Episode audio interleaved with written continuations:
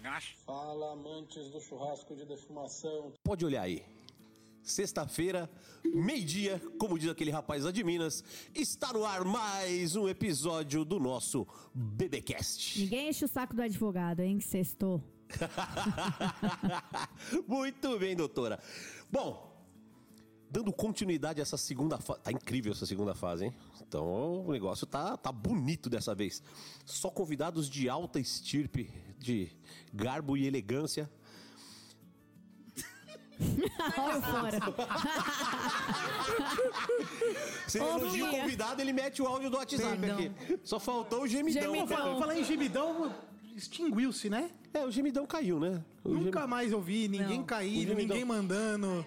Ah, cai. Ah, cá, é que a galera parou de mandar. Gente, vamos voltar a mandar. Eu Volta, gostava. pela volta gemidão. A quinta D Bom, gosta. vamos, vamos, vamos puxar esse movimento? Vamos puxar, volta gemidão. Volta gemidão, vamos começar A gente aí vai mandar pra alguém daqui ao vivo. Caião, Caião, bota, bota, bota aí no. no gemidão aí.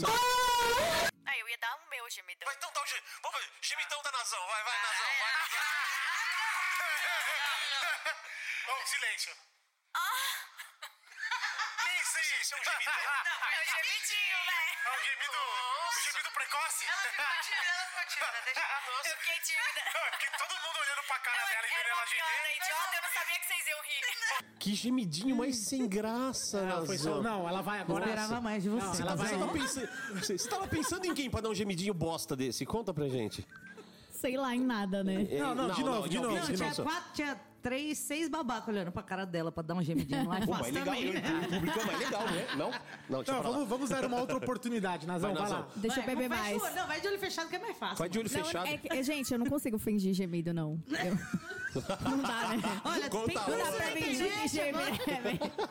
Não dá pra fingir que tá geme. no YouTube tem Eu lá como rir, fingir né, velho? orgasmo e ele não com, perceber. Com vocês me olhando, gente, não tem como. Eu vou chorar de rir. Cara, já descambou, né? Não, o Vai, gemidinho. desculpa, agora não vai cortar mais. Não, não tem Não, nada não, de corte. não, pior, não, pior que a gemida dela não dá nem pra chamar de gemidão e nem de gemida. A gemidinha. Uma gemidinha, Foi, meia foi bem, boca. foi bem, sei lá, até quando alguém Eu não bate o sabia dedinho que- na, na, na quina, geme mais. Geme mais que isso. É, entendeu? Então você imagina, você tá transando com alguém, dá um gemidinho meia boca, eles falam assim, nossa, que bosta que eu sou. Você- ô, o se gemido eu desse, bater, o se eu cara bater o brocha. dedo na quina, é... Ah! Então, ó, você que está nos ouvindo aí, aproveita que você tá no carro, sozinho, dá a sua gemidona aí também, Agora vai. falar que eu não sei gemer Dá- nessa meu, porra. Ou, ou se não, ó, ó, vamos, vamos lançar. Quem gemer, filmar e publicar no Stories e no mar- nos marcar, a gente só vai rir, porque não tem nem É, coragem de não dá postar pra- isso, né? É, não, a gente vai rir. Então um quem, um quem tem coragem aí de fazer um gemidão e marcar o BB Cash? Mas não vai ser repostado, hein? Já tô avisando. Ah, quem sabe, se for legal. Se for engraçado, a gente repente, reposta. A gente bota até uma tarde. Tá bom, ganha, assim, melhor do Vamos que o da essa primeira parte pra meme a partir de agora. Conseguimos Já que a gemida da Nazão foi... Nossa, que gemido, juro. Foi gemida se eu- falsa, alarme se eu- falso. Se eu tô Não, transando. não dá pra começar o episódio do a churrasco delas com um uma ge- gemidinha meia boca dessa. Eu me recuso. É, né? Uma gemidinha meia boca dessa, eu broxo na Não, hora. transando é diferente, né, gente? Que aqui eu não consegui simular um negócio desse. Acho que nem tra- transando eu consigo simular. Mas eu gemo alto, viu? Geme alto e diz que ama, depois te Esquece. esquece. A, a gente viu aqui a, a, a amostra grátis que você A deu. amostra grátis foi bem ruim. Bom, então vamos continuar aqui. Agora que fudeu meus esquemas mesmo. É, não, agora. Nossa. Ah, se você tinha pretensões de Agora eu conquistar vou ter algum que telespectador Você vai- que nem com uma louca. gemida, Você vai ter que ser mais atacante do que você já Vou- era, vou? Tem que ser mais que- atacante que eu já sou. Essa gemida, nossa, mas ela destruiu o seu filme, Nazão. Oh, chegou a comida. Chegou a comida? Chegou que, a comida. que bom, chegou a comida. Então vamos continuar nosso programinha, né? Que já, nossa, já Não, virou. você nem apresentou nós, eu fiquei esperando. Não, não, gente, ele nem apresentou a gente. Porque eu já ia falar, eu fiquei ouvindo todos pra falar, nossa... que Isso aqui é uma zona. É, não, nós vamos É, apresentar não. ainda. Então, va- vamos Ele começa, ele começa por mim, depois é pra Nazão. É, então vamos o seguir a ordem. Então, Se não te contaram, isso aqui é uma zona. que- como Gente, se estivesse começando novamente. já deu quantos minutos o povo ouvindo tudo esse tanto de merda Não, já que essa hora já não tem mais ninguém ouvindo. Essa hora nós estamos falando só pra gente. E tudo bem, a gente faz porque a gente gosta mesmo. Se não pode, é uma masturbação. A gente faz pra gente mesmo. Se alguém vê, é voyeur, tá espiando. Então, do outro lado da mesa, o, é o ex-churrasqueiro mais polêmico do Brasil. Vive de dieta, mas não funciona. Não tá, fu- essa também não tá funcionando, tá, gordinho? Só pra avisar. tá, tá. Não, não tá não. Não? Não. Tá bom, você falou que não tá. Vou buscar outra, né? É, vou buscar outra. O bom, porque- o bom é que no mundo da dieta, todo dia tem uma nova. Tudo de ter uma nova. E nenhuma funciona. Então é o seguinte, do outro lado da mesa, ele, o pai do Duroquinho da Valentina, o marido da Beth, o maior empresário de churrasco de 2022, o homem tá uma máquina. Ô, louco. É, grande gordinho feroz. Carlos Henrique Gomes da Cunha. Salve, salve, galera. Beleza? Sejam bem-vindos aqui a mais um episódio fodástico do BBcast, né? Obrigado quem tá acompanhando, tá mandando as mensagens, mandando os feedbacks, tá incrível, né? E esse negócio de ex aí eu não tô gostando não, hein? Tô- já já vou co- começar aí a arrumar as tretas que é pra... Não, não quero perder esse título. Não, Ô, aí os negros vão cancelar nós, aí não tem É que botar você pra fora. É agora sim, o cara fez merda no é podcast, nós verdade, bota né? ele pra fora. Puta. Então, Vocês cê- viram, né? Já somos o, o podcast de maior alcance aí que o Netão participou, né? É, porque o outro, o Flow já era, né? Nem Já precisamos era, fazer, né? nem precisamos fazer nada. Caíram sozinho. É. Não, mas foi, foi. Não aguentaram o baque do Netão vir aqui e aí. Arrumaram, per- arrumaram a desculpa. É, é, se perderam na polêmica. Isso aí. Vamos em frente que atrás vem gente. É isso aí, falando em atrás, vem gente, na minha frente, a musa do nosso podcast. Aliás, veio num visual hoje, meteu uma chapinha no cabelo, passou um pretinho no zóio. Tá que tal, meteu até um vesguinho ali, que delícia. Então, ó, Tá qualquer fã. Tá. Só falhou na gemida. a nossa advogada, a nossa doula, a nossa ativista agora, a mulher dos eventos, tá bombando de evento ela, a dona do gemido mais fraco desse país, doutora Natália Ramos, bem-vinda, Nazão, mais uma vez. Bom dia, boa tarde, boa noite, galera. De onde você estiver, só Nazão, nós somos o BBcast. Encosta o caminhão, aumenta o volume. Que hoje esse programa tá demais. Vamos dar dicas, né, de cursos online, curso grátis que eu prometi, vou soltar os links. Vamos falar, fazer fofoca também um pouquinho. Vamos falar da trajetória de duas mulheres incríveis. Fica até o final. Ó, ela meteu uma seriedade. Não, mas ela treinou. Eu tenho certeza que ela treinou Ela essa treinou. entrada. Foi muito, foi muito propaganda de TV, sabe? É, Filho, foi, né? eu te Não, mandei treinou. o link pra você treinar, não, pra você estudar. A voz. Não, não, mas você treinou Tudo o que eu discurso. faço, eu estudo. É, Então, eu, tô, eu também vou fazer isso daí. Eu vou, eu vou, eu vou Treinei. Fora treinar. minha voz, né? Pra algum Tá episódio eu vim aqui, tipo, radialista. E hoje teremos fofoquinha, cursinhos online e tudo mais. Não perca depois do intervalo o Encosta o horóscopo. caminhão. Porque a gente podia fazer horóscopo, né? Fazer Eu os horóscopos. gosto. Eu, eu tinha um amigo em São Carlos que era dono de posto de gasolina. E o frila dele era fazer o horóscopo do jornal da cidade. O cara catava um monte de palavra e formava uma frase. Ele fazia aleatório pra cacete. Muitas vezes, na mesma semana, saía a mesma previsão pra dois signos diferentes, um na segunda e um na sexta. Hoje é dia de sorte Vamos, no vamos amor já e nesse, vamos nesse Não- episódio já ler um. um... O horóscopo? Vamos vamos, ler, fazer o vamos seguinte: ler o vamos ler o horóscopo da convidada. Isso. Boa, boa, boa, boa. Ah, mas boa. o... Ah, não. Não, ela pode falar, pode falar. Não. Não é porque Taurina a única coisa que sabe falar que é comilão pra porra, mano. Nunca fala nada mais que isso. Você sabe- Ciumento e comilão. O meu, o meu irmão, ele, ele é taurino e assim, ele não tem a menor vontade. Você já viu uma pessoa que não gosta de comer? Se tivesse pílula, ele não tem prazer de comer. Não é Taurina, não. Vê errado. Não, mas Lindo. é oito demais. Você já apresentou a convidada? Calma, vou apresentar agora, ah, tá, calma. já tava o, assunto indo, Não, gente. é, mas aqui não Aí tem daqui muito. a pouco nós vamos embora. Difícil me segurar. Não, tem que não, não, não é pra segurar não. A, a Beth Taurina também não gosta de comer, não come não, quase, nada. né? Não, e a Valentina é o quê? A Valentina é taurina com ascendente touro, lua em touro, não sei quem é, touro, é, é asfalto janeiro, eu touro. nem sei o que, que é. Eu sou, sou péssimo com esse negócio de horóscopo. Eu também não sei muita coisa não. 13 e 14 de janeiro é Capricórnio? Eu fui Confesso descobrir que agora. quando Com 9 anos de idade, eu fui descobrir que minha filha é do signo de Capricórnio. eu com eu quando fiquei solteiro, solteiro, eu tive que dar umas estudadas nisso porque funciona bem, é, um- é uma boa é uma boa arma o tal do horóscopo. Mesmo? É, funciona. Bom, chega dessa palhaçada cósmica astral e vamos apresentar hoje, hoje ó, de fazer um, um disclaimer aqui. Gostou da palavra disclaimer? É. Eu também não sei muito, mas eu sei que é um negócio que você fala antes pra avisar. É, serão dois episódios com churras delas, né? Vocês já viram aí na capa, não tem mistério nenhum. Mas como a gente tem alguns quadros que são muito pessoais, estes episódios serão focados, né? O primeiro vai ser focado nela que eu vou apresentar agora e o segundo vai ser focado na outra integrante do churras delas, né? Do meu lado direito, ela que é veterinária, churrasqueira, a filha da Cristina e do Valdir, a mãe do Miguel, a mulher da Joana, cofundadora da indústria Happiness, fundadora do Churras Delas, Dona Aline Marinho Mel. Seja bem-vinda! E aí, pessoal, obrigado pelo convite. Tô felizona de estar aqui. Mama, filha, mama o microfone. Tô muito acostumado com esse negócio, mas tá bom? Vai, lógico que tá, lógico Até o que tá. final do tá. programa eu tô até lambendo ele. Hum, que delícia. Tô felizona de estar aqui, Nazão, Panhoca, Cunha, obrigado pelo convite. E vamos lá. Vamos falar. Junto com ela, vamos apresentar também que a gente é muito, né? Não vou fazer essa apresentação toda, porque fica pro próximo episódio, mas tá aqui nossa grande, grande zootecnista, Joana Angélica. Pode chamar de Joana Angélica? Joana Angélica é o meu nome mesmo, é o que eu uso. É o que eu uso. resto não sai, não. O resto não sai, né? Ah, não precisa. Dona Joana, seja bem-vinda ao BBcast, mas esse é o BBcast da Aline, tá? Não, beleza. Talvez eu faça alguns comentários, mas. não, talvez agradeço. não. Eu acho, eu acho muito bom que você faça bastante Vou, comentários. vou ficar aqui no ouvidinho da Aline, agradeço o convite de vocês e bora. Vamos gerar polêmica, será? Aí, aí é com vocês. A gente só acende, a gente só dá o isqueiro. Quem, quem acende a bomba são vocês. Não, eu vou deixar a melhor parte, as coisas mais polêmicas, pra segunda parte com a Joana. Boa, isso é bom porque a gente segura a audiência. Essa mulher é foda. Bom, vamos lá. A gente começa essa bagaça sempre com a frase do dia. E essa é uma frase que tem me chamado muita atenção. Eu falei sobre isso já nos, nos episódios passados, mas essa frase tá, tá, tá, tá- tá permeando a minha vida toda hora. Eu fico vendo as coisas e uma coisa que meu avô falava pra mim, eu gosto muito dessa frase que é: coerência é muito mais importante do que conveniência. Por que, que eu tô falando isso? Né? Por que, que eu fui buscar essa frase? Porque eu tenho visto muita coisa de pessoas, marcas, que.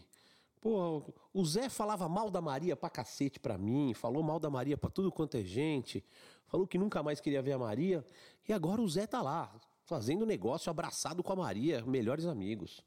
Ah, eu vejo o João, que falava muito mal de uma marca, agora defendendo essa marca. Né? Eu acho que as pessoas podem mudar de opinião, acho que as pessoas podem mudar de, eh, de posicionamento, podem mudar de patrocinador, de apoiador, comigo já aconteceu também, mas eu acho que você tem que manter a coerência. Por exemplo, né, já tem aí alguém falando, é, mas o Panhoca saiu da Kings foi parte mil. Sim, eu saí da Kings e fui parte mil. Agora, eu desafio, desafio qualquer ouvinte a achar um texto, uma fala, um áudio, um vídeo, aonde eu falo mal ou que eu fale que eu desqualifique um equipamento da Kings, né? Eu defendi esse equipamento por três anos. Ele sempre foi um bom equipamento, continua sendo um bom equipamento. Não é mais o meu equipamento, mas eu nunca falei e nunca vou falar mal de um equipamento que eu defendi. Então eu acho que assim isso é ter coerência. Que, que eu vou recomendar o equipamento? Não vou mais, que agora eu tenho outro para recomendar. Melhor, né? É, mas eu não vou falar nunca mal do equipamento que eu defendi. Assim como eu nunca vou falar mal de nenhuma marca que eu apoio. Tenho, todo mundo sabe, né? O, a, o meu, a minha paixão pela Jim Beam, por exemplo, né? Desde os 18 anos. E eu sempre, é, por conta do professor de coquetelaria que eu tive, eu nunca fui fã do Jack Daniels. Né? E as pessoas, ah, Panhaca, por que você não vai pra Jack? Eu falei, por que não? Porque né, todo mundo sabe que eu, que eu não gosto. Como é que agora eu apareço falando, ah, agora eu bebo Jack Daniels? Né? Então, assim, coerência não pode ser menor do que a sua conveniência, tá? Tenha, tenha coerência na sua vida, que você nunca vai dever nada pra ninguém. Né? Isso lembra uma outra frase que a gente já falou aqui também, que é o, o silêncio liberta, a palavra escraviza, né? Se eu falei mal de uma marca, me fudi, não posso mais aparecer com ela, porque fica meio esquisito, né? Principalmente de pessoas, acho que de pessoas é pior ainda. Aquele fulano não presta vagabundo, daqui a pouco tem post, ai, meu grande amigo, que saudade eu tava de você. Ah, vá pro inferno, né? E aí, Nazão, você na, nas suas andanças pelo mundo aí, nas outras Eu coisas... tô só bebendo aqui, atenta, observando. Só O, o, o, o Panhoca, ele, ele falou durante meia hora. A hora que a Nazão foi dar um gole na breja, ele falou: E aí, Nazão? Ela, quase, ela quase gospe, quase engasga, quase se- cai cerveja pra tudo que é lado.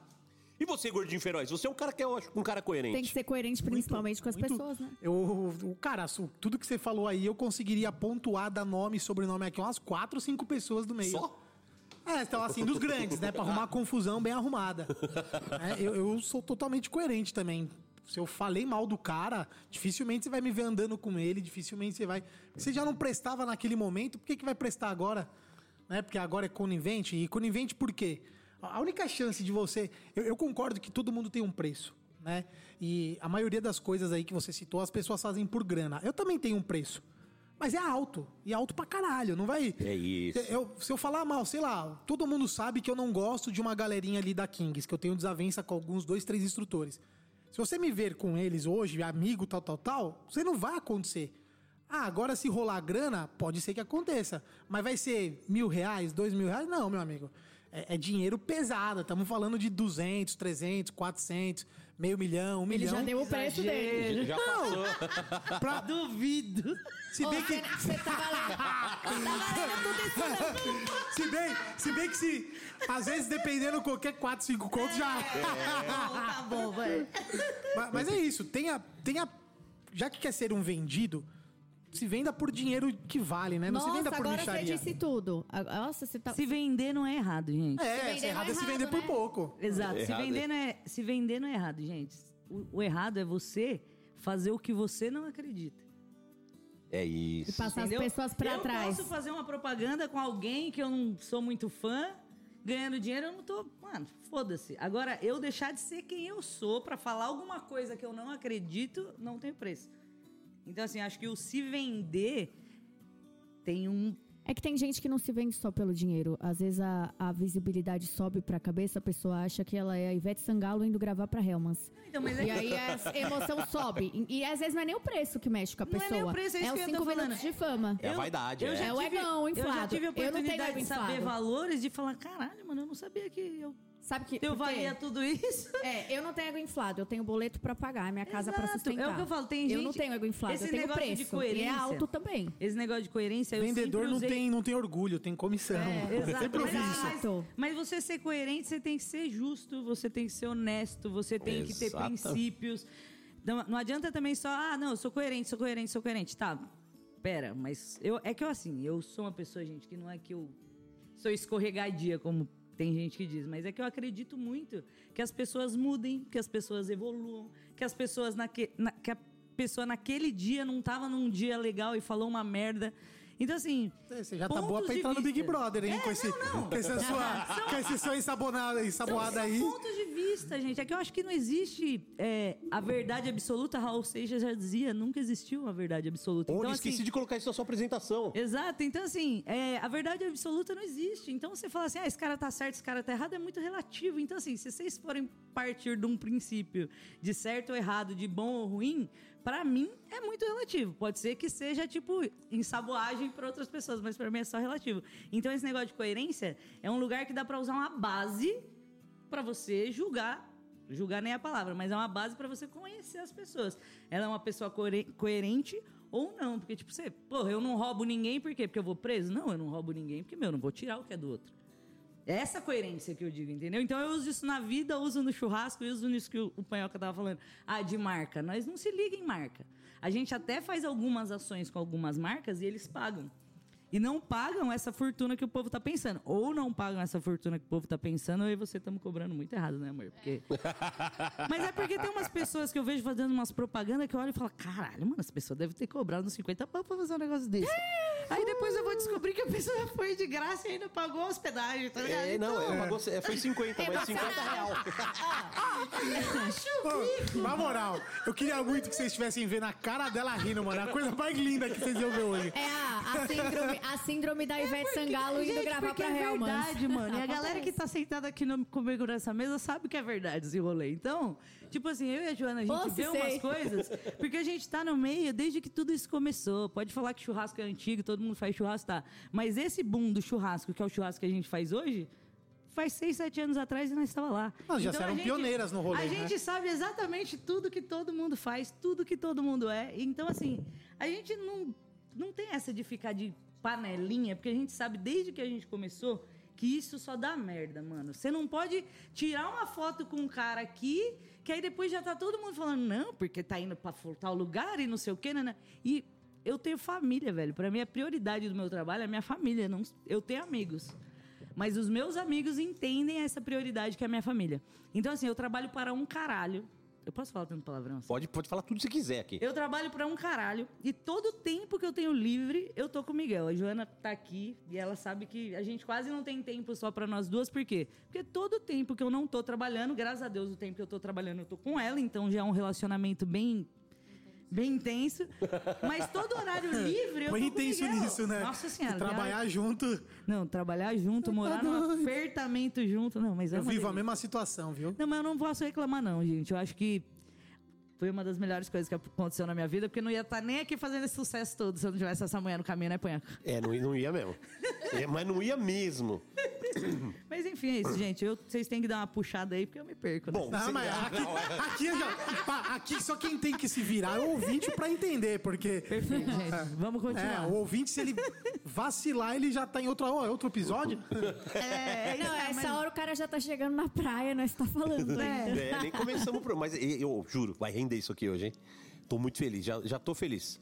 Vamos com Eu força. já sei que o negócio vai que vai longe. É, com força e areia, né, Com força e com areia. É, eu devia ter colocado assim uma das maiores fãs de Raul Seixas que eu conheço.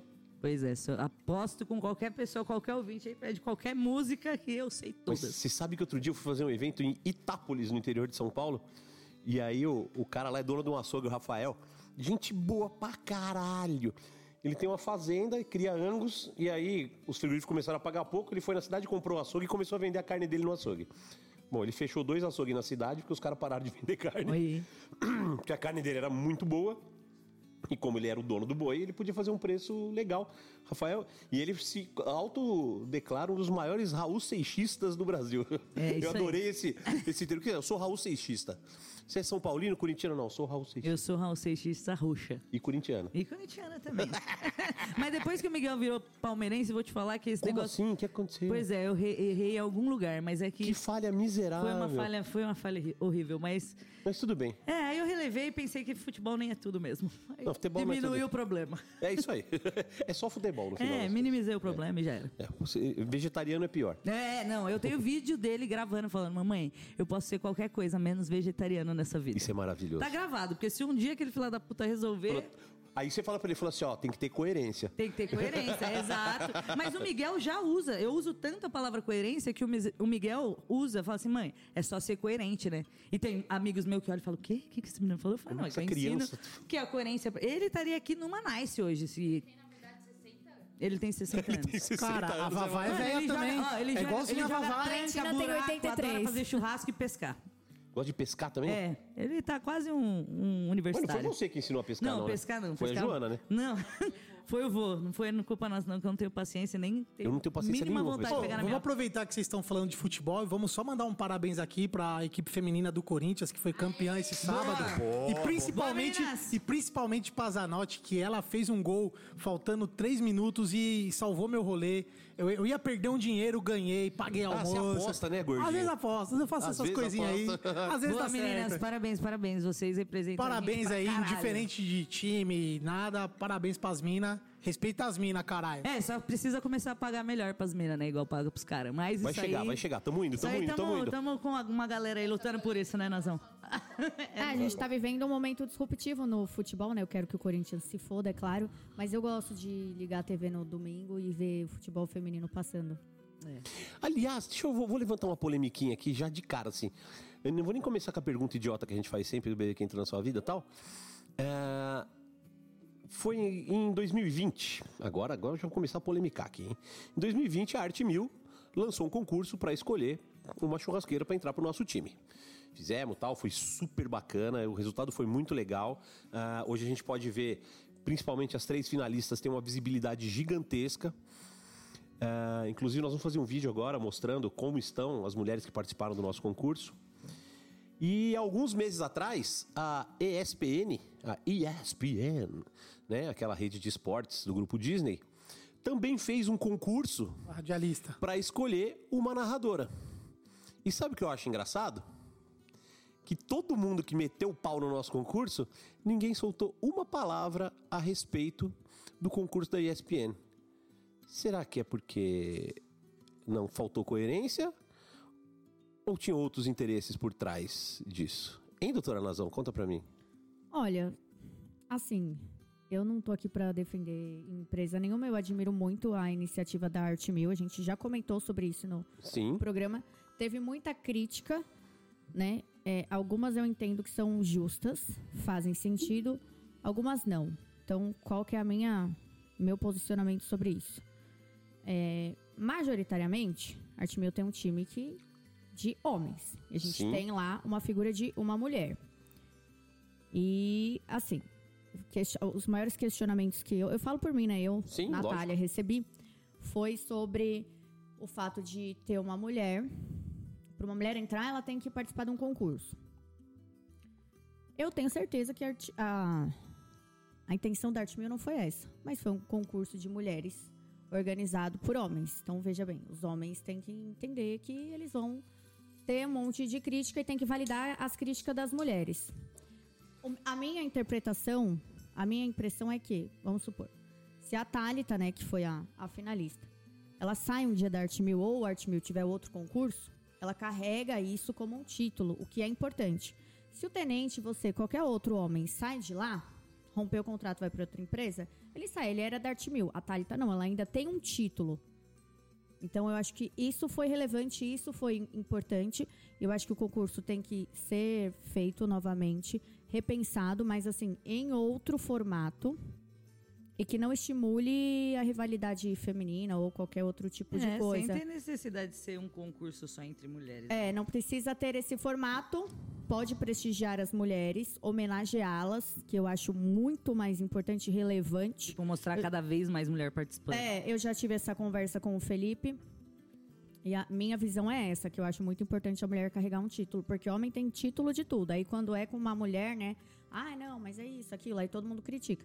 A gente tem que. Eu, eu assim, eu, não- eu falei desde o começo, eu não tô aqui pra tacar pedrada em ninguém. Ah, não- em ninguém que seja cuzão, né? Claro, que se for cuzão, vou tacar pedrada mesmo. Nós também. E o Felipe sempre me ouviu. Então, assim, eu acredito que essas iniciativas, a gente tem. Eu, como mulher, né, a gente tem que se unir a esses homens, abrir o diálogo, igual eu fiz com o Felipe, e tentar sempre melhorar. O rolê nunca vai ser perfeito. Eu já organizei curso, não ficou perfeito. Ficou bom, mas não ficou perfeito do jeito que eu queria. Então, assim, é lógico que o concurso não foi perfeito, gente. Foi o primeiro, foi um rolê organizado por homens. Certo? Agora tenho certeza que estão mais rodeados de mulheres. O Felipe também nem me conhecia ne- nessa época. E o Felipe sabe que se ele sofrer alguma represália ou se ele cometer uma mancada, um bagulho que for muito escroto, eu vou falar, Felipe, ó, e aí? Eu vou sempre questionar porque eu tenho essa liberdade. E igual, inclusive, já questionei o Panhoca em algumas situações, Sim. fiquei bravinha com ele, mas assim, entendemos. Lógico. Mas é, é isso, gente. é- não é verdade, eu fiquei brava com o Panhoca. Normal, não tretamos. Foi só um negócio assim que. Mas nunca Ele vamos- tava, ele tava, tipo, fazendo umas correrias do final do ano e aí ele não me respondeu direito. Eu, eu achei que ele foi seco, aí eu dei um chilique, sabe? Assim, achei que ele me ignorou. Foi isso. Imagina. Ah, eu reconheço, eu, Eu, ta- eu tava reconheço. organizando o Réveillon do xerife lá em São José dos Campos, pra 600 pessoas. Mas eu fui questionar algo que era a pauta das mulheres. Eu achei que ele, tipo, foi seco comigo, mas não foi. Eu tava no. E eu tava na praia enchendo o cu de cerveja, entendeu? Ela e ele trabalhando. Querendo conversar. E eu com o pit com 300 quilos de carne, peixe, É, salmão. Mas aí eu falei, organiz- tudo bem, mas aí eu, eu reconheci que foi chilique meu, assim, que eu devia ter. É, mas eu também a gente não Tudo bem, tá eu tudo só- certo. Não, É. a gente conversa e se entende. Sim, a gente Acho que conversa essa é a parte entende. principal da história. Mas foi sobre a, a, a pauta das mulheres e assim. é, as- a gente já teve um resultados positivos aqui da, das minhas brigas, tretas, dos meus questionamentos, que era uma, um evento de uma revista, né, Panhoca? Uhum. E só tinha homem, parecia o Barba na mesa. O barba na mesa. Pegaram a referência? Era Barba na mesa. Só, só de falar da revista já tinha. a Barba na referência, mesa. né? E Mas- aí, beleza. Discuti, discuti. Colocaram até uma mulher contra mim pra discutir comigo, mas depois mudou o formato. Então, assim, de coração, eu falo, legal, da hora, obrigado, tá vendo? Funcionou. Eles não, não reconheceram, sabe? Nossa, beleza, É, mas colhemos. Mas, fizeram diferente. E pra mim é isso que importa. Eu acho que esse é, o- esse é o rolê, né? Assim, se, se questiona o cara, o cara fala assim: não, eu vou fazer do jeito que eu quero, acabou. Na próxima vez o cara vai lá e faz diferente. Ou seja, funcionou. Funcionou, podia pagar minha consultoria. É, boa, boa. Plantar a sementinha. É isso aí, é isso aí. Florescer O- sem, sem, sem data pra florescer. Você implanta a sementinha e depois você vê e você fala lá. Tá vendo? Eu fiz a diferença. Eu, eu fico feliz de ver as mulheres sendo beneficiadas, entende? Porque ninguém faz nada sozinho.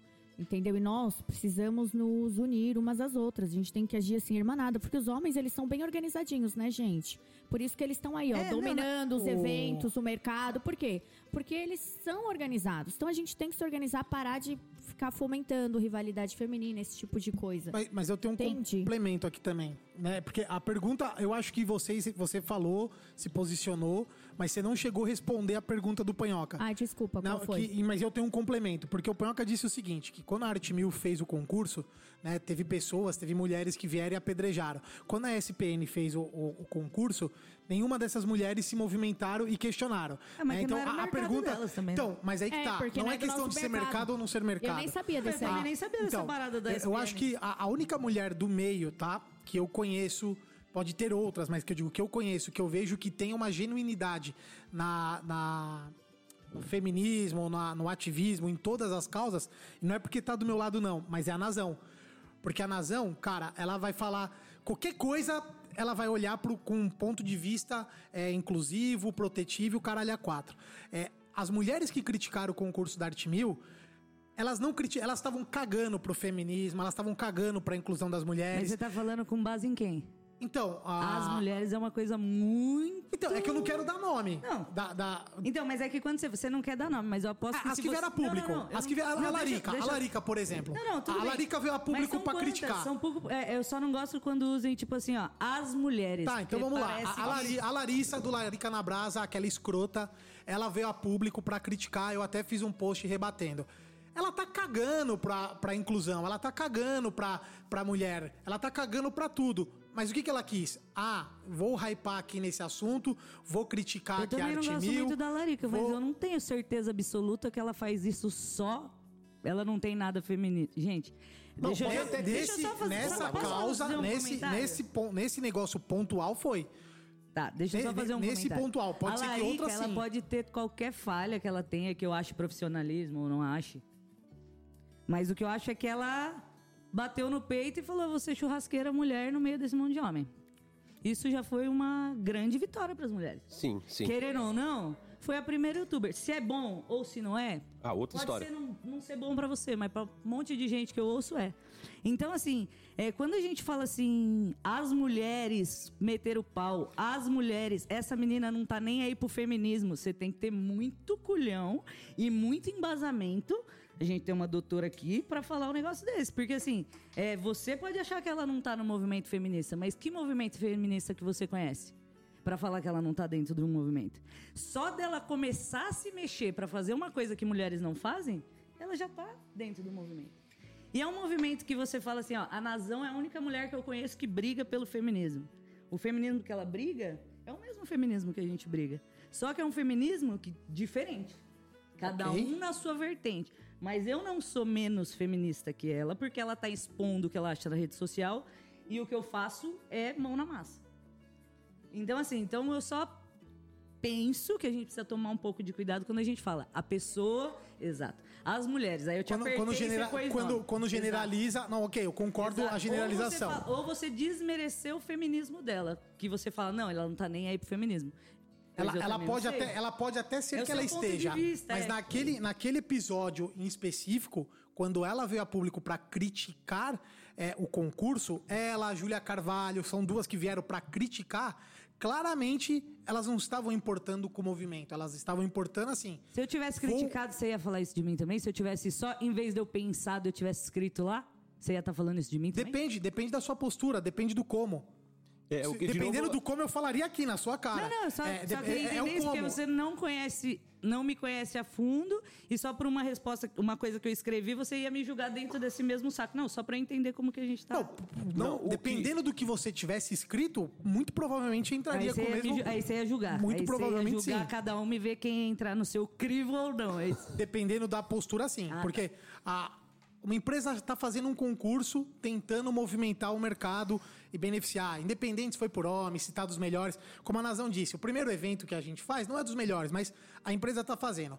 Quando uma mulher que já chegou numa posição onde outras estão tentando chegar, se inspirando muitas vezes nela, que foi o caso da Júlia, e ela vem A a, público. se inspira na Larica? Não, não, não, não. Eu tô dizendo que a Júlia fez um story Ah. falando: ah, Graças a Deus eu não precisei disso. A empresa, sabe, ela tava desmerecendo o, o- a competição. Porque foi um desmerecendo, concurso inclusivo. Desmerecendo era- o movimento Peraí, que estava sendo deixa- feito. Deixa eu te interromper. Por que, que ela estava fazendo isso? Só pra situar Porque, não, não, deixa eu só concluir aqui que eu tô na. na- Tá. na- Por que, que ela fez isso? Porque ela já tá numa empresa que supostamente é rival. Ela comprou uma briga e ela pôs em- no meio. Quantas mulheres ela não atrapalhou? Ela deixou, ela tirou do rolê. Mulheres que iam participar, que se inspiram nela, que falaram assim: ah. Se ela falou que graças a Deus ela não precisou, isso pode ser ruim. Quantas mulheres deixaram de ter visibilidade por causa disso? Eu conheço várias histórias de mulheres que participaram que estão super bem ou estão caminhando. Porque ele A- foi um, um concurso a Bárbara inclusivo. Novaes era uma. A Bárbara Novaes, lá do final de Minas, ninguém sabia quem era ela. Participou, fez o videozinho, se inscreveu, começou a ganhar visibilidade, começou a ganhar amizade das pessoas. Hoje ela se mudou, tá aqui em São Paulo trampando num restaurante que a gente conseguiu. Todo mundo foi, apoiou e ela tá dando um passo na vida dela que veio através de um concurso. Então, é, é isso que eu quero dizer, que essas duas, né, eu posso ter errado a hora que eu generalizei, as mulheres, mas essas duas em específico, né, a Larissa e a Júlia, que foram duas que têm uma certa representatividade, têm uma certa posição no mercado, vem e fala mal, obviamente que elas não estão preocupadas com algum movimento, porque o, o- o correto, ao meu ver, tá, era, ó, eu não vou participar, gente, obviamente, porque eu já faço parte de uma empresa, não teve nenhum concurso desse. Eu acho que se vocês enxergam isso como uma porta de visibilidade, vá em frente. Agora é só ficar quieto. Ó, tem Ou só um fica monte quieto. de meninas que veio perguntar pra gente que achava se, se devia participar ou não. Peraí que, eu, peraí que eu vou fazer essa pergunta. Eu vou, eu vou fazer essa pergunta. Deixa eu só, só, só complementar um pouquinho o que você falou. Assim, é, eu acho que opinião, eu acho que posicionamento sempre é válido. Você pode ser contra, pode ser a favor, qualquer coisa. Agora, você não pode vir falar da atividade de uma empresa com o logotipo da empresa concorrente atrás. É só isso. Posso coerência, só né, complementar? Porque aí É fica muito coerência, claro é a qual é a intenção do negócio. É Posso só complementar? É que assim, eu também não gosto de ter rótulo de, ai, de arte mil. Tô sempre lá, adoro o Felipe, adoro arte mil. Não tenho rótulo, não quero que pareça que, ai, tô aqui levantando bandeira pra arte mil. Mas eu, Natália, que sou conselheira de políticas públicas para as mulheres em São Paulo, posso dizer que o concurso ele foi inclusivo, ele não deixou de ser uma política afirmativa de inclusão da parte da arte mil. Então é complicado quando uma crítica vem de mulheres brancas privilegiadas. E aí eu quero que É todo mundo que que, ouça, falar. peraí, que senão vai chegar lá no grupo das mulheres, ah lá, chama a gente de branca e privilegiada. Eu me incluo. Nós também. Eu sou branca, privilegiada, sou graduada. Quando eu chamei, quando eu disse aqui que as mulheres eram privilegiadas, é privilégio de estudar, de não estar em situação de vulnerabilidade, né, de ter independência financeira, é, graduação, todos esses são os nossos privilégios. Então, assim, gente, vamos furar a bolha, vamos reconhecer e é. Sim, a gente não pode tirar a credibilidade de mulheres nordestinas que participaram do, do, do concurso, é, mulheres que não tinham visibilidade, a minha irmã, a, a Bárbara, não lembro o nome de todas as outras. Entende? É, é, é difícil a gente se colocar numa posição de criticar uma política afirmativa. Aí eu tomo muito cuidado com isso, né? Porque eu sou bem de esquerdinha mesmo. Então, já que você levantou a bola, dona Aline, Mas tá todo mundo falando do bagulho, eu quero falar é, também. não, Vamos, vamos. é, Deixa o pau cantar, a mano. gente tá aqui pra ouvir você, né? Vamos botar a Xota deixou- na mesa! Adorei! Porque o assunto entrou, tá todo mundo É, eu só não sei porque eu participando. deixei esse gordo falar tanto. É, Né? Porque, até porque, porque o- o- se você olhar a etiquetinha do, do, do Spotify, tá escrito aí, ó. É. BBcast e tal, Aline e Joana do Churras delas, né? O próximo vai ser Joana e Aline. Não, mas né? eu gosto de debates assim. Depois que acabar, nós vai continuar aqui, ó, conversando. É, mas e é de- eu gosto isso, é isso. É, debate, não, que é, vai. eu, eu acho né? que a conversa é essa. Você que tá ouvindo, isso não é uma treta, isso é um debate. É, desculpa, gente. Eu sou filha de italiana, neta de italiana, bisneta de italiana, então tudo que me emociona eu tenho um Ainda potencial bem- vocal. Ainda bem que não tem 3D, né? No, no negócio, não é sair os bracinhos da Aline do rádio do carro da pessoa assim, né? É, balançando. Isso que eu tô aqui na cadeira. Se eu tivesse em pé, mano, já tava no ouvido dele ali conversando. Então tá, vamos lá. Você levantou a bola, eu vou fazer a pergunta. Várias mulheres vieram perguntar pra você se deveriam participar ou não do concurso. Qual foi a sua resposta? Sim, pode participar. Eu acho que podia pa- participar e dar o seu melhor. Por quê? É que nem quando você fala de caridade, sabe, gente? Tem um monte de gente que fala assim: ah, mas esse fulano só doa porque ele tá, tá tendo visibilidade com isso aí. Mas aquela pessoa que tá lá comendo, passando fome, não tá nem aí pra visibilidade do cara. Só quer o que? A comida ali. Quando a gente fala de um negócio só pra mulheres, por mais que talvez mil. Ah, fez um negócio só pra mulheres, ia trazer marketing? Lá, lógico que ia, gente. Ninguém é hipócrita de É falar, óbvio. Não, não vai. Enfim. Por mais que, eu, que exista pessoas que falam assim, ah, mas estão fazendo um negócio pra mulher só pra se aparecer. Mas estão fazendo. Você tá se aparecendo aí com um monte de gordo do seu lado, que não tem potencial, que não tem nada, mas tem nome, nananã, barbudo, nananã, e não tá dando potencial, porque você fala, ah, não vou dar, porque depois vão falar que eu tô dando oportunidade pra mulher só pra... Mano, independente como vem o presente, se é um presente que você tá precisando, que a gente tá precisando do quê? De oportunidade, a gente recebe o presente. Porra. É isso. É, é isso. Assim, eu acho que a gente podia encerrar esse assunto depois dessa aula, É né? só, não, é só isso, é só isso, porque cada um tem o seu ponto de vista, porque um tem um ponto de vista que quer ganhar dinheiro, mas beleza, por mais que o cara queira ganhar dinheiro em cima da mulher, gente, tem que ter culhão pra fazer um negócio desse. Por quê? Porque sabe a paulada que vai tomar de todo lado. Você querer mexer com isso é um negócio ruim. E eu ver homens querendo mexer com isso, querendo dar cara tapa por isso, eu fico feliz eu acho que a gente ainda tem, tem jeito, entendeu? Então, assim, eu acho que. Tanto é que teve pessoas que perguntaram pra gente se deveria ir e foram. Vocês podem perguntar pras meninas. Eu e a Jana, a gente não tem muito meio termo. Tudo que a gente fala, vocês vão ouvir da rua, né? Então, a gente. É isso. Então, assim, quando per- perguntaram por que vocês não vão participar, a gente poderia participar, por que não? Não poderia? Você ia, você ia me proibir se eu quisesse participar? Jamais. E eu mas por que, que a gente não fez? Porque eu e a Joana, todo mundo sabe, vocês que conhecem a gente mais tempo, a gente nunca foi muito de ficar se pegando muito em marca. Por quê? Porque a gente gosta muito de pessoas, dos amigos, e a gente, desde o começo, a gente via como que a gente era os amigos churrasqueiros antes, e a gente vê como é hoje, não tem mais. E eu não quero estar em grupinho de ninguém e perder um aqui, perder outro lá. E, e assim, eu sei que foda-se o que os outros acham de mim, mas assim, eu sei que se eu tiver com o panhoca, tirar uma foto com o panhoca e colocar, ah, meu amigão, não sei o quê, como a gente é, como a gente se manda mensagem, eu sei que vai ter gente que vai falar, ah lá, agora vai partir meu. Quer ver? Mas Agora isso é todos- só com a gente que é mulher, né? Porque eu tô ali com não sei quem. Olha, tá ali com a fulana. Olha, tá ali com o ciclano. Os Exato. homens, eu não sei se eles fazem Não, isso acontece, entre acontece pra eles. caralho. Olha, Acontece de tá aí com homem fulano. Profissionalmente também. falando, acontece. Acontece Gente, pra mas o que, que a gente cacete. vai fazer? Eu tenho um monte de amiga que uma não gosta da outra, eu faço o quê? Então, mas aí você tem que ficar É. escolhendo Cada um que festinha. lute, É isso que eu e a é. Joana não gosto de ficar fazendo, escolhendo festinha, tá Eu ligado? quero em todas, né? Eu quero em tudo. E se você perceber, pode falar com qualquer um. Podem falar que nós é sapatão, maconheiro, falar o que quiser, falar de mal. Gente, Ah. esquecemos de rezar antes de começar. Desculpa, gente. A gente faz corte e faz de novo. É Pode falar o que quiser falar da gente. Mas não vai falar que a gente foi. é falsa, não vai falar que a gente passa por cima de ninguém. Que não tem coerência. Que não tem coerência. Não, é isso, gente. É só ser coerente. Às vezes eu fico meio puta porque tem umas coisas tão sem coerência, né? Tipo, é, eu sei que, que a galera paga e a galera faz aquele negócio que todo mundo tem que ser o preço. Só que eu e a Jana, a gente já negou propostas de dinheiro grande, gente. É, de seu- verdade. Seu preço é mais alto que Hoje, isso. não, hoje eu vi, eu vi que, tipo assim, tem gente que. E teve pessoas que chegaram pra mim e falaram: foda-se, meninas. Aceitem, é dinheiro. E eu e a Joana falava, amor, pelo amor de Deus, a gente tem que aceitar é muito dinheiro. Mas por quanto. Vai contra os nossos princípios. A gente tem uns princípios que a gente. Infelizmente, eu falo, eu tenho um filho. E meu filho vai ver tudo que eu tô fazendo, mano.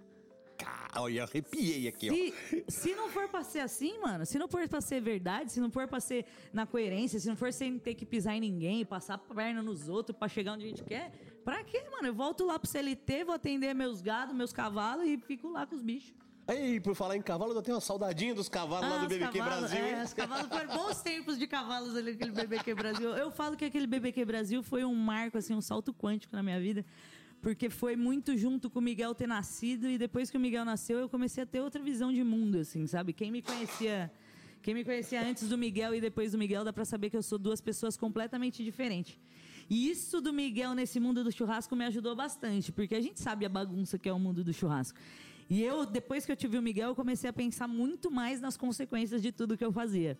Então, eu falo que o BBQ Brasil me abriu portas para ver que eu podia fazer o que eu amava, de um jeito ganhava dinheiro e ainda dava pra hoje com a Happiness, depois a gente pode falar delas, que a Nós gente vamos falar pode ajudar. dela ainda. Nós vamos a falar gente- muito da Happiness que a ainda. gente pode ajudar os outros ainda. Então a gente hoje a gente faz o que gosta, ganha dinheiro para pagar as contas e ainda ajuda o próximo. Maravilhoso. Então vamos lá. Oi, cara, esse esse episódio tá sensacional. Isso porque eu falei, gente. Mas quanto tempo a gente já tá falando aqui? Não, Não, não, você não, não, nem abriu o programa. Nem abriu Ele o abre o programa. perguntando. Faz a primeira A pergunta pra ela primeira responder. pergunta do programa sempre é uma pergunta idiota, besta, mas ela tem que ser feita, que é como o BBQ entrou na sua vida?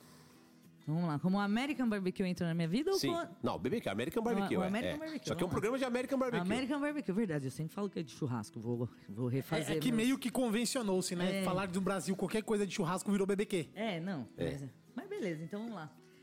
Como que entrou?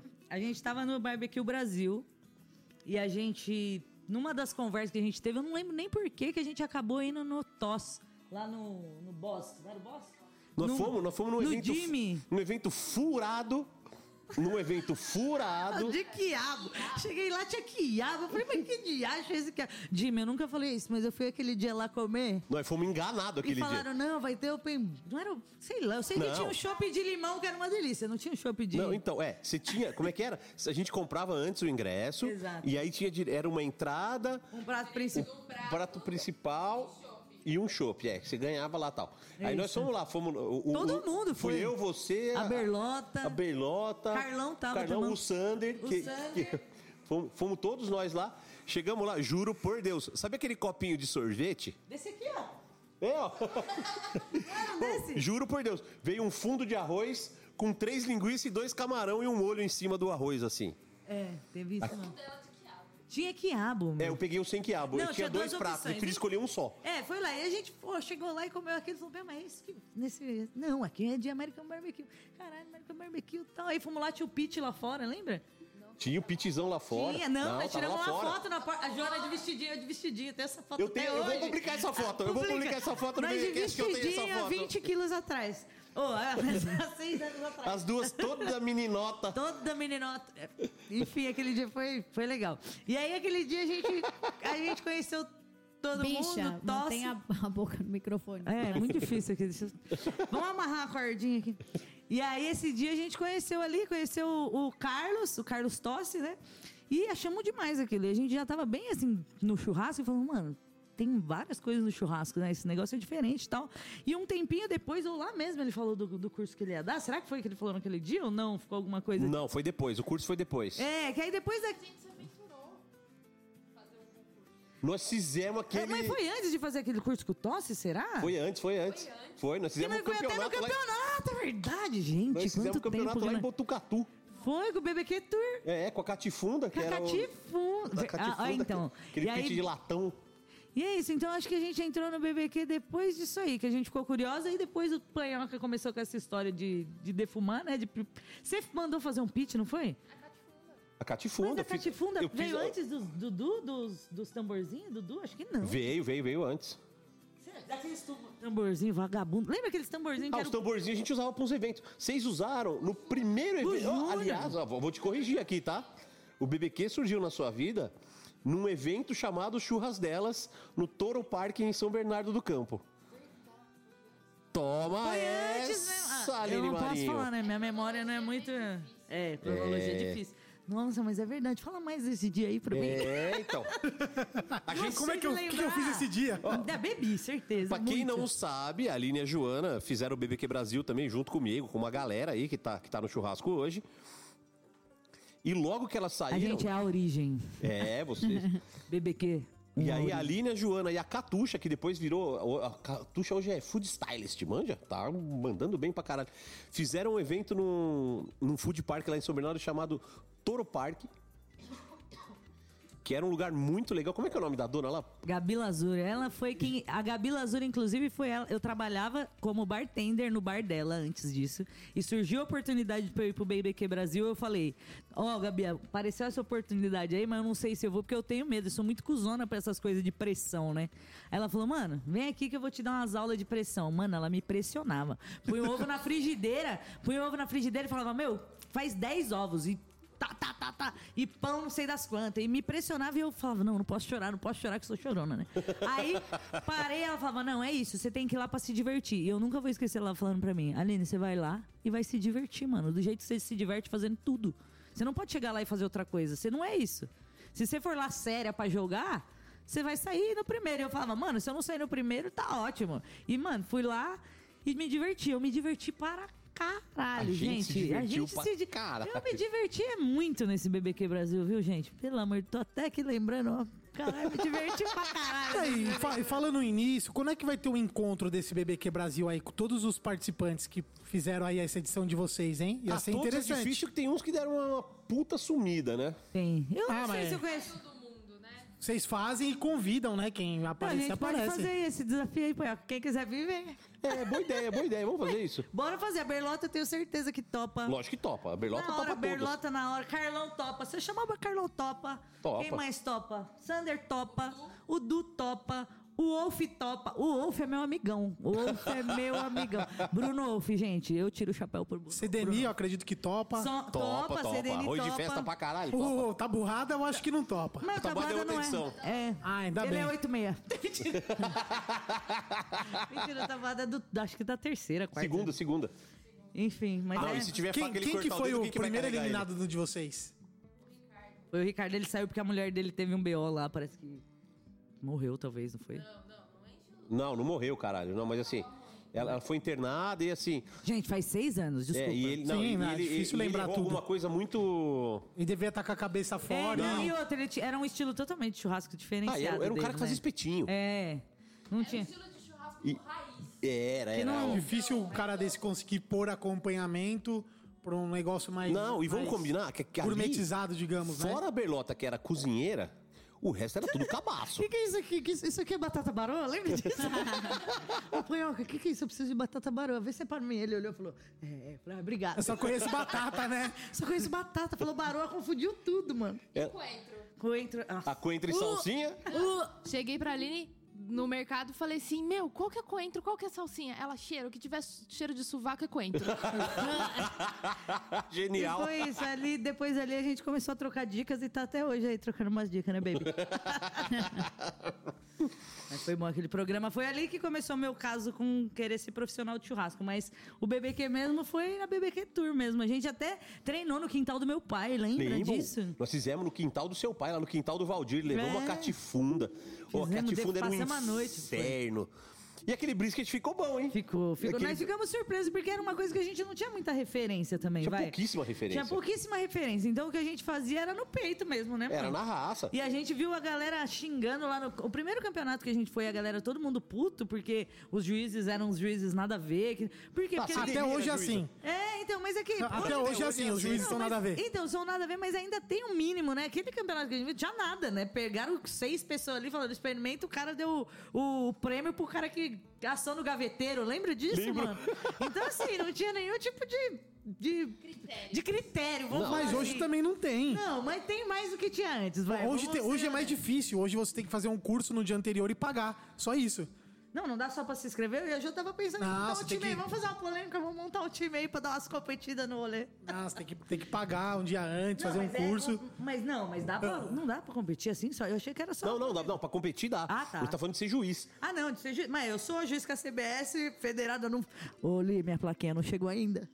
E essa história de plaquinha da Não chegou ainda. Mas tudo bem, agora. A da Joana chegou? Não chegou, né? A minha da Joana. Mas tudo bem, a gente foi, foi um curso bacana. O grande problema do curso que a gente fez de juiz foi muito legal, mas a gente fez o primeiro curso, né, de juízes que eles fizeram. Então, como todo primeiro, tem muita coisa a melhorar. Mas eu acho que a gente aprendeu alguma coisa, assim. Sempre aprende, né? Ah, não, aprende. Até, até, que- até com gente ruim a gente aprende. Não, aprende. Não, mas sabe o que eu acho que Aquele, aconteceu? tipo, não, conhecimento inútil, mas vou é legal. Falar real, vou falar real sobre esse primeiro curso que a gente fez a Pitmaster agora. É... A Joana não gosta que eu fale sozinha, é por isso, porque eu fico falando demais, mas mentira. Foi muito legal o Depois curso. tem um episódio que ela foi, que ela- aí ela fala sozinha. O, o único problema que eu acho é que as pessoas que vieram dar o treinamento pra gente não sabiam o nível que a gente já tava de American Barbecue. Então, assim, eles vieram falar mais do mesmo.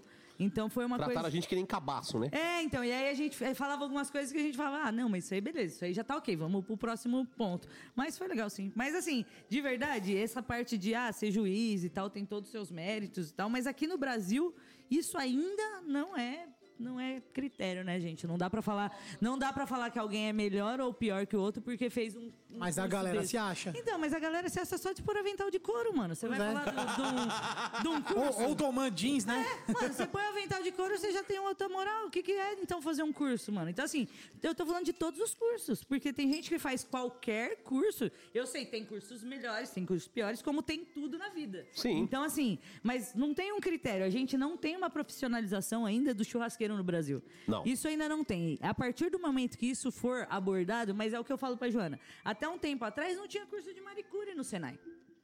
E inventaram e profissionalizaram. Por que não o churrasco? Eu e a Joana, a gente briga muito por isso. Querendo ou não, sabendo ou não, a gente tem muito esse problema. A gente não fala muito o que a gente faz. Hoje a gente teve uma reunião com o marketing, inclusive, que agora a gente vai... Se, prepa se preparem. Agora nós tem marketing. agora vai ter post bonitinho, parada toda. E aí eles chegaram e falaram, meu, a gente entra no Instagram de vocês... Não dá pra saber o que vocês fazem. Dá pra saber que vocês fazem muito churrasco. Isso todo mundo sabe. Vocês Pra fazem ver- muito churrasco. Não dá pra ver que vocês trabalham, só se Exato. divertem. Não, e tem muita gente que fala, não, mas fora isso, vocês fazem o quê? É. Não, não, não, é isso que eu faço. Por quê? Temos um Porque- quadro aqui, né? Eu trabalho, eu não faço faço churrasco. Exato, então assim, a gente acaba falando, porra, mas a gente faz churrasco. a gente- nossa vida, quando a gente fala que é um estilo de vida, meio da Joana, é um estilo de vida, mano, que passa pro meu filho isso. Não é uma brincadeira de churrasco. A gente vive o churrasco todos os dias. Não tem assim, ah, mas hoje vai ter churrasco, não vou convidar as meninas que elas estão com preguiça. Não, nós não tem preguiça de churrasco. Nós gosta com força. Eu já assim vi é E deu, dia e deu sorte da Joana também gostar com força, porque não ia dar certo com uma pessoa que não gostasse com força, gente. É, tem que gostar muito. Nós não nega churrasco. Tem gente que vem fazer foto com nós um dia e sai assim, nossa, eu não aguento mais cheiro de defumação. Eu falo, ah, mano. Ah, seja homem, caralho. Fracote, fracote. Vou ter que concordar com o Cunha. Olha, eu vou concordar com o Cunha. Caralho. Salva aí, Caio, salva aí. Que, mano, ninguém aguenta comer defumado todo dia. Não, Ninguém não aguenta não, não aguenta dia. não. Mas ninguém tem acesso a defumado todo dia, a não ser nós, cabação, que come essa porra todo dia, que faz essa porra todo dia. Defumo meia tonelada de, de coisa por... Eu não faço conta, mas é churrasco pra caralho. Vacilo. Aproveita É. pra fazer. Puta marketing bom. Ah, parte... Ah, Estefânia. você só fala Epifânia, eu chamo a Epifânia, menina do Epifânia. nome errado. A Estefânia, ela começou a colocar, na hora eu falei pra Jana, olha aí que sacada, mano. Se nós tivesse feito isso desde o primeiro dia, mano, uma moral pra ela, porque a ideia é sensacional. Mas, não, você sabe que a, a cagada foi minha, né? Porque eu, eu, em 2017, 18, 19, eu contava só as toneladas de brisket que eu fazia. E aí eu também parei. Aí. E aí um dia eu tava conversando com a Stefania, ela falou assim, pô, você parou com o negócio? Ela falou, eu vou começar a fazer lá no xerife. Eu falei, puta, boa ideia. É, imagina, que de... oh, imagina a gente depois de seis anos, quantos quilos tinha. Porque eu vejo umas. Ó, vou falar, não vou jogar no ar. Que que falar assim, já sei, mais de não sei quantas mil toneladas em não sei quantos eventos festival. Eu falo, mano, se contar nos dedos desses festivais, nem tem tudo, nem teve tudo isso. de Nem fe- tudo isso de pé. Tô mentindo? Se Não, contar tá mentindo. desde. Então, assim, mano, eu também não entendo por que, que as pessoas têm esse tesão em ser o primeiro. E o maior. O melhor. O melhor. Gente, pra que esse tesão todo? Se coloca mano? numa posição de Ah, não, mas agora eu vou, eu vou me aos defender aqui. Eu tenho um puta tesão de ser o primeiro. Mas em quê? Em tudo. Ah, pra quê? O quê? Eu tenho tesão de ter feito a primeira faca de brisket do Brasil. Eu tenho tesão de ter desenvolvido o primeiro butcher paper do Você- mas Brasil. Que tipo de tesão? É um tesão fisiológico, assim, de tipo. Ai, Não, é melhor que é psicológico. É aquela coisa que fala assim... é meu. Caralho, assim... Ou, Entendi. não, Não, tinha... entendi. Quando eu comecei, não tinha porra nenhuma nesse país. É. Não tinha faca, não tinha pit, não tinha hub, não tinha merda nenhuma. Aí eu tinha duas opções. Importar ou fazer alguém acreditar no projeto. E aí eu encontrei o Alexandre da Imperial, que topou fazer a faca. Eu encontrei ah, o, Anderson da, da Smoke, que topou fazer o pitch. Ele tinha feito o pitch dele. E ele falava, ah, mas isso dá trabalho, não sei o que. Eu falei, cara, você tem uma puta mina de ouro na mão. Né? E ele fez o nosso primeiro pitch, que era a Hot Mama. Ah, porra, o pessoal da Decabron fez. Não, mas a moral, é, eu acho que tem a moral, mas é que a galera fica muito doído com isso. Eu acho que isso não Fica, leva ninguém a lógico que lugar fica. nenhum. Sabe É. assim, tipo umas brigas. é, o que eu falo, não, o problema não é você querer ser o primeiro, o problema é você ficar brigando por ser o primeiro. Ah, tem uns caras que ficam bravos, hein? Então, que por nem isso os eu caras do Butcher Paper ficam bravos. Então, é. Bom, nós ficamos um ano, um ano, desenvolvendo o Butcher Paper. Fazendo teste, mandando papel pra Alemanha, pra laboratório, um dinheiro do caralho de teste. E assim, o papel, o papel existe. Né? Transformar ele em produto que é o quê? Imprimir, rebobinar, transformar uma bobina de um tamanho decente.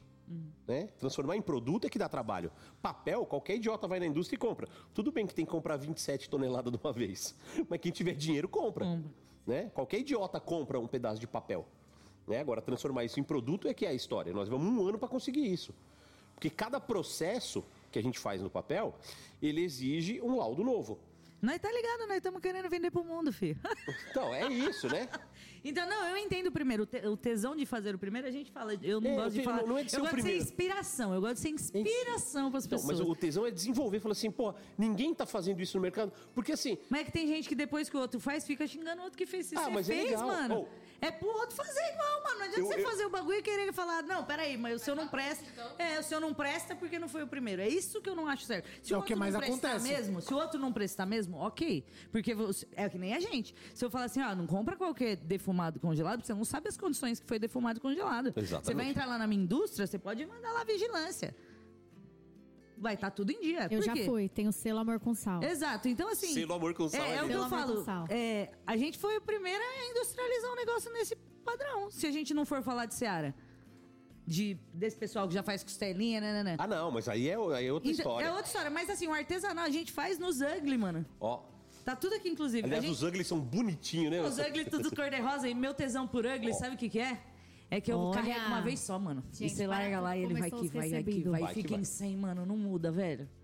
Barbecue de goiabada e farofa pra você. Esse barbecue de goiabada é famoso, hein, dona Barbecue Aline? de goiabada é famoso. Aí. Te salvou numa edição do BBQ Brasil. Em qual episódio que foi? Puta, eu, nem, eu não lembro, né, mano? Mas É. foi tipo um que foi de porco, que eu fiz uma costelinha com esse barbecue. Com o barbecue de goiabada. Eu fiquei, eu perdi pra. Pra berlota, no mínimo. ver- né? Não, acho que foi pro Wolf. Pior ainda, foi pro Wolf, que o Wolf ainda era o mais técnico Ah, no seu. Ele fez o assado de tira de porco, é verdade. É, ele cortou alguma coisa contra, alguma coisa assim.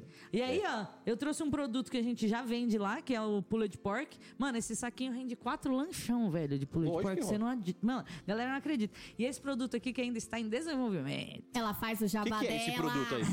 Isso aí é uma costela defumada por oito horas na lenha de macieira. E aí a gente tira todo o osso dela, então é só costela Ah, já vem carne. desossada? É o puro Desofada, creme do você milho, coloca água quente. Não, que, não, queijo não. Sem queijo. Sem queijo. Não é instagramável, é só gostoso. Tô perguntando. É que é gordura. Essa é a própria gordura da costela. Essa daqui a gente defumou, mas agora a gente também tá fazendo a linha sem. Ah, não posso falar. Vai rolar uma linha sem defumação também, mas nesse esquema churrasco prático mais pro dia a dia. Já fica aí, se alguém se inspirar e fizer primeiro, foda-se. Nós vamos chegar nesse assunto que se- agora, agora a coisa ficou séria. Agora, puta, eu tava com uma saudade de falar tanto de BBQ nesse, nesse BBcast, porque vira só fofoca, vira só vida pessoal, né? Eu Fala, tive, eu tive o meu dia de princesa, que eu fui lá conhecer a Happiness. Eu e a Clarice. Ai, fofa. Não, as pessoas pagam pra fazer essa degustação. eu fui na amizade, ou melhor, do 0800. Foi não, foi não, VIP, VIP. Eu fui lá, colei lá, porque são quase minhas vizinhas. Comi salmão, cupim, linguiça, que delícia. Desculpa, mas é que a Joana fez um... É, eu tô aqui fazendo Não, não jabá. dá, mas não dá pra Fazendo ver. jabá pra nós. Eu tô aqui tá fazendo o jabá delas. Obrigada. Não, mas ela, ela foi. E o melhor, ela foi lá num dia que ninguém tava preparado pra nada. Ela chegou lá num dia comum. Tipo fiscal. Cheguei na hora, É. na hora boa, que tava invacando tudo, assim, ó. Só Num foi dia de rolando, trabalho, Num normal. dia de trabalho. Só foi rolando o rodízio. E só os, de- só os deguste, né? Milho. Nossa, gente, foi um rodízio BBQ dentro da Happiness. Ó, já fica uma dica, né? já rodízio, dá pra fazer essa vi- visita guiada. Olha, Visita Vem guiada. isso aí pra mim, pá. Você que quer conhecer a indústria Happiness, entre em contato com a Aline e Joana, marque a sua visita, Com degustação. Conheça todo o processo de defumação, de conservação a vácuo e, além de tudo, fará uma degustação sensacional. Aí Eu- vocês botam o preço depois, eu- tá? Fechou. Não, eu acho que dá pra melhorar isso aí. A gente pode já marcar a primeira turma, indo nós três e mais, sei lá, X participantes aí que seguem e pagam um valor, eles pagam, a gente vai e faz uma tour lá. Vamos maturar isso aí que a gente tem que falar com o sócio, né, gente? Ô, ô, gente, eu vi esses dias num anúncio no Instagram uma visita numa fazenda de alface. É o quê, Joana? Fazenda de alface. eu A outra tá chorando de rir aqui. É uma, é uma fazenda indoor de alface e você paga 79 reais pra ver o pessoal produzindo alface. e não tem degustação de alface. E outra, por R$ 79 Não, reais, não tem cara. degustação de alface. Vamos fazer um Que absurdo. com degustação de alface. Olha, gente, vai ter de carne, mas para vegetarianos, porque a gente também é inclusivo. pode ter degustação de alface. Dá milho Dá defumado. milho Um milhinho. defumado. Alfa, alface é Um grátis. milhinho. Ai. Tem um milhinho, tem um Vocês milhinho. estão vendo, assim, mas você sabe que eu acho isso sensacional? Porque assim, eu, eu- eu acho que todo empreendedor ele tem que ter duas coisas. Na verdade, três, né? Ele precisa ter um projeto, ele precisa ter coragem, e tem uma terceira coisa que é sensacional, que é obrigatória no empreendedor. Ele precisa ter cara de pau. O cara que vende degustação de alface a 80 conto, É um gênio. ele tem que ser cara de pau. Não, mas é um gênio. Mas é, é um gênio, porque assim, de alguma forma, ele transformou uma visita guiada numa pla- plantação de alface No negócio. num negócio. Não tem nenhuma porra de Quem uma é trouxa? salada. Nós que estamos com um monte de coisa boa na mão e não estamos fazendo nada? Ou ele que está vendendo degustação de alface? É. Degustação não, Mas assim, visita. Mas, gente, ó, mas também tem os dois lados da moeda. Pra quem não tem interesse em alface, é uma babaquice. Mas quem tá pensando em ter uma produção de alface, é um negócio barato. é, é isso. É isso, é, nicho. Então, Sim. assim, o povo quer abraçar o mundo e aí acaba. Que é hilário, né? É, Você falar. A hora que ela falou que vai visitar uma plantação de alface. nem eu sabia dessa da plantação é, é de alface. engraçado, né, mano? Então, mas o grande barato é esse, assim, tem, tem uma teoria, depois que, que, que teve a, a- o, o advento da, da internet e tal, de você conseguir, tem uma teoria, eu esqueci o nome do cara agora, é um careca lá, um cara muito foda, que chama Long Tail, que é o, o- o rabo longo. Ele fala que assim, é um gráfico de coisas que todo mundo compra e coisas que só uma pessoa compra. Então, assim, eu gosto de tomar cerveja num copo feito com chifre de bisão. Cara, não tem bisão no Brasil. Eu vou ter que achar alguém que faça a porra do copo de chifre de bisão. Antes da internet, eu nunca ia ter um copo de chifre de bisão. Hoje, eu acho um cara. E você paga o preço que for no eu seu pago copo. o preço que for. É isso. Então, É assim, isso. isso. é a cadeia longa, o long tail, né? É, hoje, tem consumidor pra tudo que você faz. A gente tá nas duas pontas, inclusive. Hoje, É. o nosso serviço do Churras Delas, a gente atende as duas pontas desse rabo aí. O grande pra todo mundo, pra muita gente, e o super exclusivo que assim tem. Que Hoje eu não posso nem tirar foto e postar. eu, eu gosto desses que não pode tirar foto. É os melhores que tem, por isso que são esses que eu ia jogar. É. Eu adoro aquele, aquele áudio do cara que fala assim: o TBT que eu queria. Exato, não posso nem pôr a foto não aqui. tem nem foto. Então, mas isso é, é- isso é legal porque assim, a gente também é conhecida no mercado por fazer coisas de muita qualidade, por não dar trabalho para as pessoas e por quê? E por saber que eu posso entrar na casa de qualquer pessoa, eu não vou é, ficar tietando nenhuma pessoa. A gente vai lá, trabalha, faz o que tem que ser feito. A gente já, meu, nesses seis anos, eu falo, é, casa tipo de novela. Sabe aquelas paradas que você só vê em novela? Você vai trabalhar pra umas pessoas que você olha e fala, gente, jura por Deus? Eu falo que eu só tenho coragem de ir porque eu uso nossa farda do churras delas. Botina, calça jeans, camiseta e Não teria nem avental roupa, de né? couro. Eu não, gente, não tem como, não tem como. Eu tenho lugares que a gente, é o que eu falo, a nossa farda faz a gente se sentir à vontade pra entrar Chamo de farda, né? Olha que Mas é coisa. legal isso, isso é- mas mas é- assim, é que, tipo assim, eu não uso doma, porque eu e a Joana, a gente não é cozinheira. Eu e a Joana somos técnicas em cocções de produtos de origem animal. Escrevam isso aí, porque Como é podem que é? usar. Não, repete, pode usar repete. de, de- Repete pode aí, usar repete. de inspiração. Churrasqueira é o caralho. É Como é que isso, é? A gente é. Me perdi agora. Vocês estão- então parece aquele moço. Não tem um, tem um meme que o cara faz isso, né? Deixa Que a ele, Joana falar, Ele deixa. sempre fala o cargo num nome mega importante. Não, é, então, mas é isso. Gente desenvolveu esse termo exatamente porque as pessoas vinham, não, mas o acompanhamento só isso? É, porque a gente é técnica em cocção de produtos de origem animal. É isso. Técnica o que são de produtos de origem animal. Exato. Técnico em, em Cocção. cocção de produtos animais. De origem animal. Vulgo churrasqueira. Vulgo churrasqueira com glamour. De fada. Isso, agora assim, se você vende churrasqueira, é 250 reais o evento. Se você vende assim, a gente cobra. X. Cobra, tem que cobrar muito mais. Tem que cobrar É. muito mais. Não, mas a gente cobra o que eu falo que a gente cobra. Tem gente que fala que a gente é cara. A gente, no meio da galera, é conhecido como cara. Tem Pra que ser. fazer Eu evento também sou. particular. Mas por quê? Gente, eu tenho empresa grande, empresa grande, que me liga na sexta-feira e fala, Alina, eu, preciso de um evento pra 180 pessoas segunda-feira. Ah, lógico que é Eles têm certeza. Eles têm certeza que eu vou entregar um evento para 180 pessoas, o melhor evento que eles já tiveram na vida dele. Mas por que ele só me faz isso na última hora? Porque ele sabe que ele vai ter que pagar o que a gente vai cobrar. E eles pagam, porque não Exatamente. tem erro. A gente, em seis anos, pode caçar aí, em qualquer evento, pesquisar que não tem erro, mano. Não tem erro. Nem em festival a gente faz fila. Tem gente que fala, ah, não, minha barraca faz fila no festival, eu sou foda. Sua barraca faz fila, isso é foda. Não, mano. Você é lerdo. É só isso que eu consigo pensar. Você é lerdo, mano. Ah, mas você faz defumado, é só entregar. Não, eu já tive barraca de picanha, você tava em evento. Deus do Que, céu. mano, não fica fila. Por quê? Porque a gente tem. Como a Jana gosta de falar? Processos. A gente trabalha com processos. Se tiver cinco Com pessoas técnica. ou mil pessoas, nós vamos servir Linha de com o mesmo tempo, linha de mesmo- produção. E por isso que a gente fala que a gente é, valoriza o que a gente faz, gente. Porque você tem que se valorizar. Porque colocar qualquer um dentro de uma estação e falar que o cara tem 150 mil seguidores é fácil. Agora eu quero ver depois, quando acabar seu evento, a galera ficar falando que, ah, tinha fila enorme, ah, não consegui comer nada. Aí você pensa, vale mais a visibilidade do cara que não que nada num serviço. Porque, meu, fazer serviço para duas, três pessoas, para dez pessoas na sua casa é uma coisa, gente. Fazer evento para 500, mil, duas mil, cinco mil pessoas é outra história. Só que isso ninguém conta pro cara. Eu acho puta mancada, inclusive. Porque os caras usam de boi de piranha, Ah, mano. eu não acho mancada, não. Eu Pega um adoro. cara- Então, gente, mas não é. Eu a adoro, gente eu já adoro. trabalha com isso há muito tempo. A gente sabe que se pegar um cara cru e jogar dentro de uma estação, você vai acabar com o nome do cara. Já mano. cansei de ver isso e adoro. Mas já cansamos de ver. Então, gente, mas é tipo Mas, assim. mas é o que a- cara, mas o cara também tem que ter as moral, né? De, de ter os culhão de falar assim, ó, migão, não tô Mas, preparado meu, pra mas isso. na primeira vez que eu fiz, eu também Obrigado. não tava preparada. Ah, não, mas, mas Joana. Joana. Não, Olha aí. Olhei pra um lado, chutei pro outro. não, Não, mas é que às vezes você queima Mas- o cara por uma vez. Não, não, não, não, não, não. O cara se queima. Então, mas por o cara uma se vez. queima. Se o cara. Porque assim, vamos ser sinceros: festival não dá dinheiro. Ninguém ganha dinheiro com festival, nenhum chefe ganha dinheiro. Eu duvido aqui, eu quero que me prove um chefe que ganha dinheiro em festival. Não ganha. Tá? Se achar que 4 mil, 5 mil reais num cachê é dinheiro. Que 5 mil? Quem que Não, não, não, não. 5 mil? Então, não, eu Ah, tô. eu andei ganhando às vezes. Não, não, então. Eu tô chutando alto, assim, ó.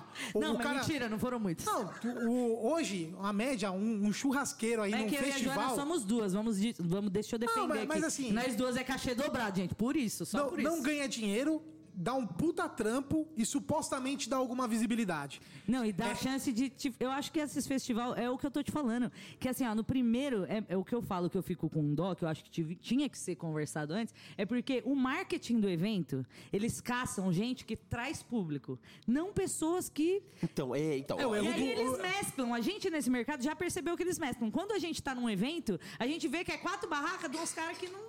Ah, eu, já Então- fui, eu já fui sócio de eventos, sabe? Eu fui sócio do Bárbaros muito tempo. E assim, a gente tinha alguns critérios na escolha. O, o- o primeiro critério de todos era quem brilhou na edição anterior. Então, assim, teve o primeiro Bárbaros, aí nós tivemos lá 20 churrasqueiros. Então, dos 20, 12 fizeram um puta trabalho. Esses 12 já vêm. Já vêm pro próximo evento. O segundo critério é: ajuda a vender ingresso? E aí ajuda a vender ingresso, nem sempre o cara entrega. Né? E aí, como organizador de evento, que eu tenho que pensar? Exato, é. eu, eu preciso vender ingresso. an- Antes de entregar carne, eu preciso vender ingresso. Porque se eu não vender ingresso, eu não tenho para quem entregar carne. Certo. E o terceiro critério era quem está fazendo coisas inovadoras. Né? E aí entrava ah, o critério de fazer coisas diferentes e tal. E aí depois, que foi uma das coisas que me tirou do evento, que eu resolvi sair do evento, foi o critério patrocinador. Né? Então, um patrocinador vai lá, fala, ah, eu vou dar 100 quilos disso, 200 quilos daquilo, 300 quilos daquilo. E eu quero o João assando. Fala, cara, mas o João não sabe assar. Puta, mas o cara tá dando seis, meia tonelada de carne. Vamos, vamos engolir o João. Aí eu comecei a não engolir mais o João. E aí, né? É, E a aí- gente- e a gente fica vendo tudo isso de fora. A gente que tá bem. A então, gente assim, tá do rolê, a gente vê tudo é, isso. né? é uma realidade, existe, é verdade.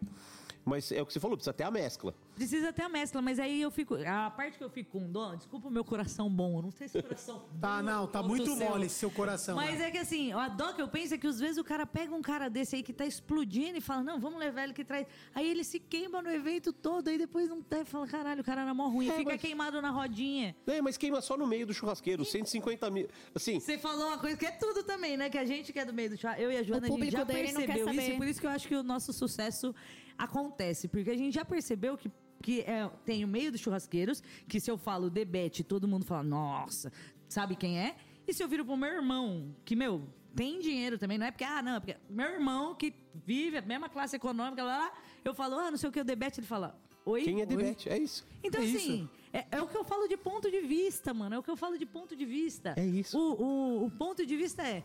Para um, pra um público, infelizmente, o nosso público ainda é muito pequeno. É, o- Ainda é o, muito é o que eu pequeno. chamo de famoso anônimo. Mas é por isso que a Famoso galera do anônimo. marketing briga Não, com a mas- mas que a é- gente é- quer ficar fazendo é, as coisas pra churrasqueiro, fazendo direito pra churrasqueiro. Tá errado, quero- tá errado. pra- É. Exato, mas foi aí que a gente aprendeu a, a correr fora da, por fora da curva.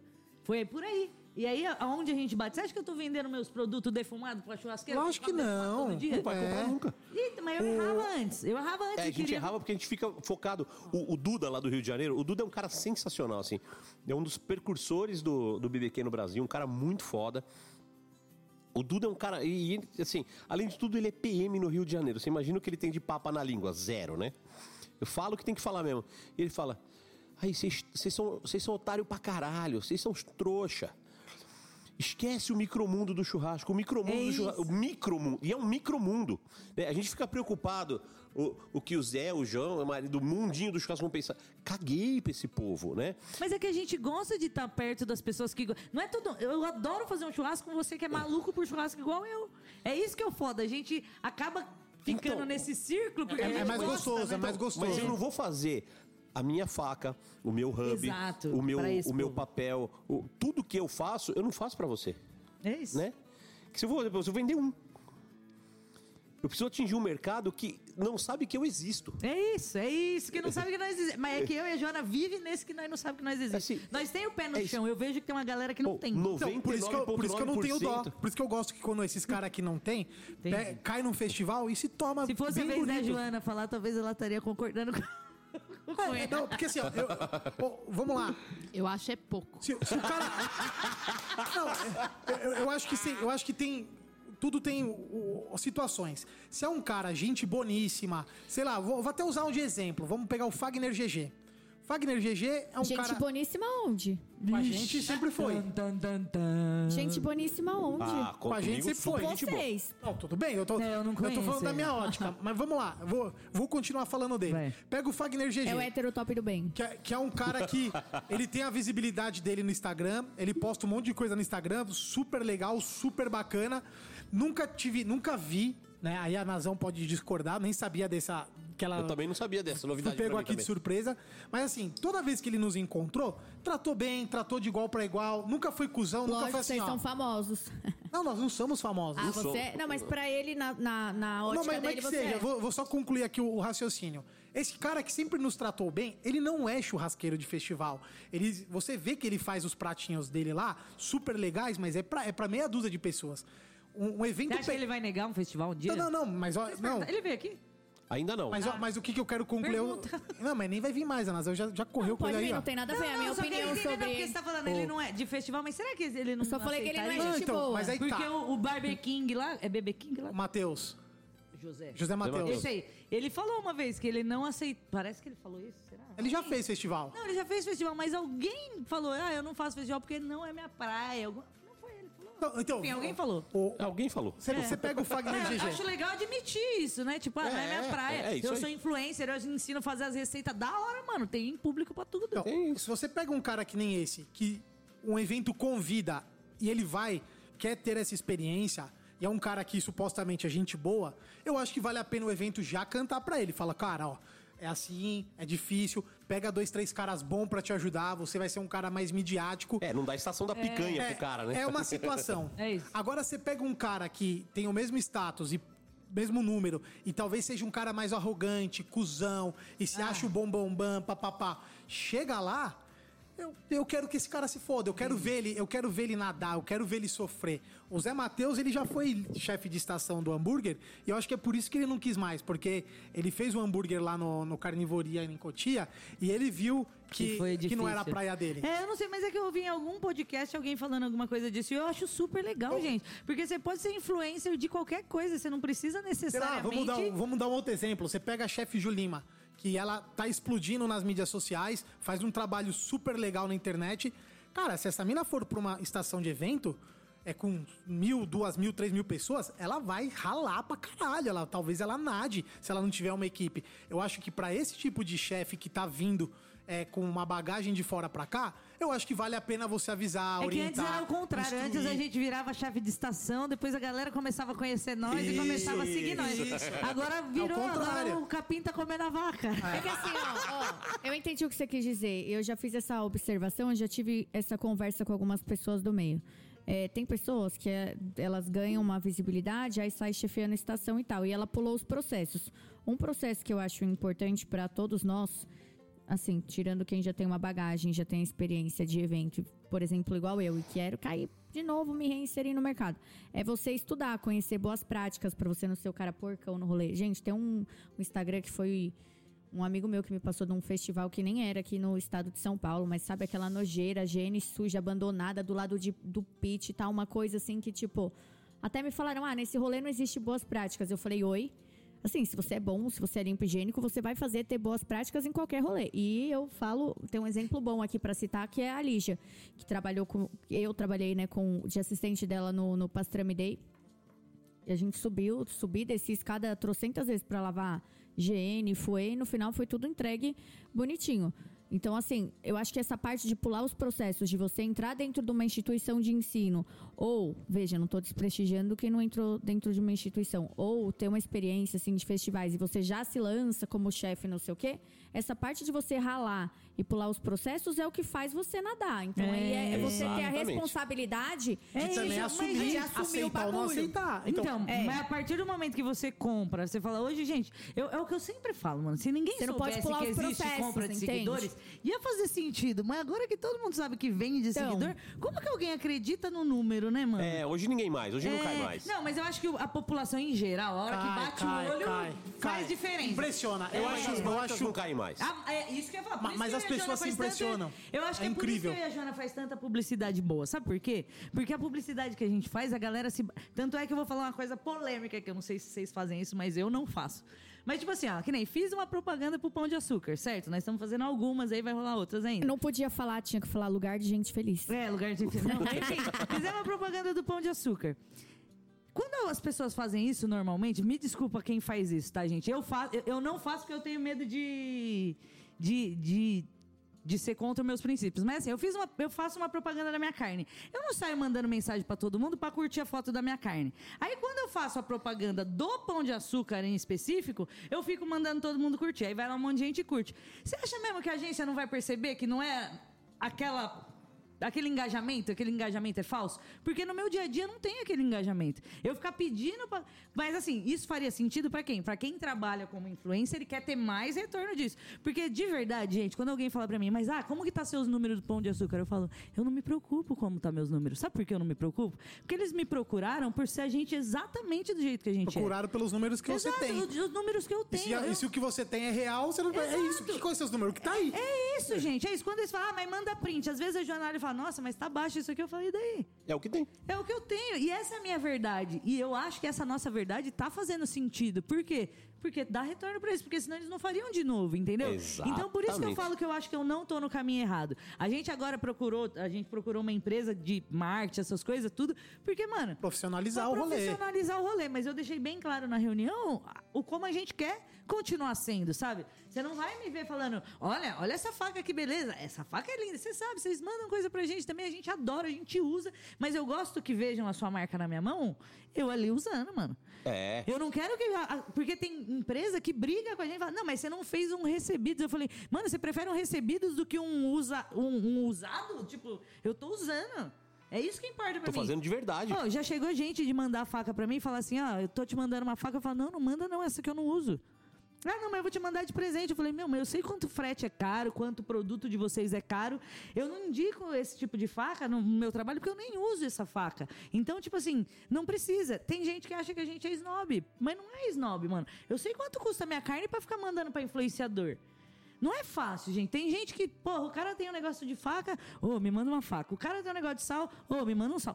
O tempo inteiro, mano. E eu acho que as pessoas querem falar, ô, brother, quanto você tá vendendo aí? Dá pra vender lá onde eu vendo? Vamos pôr lá pra vender, vamos fazer um negócio, vamos um ajudar o outro. Mas é o que eu sempre falo, as pessoas, elas esquecem um pouco das pessoas e pensam muito só em negócio, muito só em dinheiro. E eu e a Jana, desculpa, gente, se vocês estão procurando nós pra aprender a ganhar dinheiro, vocês Não- não vão ganhar. Agora, se vocês estão aprendendo a fazer negócio com o coração e com amor e pensando no outro, pode vir que é Você sucesso. sabe que é mais do que o negócio, de novo, é o ego, né?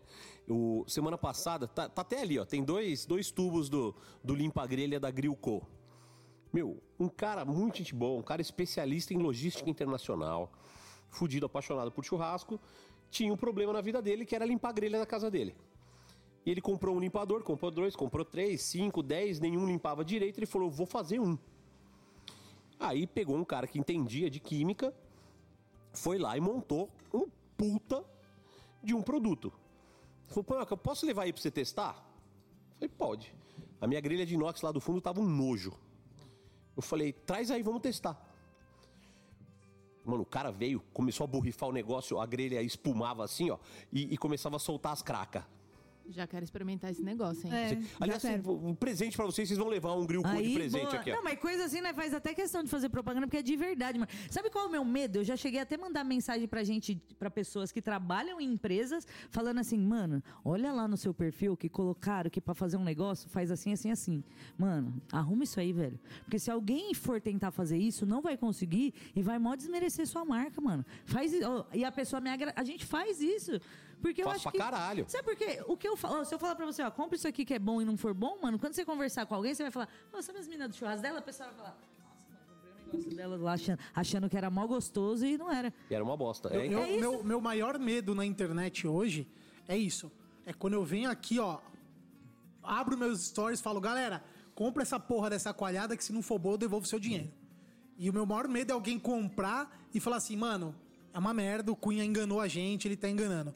Por isso que quando eu a- a- indico alguma coisa, é porque eu gosto muito. Se eu recebo e eu não gosto, eu não indico. Eu, Eu não indico, eu recebo. agradeço, Eu, é. eu recebo, agradeço, tal, tal, tal, mas não é um negócio que eu vou ficar indicando pra caralho, porque eu não gosto. Né? Então eu tenho que gostar. Não, e é diferente da pessoa te mandar um negócio porque ela tem um carinho por você, é que eu sou muito romântica, né? Eu romantizo muitas coisas. Percebemos já. A pessoa manda um Vamos- negócio vamos porque mudar, tem vamos- um carinho por Vamos você. chamar outro jogador que Não, tá é no porque, banco pra trocar, porque vai. normalmente as pessoas acham que eu sou ruim e a Joana que é boazinha. Pois é, pois é, eu tinha essa visão, eu já tô aqui, já Muita tô. gente tem essa visão, mas eu, Eu tinha também. mole. Se a pessoa me manda com uma cartinha, olha, adoro o trabalho de vocês, não sei o quê, eu, nossa, eu me derreto e faço. Agora, se o cara fala, não, quanto você quer pra. Falei, quanto eu quero? Mas tá achando que eu sou o quê? Quanto eu quero? Ô, eu já Aí recusei. Não, amor, calma, calma. Eu já recusei uns três caras que me ofereceram, perguntaram quanto eu queria pra receber umas facas e usar. E eu dar um, mandar pro cara, eu tenho aqui os áudios, eu falar, cara, não me manda, eu acho besteira, pega essa grana, divulga, É ou em vez de, sei lá, pega, em vez, a grana que você queria me pagar, pega 10 facas e manda pra 10 pessoas que você gosta do trabalho, que você conhece, porque não vale a pena você me mandar, eu não vou te cobrar. E É, o- eu e também cara, não e o cara agradecer. também, de ficar, ah, eu mandei, você não postou, como assim? Não, e o, ó, dica da doutora. Já existe jurisprudência pacífica aqui em São Paulo de que o influenciador digital responde solidariamente por prejuízos causados Aí, aí aos consumidores. Então não sai aí divulgando qualquer coisa e tal. Lógico que são situações que eu nunca vi ocorrer no churrasco, são situações de lojas de celulares, essas parcerias. Mas, enquanto influenciador, Mas Mas se valeu pra também. loja de celular, vale pra Vale outras pra coisas. tudo, vale exato. para tudo, Mas eu exato. contei essa história do, do limpa grelha. O cara veio aqui, a gente conversou e tal. E eu fiz um post com o cara. Falou: Ó, tô recebendo aqui a visita do. Esqueci o nome dele agora, acho que é Rafael. Do Rafael tal. Ele trouxe aqui o grupo, pô, o produto é legal, não sei o quê, né? Segue ele aí, não sei o quê. Foi o que eu fiz. E eu falei pra ele: Ó, fica ligado, porque depois que eu fiz o story, você vai começar a receber um monte de mendigo virtual. O mendigo virtual, né? O cara. foda. Ô, juro. Nós já, nós já até sabemos quem são alguns. É, Pô, mas é triste é isso quando você tá falando com algum cara desses, algum, algum lugar que vende qualquer coisa desse, e o cara fala, nossa, mas fulano. A gente fica sem graça quando alguém fala, nossa, mas fulano do churrasco já toda vez me pede. Parece que eu sou é, Não, coisa cara- de caridade. Aí você fica, porque queima o nome, né, gente? A gente já tem um, O estigma- churrasqueiro. É, é tão difícil você ser profissional num negócio que seu tio, seu vizinho, seu sogro, todo mundo também é profissional e não recebe por isso. E você ser profissional e recebe por isso já é difícil. Você ser mulher é mais difícil ainda. Você ser conhecida como pidona num coisa, é mais. Não, é horrível. é horrível. E as pessoas vêm falar pra você, Não, falar, e ah, aí, fulano. o, aí o Rafael ele fica me ligando agora. Ele manda fala assim: ó, fulano entrou em contato comigo. Eu falei, manda mensagem pra eu ver. Ô, juro, os cara, o cara viu no meu stories e entra no cara. Ô, você topa uma parceria? Ponto. É essa mensagem que o cara manda pra empresa. É isso. Ah, é ridículo. Esse é o grau de profissionalismo que o cara se coloca. Ô, e aí, manda um produto aí pra eu divulgar. Muita gente fala pra gente, "Ô, vocês não querem mandar o produto? Vamos fazer uma parceria? Eu falei, que parceria? Vocês mandam o produto, eu como e divulgo. Eu falei, não, mas eu mesmo posso comer e divulgar? É, é, é a parceria cara a cu, né? Você entra- a pessoa entra com a cara, você Se entra eu vou dar pra você, eu prefiro pôr o Miguelzinho lá comendo um. Vale muito mais. Porque assim, eu já mandei coisa pra influencer, mas eu mandei pra influencer que eu gosto, mano. Eu não Você não, mandei então, porque... você não mandou pra influencer, você Mandou mandou, pra pra um amigo. Exato, você mandou pra uma mesmo, pessoa que mandei. você é fã. Mandei, que você admira o trabalho. não é eu- um eu- eu acho influencer. assim, ó. É só um outro adjetivo, né? E assim, você não pode ficar esperando que você vai receber. Eu, como mulher, eu priorizo comprar produtos de mulheres. Posso fazer um jabá da berlota? Faça, faça, Nossa, faça quando eu muito. vi, gente, é a primeira coisa, eu falei, gente, preciso comprar esse negócio. Eu comprei um de cada, comprei cookie, comprei todos os produtos dela pra eu provar. eles são se- sensacionais Porque eu mesmo. tenho que prestigiar a minha amiga que tá lançando um produto novo. Porque quando eu for lançar os meus, eu quero que os meus amigos comprem também. Lógico, vai ter uma pessoa mais próxima que você vai mostrar, que você vai, você vai dar de presente e tal. Tem todo um sentido, mas as pessoas. Pô, você tem que prestigiar o trabalho do outro também. O que, que é ser amigo também Não, nessa com certeza, porra? é, é, é o que eu falo. Tem um Não é? negócio na internet que falei que a galera aplaude muito mais quem tá longe Do que quem tá do que perto, né? quem tá do seu lado, né? muito mais. Inclusive, comprem aí o risoto da Berlota, que é maravilhoso. É incrível, Até uma incrível. ontem, criança mano. Fiz. Ô, sério, eu sou uma anta. Você tá ligado? Pra cozinha, eu sou boa só pra fazer acompanhamento. Vocês fa... Ó, vou contar um segredo pra vocês. Churras delas é prático desde sempre, porque a gente é muito prática. E todos os acompanhamentos do churras delas são mega práticos também. Vocês podem olhar lá no nosso Instagram. Por quê? Eu e a Joana, a gente é muito difícil pra fazer acompanhamento. A gente não é chefe de cozinha. A gente não, é- não gosta nem muito de receita rebuscada. Então, assim, tipo, fazer um risoto foi um marco na nossa vida e ficou foda. E é molezinho o risoto Fazer, é, né? Nossa. fazer um risoto que só foi misturar, né? Não, só pôs água, manteiga e. Só isso, né? Pô, vou co- E o parmesão. opcional. Só isso. É, fantástico. Bom, vamos dar andamento aqui? Eu, eu- Desculpa, eu a gente amando esquece que tá não, fazendo, é porque tem, gravando, Não, né? tem que guardar assunto pra Joana ainda. É verdade. tá Não, ela, ela pode contar tudo, mas Não, agora com a parte visão dela, que é mais legal. ela falar. O foda vai ser eu ficar quieta no dela, né? Não. Vocês sabem que não vai acontecer. Não, você, você vai lá pra cozinha preparar o rango que vocês trouxeram. Pronto. Vai ser difícil, vai ser difícil. É, ó, vocês sabem que a Aline e a Joana participaram do Shark Tank. Nós vamos deixar, ó, boa ideia. Você quer vir fazer roteiro com nós ser, aqui? pode ser editora. Nós vamos falar sobre o Shark Tank Brasil, só que no próximo episódio com a Joana. Agora a gente tem alguns quadros aqui. Esse programa ele é, é bagunçado, mas ele tem uma Ah. seriedade mínima, né? Boa. Então, assim, a gente tem a dica do dia, tem vários quadros e tal. E a dica do dia, aproveitando que vocês estão aqui, que vocês fazem negócio com barbecue, a dica é Pink Money, meu amor. Pink Money. É. Quando, quando você for usar o pitch, principalmente em situações comerciais, use o pitch na maior capacidade que você conseguir, mantendo a qualidade. Né? Não vale a pena você acender o pitch para fazer pouca coisa. Né? Lógico que para sua casa, para fazer eh, eh, churrasco da família, para fazer brincadeira, você pode acender um pitch gigante e botar uma costelinha só, problema seu. Mas se você quer ganhar dinheiro, se você quer transformar isso em negócio, utilize sempre a capacidade máxima do seu pitch sem perder a qualidade. Não é entupir colocar uma carne em cima da outra, né? Exatamente. Tem que ter critério. Mas se você conseguir usar o máximo de capacidade que o seu pitch tem para você é, minimizar o gasto com carvão, com lenha e principalmente o seu tempo, eu acho que é a atitude mais inteligente, certo, dona Aline? Eu acho certíssimo. Inclusive, a gente. é, todo mundo pergunta, né? Tanto, ninguém, eu até já brinquei com algumas pessoas. Ah, mas que pizza você usa? Que- eu não tenho camisa de time nenhuma. Mas assim, os pits que eu uso são todos os uglis, aqueles pequenininhos de tambor. Por quê? Eu e a Joana, a gente não começou é, defumando toneladas por dia, que nem a gente defuma hoje. Então a gente sempre gostou de defumar separado as proteínas, em um em cada um. E quando a gente começou a brincar com esses uglis, a gente viu uma opção muito bacana de você conseguir colocar um tanto de proteína que não é tão grande Isso era um grande problema, porque a gente tinha um pitch que a gente não podia acender sempre se quisesse fazer coisa pouca. Quando a gente começou a trabalhar com defumado, que aí a gente começou a perceber que a gente ia ter um volume maior. A gente falou, se a gente comprar um pitch grande, a gente vai ter que ficar colocando várias coisas, não vai poder pôr em cima, embaixo, não é nada do jeito que a gente gosta de fazer. Então vamos fazer vários pequenos? Então hoje a gente escolheu por vários pequenos. Então eu tenho vários pits pequenos, todos cor-de-rosas e lindos. Então esse negócio foi por quê? Porque eu queria defumar menos quantidade. Com um pit grande, eu ia perder dinheiro. É pra eu Exatamente. dar uma dica também ou é só pra concordar com Pode a sua dar ou não? todas as dicas que você quiser. Dica Não, da mulher é que, que tem fa- a fábrica, né, meu amor? Não. Ela não tem um pitch, ela tem uma fábrica, meu Então, bem. assim, é... e vai crescer essa fábrica. Então, assim, talvez a gente possa querer ter times aí de churrasco. Não, mas, mas quer falar, co- como é que vocês. Alô, Felipe Roberto dos Santos, fica a dica, hein? Porque vocês estão numa crescente, então em algum momento não vai dar mais pra ficar fazendo de Dá, ugly dá, ugly, né? mano, porque sabe os ugly? O legal dos uglies? O legal dos ugly é que você não abastece, mano. Você põe tudo lá, fecha e você só controla a temperatura. Isso que a gente mais gosta. Não, mas eu digo aba- um assim, abastece de carne, né? Tipo, É, então, eu vou dar um adendo que o Ugly, ele dura 12, 14 horas e ele tem uma estabilidade de temperatura que, meu, eu posso sair pra almoçar, duas horas depois voltar, ele tá na mesma temperatura. Não, mas não, não, mas, mas Sensacional não é isso. isso. O que eu tô dizendo é assim. Hoje vocês fazem, produzem, por exemplo, vai, 100 quilos de defumado por vez. Tá. A hora que vocês precisarem defumar, tipo, 500 toneladas. Tipo, não, você- então, aí a gente tá. Até a gente pensa em fazer. Porque em algum momento, assim, ou você vai ter que ter um campo de futebol com vários uglies um do lado do outro. É. Não, eu e, queria. trabalhando a minha igual ideia uma. era essa. A minha ideia é que eu queria ter vários e uma galera trampando. Esse era o meu sonho. Um monte de pit. Tipo uma plantação de pit rosa, tá ligado? Uma plantação de Mas a alface. Joana não deixa. porque- Sim. É, a Joana, a Joana não deixa, a Joana não deixa ter essas ideias malucas. Mas por enquanto tá funcionando muito bem. É, e grandes volumes, a gente consegue defumar grandes volumes. Isso é porque muito como eu legal. tenho várias.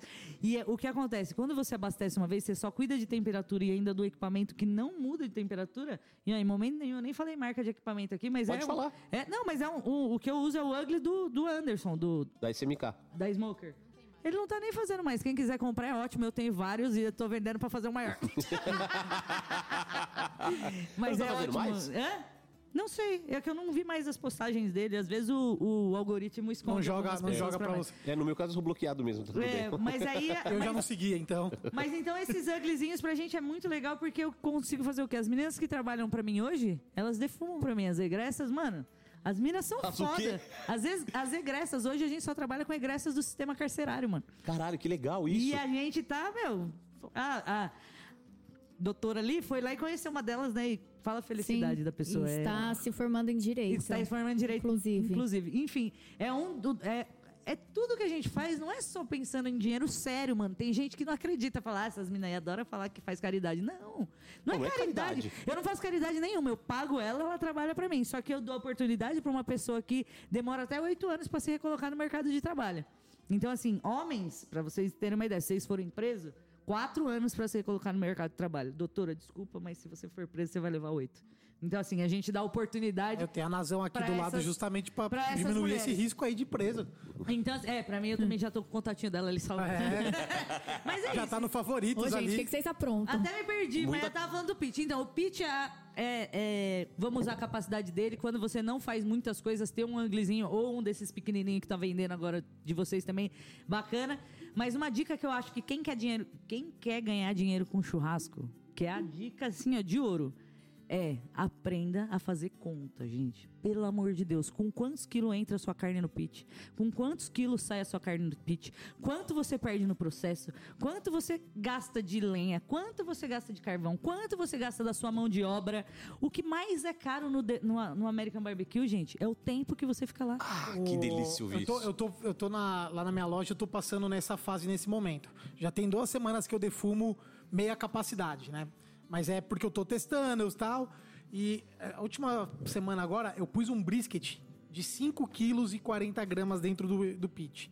Hora que de- depois que eu fiz todo o processo, porcionei, envaquei, deu 2 quilos e 400 à venda.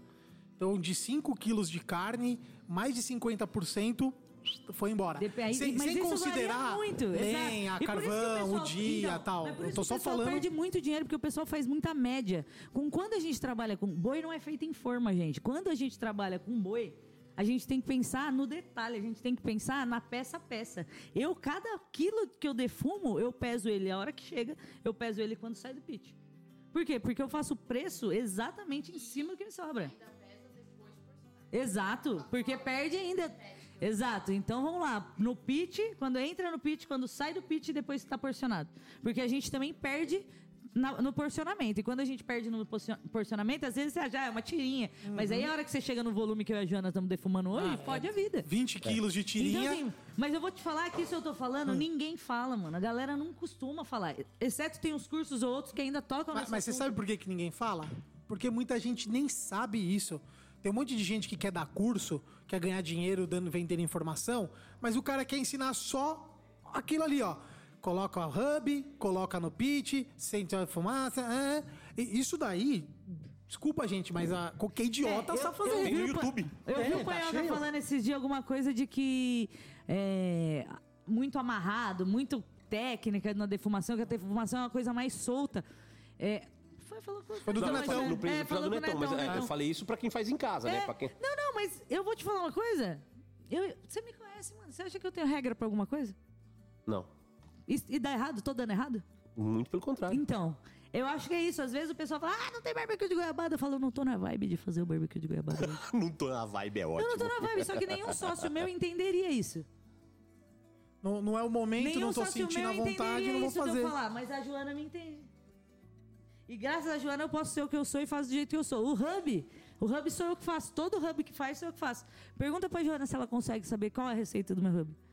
Há Nem- seis anos. Nem você sabe. Eu sei, é isso, gente. É isso. Mas a gente nunca teve uma reclamação tipo, ah, tá mais doce. Ah, mas tá. Sempre tá delícia. Eu vendo coisa delícia. Se é o seu padrão, ah, mas eu gosto daquele padrão. Então não compra das minhas coisas, porque o meu padrão às É, vezes é é. que é difícil num mutável. Por quê? artesanal ter um padrão a Exato, esse eu nível, trabalho né? com boi, eu trabalho com carvão, eu trabalho com lenha, eu trabalho com churrasqueira. Como que eu vou ter E padrão? tem Eu ainda a questão com- do humor, né? Não, do humor, dos temperos. Ah, um açúcar daquele, uma pimenta daquela, tava mais aberta no pote naquele dia, né? Não tem como, gente. Uma goiabada mais, mais doce, uma goiabada. Então, não tem. O nosso negócio é muito difícil de eu aumentar ele no volume que a gente tá aumentando, porque eu não posso, eu não consigo perder a mão. Mas a gente já tá estudando e a Joana já tá me me hackeando pra conseguir fazer esses molhos. Mas o que eu falo é que assim, a gente não pode perder a nossa essência. Às vezes a gente Jamais. se vende, a gente acha, eu sei que dinheiro é importante, gente. Eu também não tô aqui falando que eu trabalho só por amor, eu tenho filho pra criar. Mas assim, desde que eu me conheço por gente, eu trabalho por amor e nunca passei fome. Então assim, vale a pena fazer o que você ama. Porque depois quando você ficar velho e falar, não, quando eu tiver dinheiro, quando...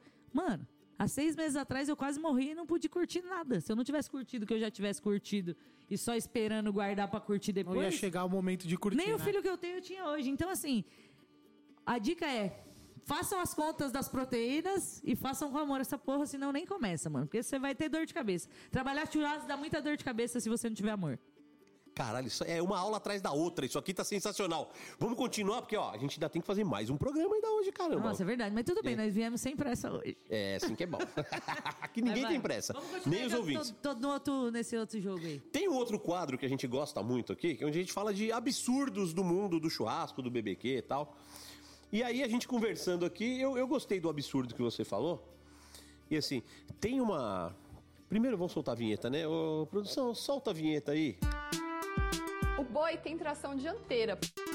É isso aí, minha gente. O boi. Ela tava achando que ia rodar a vinheta. Você tava esperando tocar a vinheta. É imaginária. É imaginária, é Eu imaginária. vou acostumar com isso. ali, Ó, ali a hora que vocês. Por isso que a gente ouve o, o BBcast depois, que é pra ouvir as vinhetas. As vinhetas somente no Spotify. É, a- Não, eu juro que eu vou ouvir, porque normalmente quando a gente grava essas coisas, a gente não ouve. Quando a gente grava programa, a gente não assiste. Sério, eu tenho, eu, eu tenho um problema de, tipo, eu acho tudo que eu falo eu acho ruim, tudo que eu vejo eu acho ruim. Então, tinha um cantor esses dias famoso aí que falou que ele cantava e achava feio, mas é um famosão. Eu sou nome, ruim com o nome de cantor, mas ele dá essa entrevista. Mas assim, não é. É porque eu não gosto de ouvir minha voz, eu não gosto de me ver na TV, me acho Mas vou te gordo. falar, você tá dando show hoje. tá, tá- tá espetacular, tá espetacular isso aqui. Então, no quadro O Boi tem tração dianteira, a gente fala sobre absurdos do mundo BBQ. E o mundo BBQ, o mundo do churrasco, tem muita cagação de regra, né? Como a gente tava falando. Então, ah, Não tinha, né? Começou. Veio É, né? com o churrasco premium. é. cê- em carne pra mim é só com sal grosso. Né? Vá se fuder, dá pra fazer um churrasco um monte de jeito, né? É, então, assim, as pessoas têm uma tendência. Tanto que aqui no Brasil a galera muito faz brisket. Ah, brisket pra só sal e pimenta. Por quê? Porque ainda quer bus- buscar esse resquício do. né? Só uso sal grosso. Não, só sal e pimenta. O simples é que é bom. Cara, o simples não, não é só o simples que é bom. Né? O elaborado bem feito é legal pra caralho. Né? Barbecue, não bota barbecue, é doce. Né? Aí você vem e vende barbecue de goiabada de litros e muitos litros por semana, né? Exato. Então, assim, quem tá errado? O cara que tá cagando regra ou você que tá vendendo? É o que eu falo, tem muita. A grande diferença aí é que tem o pessoal que pensa, é muito fácil você fazer churrasco, é o que eu falei. Em casa, você controlar o ponto de uma peça, nanana. Mas eu e a Joana, a gente nunca fez pouco churrasco. Eu e a Joana, a gente só faz churrasco de tonelada, mano. Desde que a gente começou a fazer churrasco, a gente começou a fazer churrasco em festival. A gente não começou fazendo churrasco em evento para 10, 20 pessoas. Então a gente sempre defumou de muito volume. E querendo ou não, ter a experiência de defumar em muito volume é muito diferente. E você só tem essa experiência de defumar em muito volume quando você defuma em muito volume muitas vezes. Exato. É diferente de você defumar em muito volume uma vez. Ah, vou fazer um curso, vou lá, vou defumar num festival 500 quilos de carne. Beleza. Acabou. Mas acabou. O que eu falo que a gente tem experiência não é porque eu tô querendo cantar vantagem, é que eu tinha um professor meu que falava: se você faz uma coisa só na vida, você precisa fazer perfeito essa coisa. Mano, a gente só faz isso. Faz seis anos que a gente só faz isso. Né? Vai hoje de olho fechado. Por quê? Porque a gente só faz isso. Tem- E é- Tem, tem até uma classificação que eu acho que pra você, ah, mestre, você tem que ter, tipo, tantas horas daquilo. Exato. E aí tem uma pá de cara que fez 10 quilos de brisket e acha que é o mestre do brisket. Exato, o pessoal fica Pô, puto a gente com já fez que a gente toneladas não e mostra, toneladas. Que a gente não filma, que a gente... Mas é que a gente não é disso. A gente não tem esse preparo. Eu vou arrumar alguém pra ficar lá, só vou chamar você Sabe o que eu gosto mais hoje no mercado? Outro dia eu tava conversando com, com um amigo e ele falou assim: falei, porra, né, eu, eu me esforço pra caralho pra falar de barbecue, de American barbecue. Então eu falo de costelinha, eu falo de brisket, eu falo essas coisas. O cara falou: para que você faz fogo de chão? Não faço, não sei. Não faço. Pô, mas. eh, Cara, não sei fazer fogo de chão. Cara, vem fazer grelha num evento pra mim? Não vou fazer grelha no evento. Minha especialidade é American BBQ, né? Eu sou especialista nisso. Ele falou, pô, mas tem um cara aí que o cara entende de, de defumação, de grelha, de fogo de chão, de charcutaria, de não sei o quê. Aí eu falei assim, tipo o Drauzio Varela, né? de tudo. É, tá tá cheio de Drauzio Varela no churrasco hoje. Porque se, se liga o Fantástico, o Drauzio Varela fala de sarampo, de catapora, de covid, de câncer, de AIDS, de Mas acho que assim, você pode fazer churrasco de todos esses tipos, mas você não vai se denominar especialista em todos esses tipos. É, então. É aí, aí os caras se denominam assim, fudido em tudo, né? Agora, vamos combinar aqui? Quando você teve seu problema da diabetes fudido lá, você foi no Drauzio Varela ou você foi no cara que entendia de diabetes? Exato, a gente vai. no- Tanto é que a gente tem casos assim mesmo. Tem gente que faz evento com os outros e aí vira pra nós, manda mensagem: Mano, deu um negócio aqui, o que, que nós faz e resolvo como? E eu já. Ai, gente, infinitas vezes a gente já salvou muita gente, sabe? Eu acho que a galera gosta da gente porque a gente é isso. A gente ajuda de verdade. É o meu lado bom, sabe? Do tipo. E depois não fica, tipo, contando vantagem pros outros, falando: Ah, Fulano tava. Ah, eu tive que. É. Sabe? Por quê? Porque eu quero que o mundo do churrasco, a galera não ache que eles são um bando de cuzão que só enche a cara de cerveja e per... A gente só não é cuzão, mas o resto a gente enche Enche a cara de cerveja. Tudo bem. Enche a cara de cerveja, não mas é, não é porque a gente anda com quem deve, do que a gente vai ter que andar também, né? que ser coerente é não ser cuzão. É só isso, gente. É, Se não você- seja cuzão. Se você para e pensa, mano, mas eu vou estar sendo cuzão com alguém falando um negócio desse, eu fazendo isso. Porque assim, às vezes também é um ego de querer cutucar o outro. Isso também. Sei lá. Às vezes tem, um, ah, mas ele me cutuca de volta. Eu acho que essa parte da quinta série eu deixo. Ah, pra eu, eu, eu gosto de ser cuzão com quem é cuzão. É, Mas isso, o, o Netão falou muito isso no, no episódio dele. Com quem é cuzão eu Ele gosto. falou assim, cara, se o cara falou merda pra mim, falou merda de mim, eu, eu vou deixar pra lá, eu vou gastar minha energia com outra Essa- coisa. Exato, é energia. Você gasta radical livre. Gente, quando a gente fica nervoso, vou contar uma coisa pra vocês. Vocês gastam radical livre. Radical livre Envelhece, ele né? destrói a sua própria célula. Então, assim, quando você tá com raiva de alguém, você quando fala, ah, você tá se machucando. Tá machucando você mesmo? É literalmente, é cientificamente falando. Então, toda vez que você ficar nervoso, muito puto, você pensa, mano, eu tô me matando. Vamos respirar, porque o cara lá nem sabe que eu tô puto. É Tá- isso. ou tá cagando pra É, você. então tá cagando. Então, assim, tipo, eu e a Ju. Ou tá gente- feliz que tá puto, que é pior. Você deixa o cara feliz. é, então, às vezes você não falar nada de volta, deixa o cara mais puto do que você Ignora. cair no jogo Então, dele. Mas vamos voltar pra bagunça aqui? Qual que é o Que rolê? a gente começou a conversar aqui. E aí tem aquela coisa do, do tradicionalzão, que eu sou foda, que eu sou rusticão, que eu sou brutão, que eu sou não sei o quê, essa coisa, né? Que eu, eu vejo isso como viés machista do churrasco. essa cagação de regra, de que é só assim, é só assado tal, que eu sou bruto mesmo, que eu sou gaúchão mesmo, que eu sou nordestino mesmo, que eu sou não sei o que mesmo, né? E, e é só assim. Costela minga é a melhor costela que tem. O que, que você acha disso, Aline? Então, depende pra quê, né? Do que você vai fazer. Mas é que assim, essa questão de costela minga. A gente sabe que tem a costela dianteira, a costela rojão, a, todo, a, a costela rojão. Mas a gente sabe que o que, que acontece? Para cada corte existe um, Um preparo. um preparo diferente. Uma costela minga, uma costela minga defumada, do jeito que a gente faz hoje, fica uma delícia. Só que você chegar, se posicionar dentro de um YouTube e falar que pro seu churrasco a costela minga vai ser a melhor costela para você fazer no seu churrasco, é, é complicado. É leviano. É leviano. É assim, depende. Se você falar assim, você quer qual é a costela mais barata pra você fazer no seu churrasco? Aí sim. É, a costela minga, a costela rojão, que a Joana falou. Mas se a pessoa tá te perguntando qual é a melhor costela pra fazer do seu churrasco? Porra, meu, você não vai falar que é a costela minga. O que, que foi essa coisa da costela minga? Foi só um, um- um gancho pra mostrar que tem gente falando coisas por aí. Tem esse negócio do flow que o cara falou uma merda lá, uma merda, meu, bem feito pra ele mesmo, concordo. Mas assim, quando você começa a falar alguma coisa pra um público, você querendo ou não, você tem uma responsabilidade sobre isso. E, mas o público também tem, Não, convenhamos exato, só um público pouquinho. não, o público também tem, mas você começa a falar. Aí você, sendo mulher, você precisa você ter um- um- uma informação verdadeira, porque você, já sabe que tem gente ali esperando você tropeçar Só pra te atacar. só pra te atacar. Então, eu acho que o mínimo que qualquer pessoa tem que fazer é estudar antes de tentar ensinar. Então, eu acho que pra mim o maior que você fala aí do, do- como que é o nome do quadro? Boi tem tração Boi tem dianteira. tração Exato. É Porque o que, que acontece? As pessoas querem. é, como eu vou falar?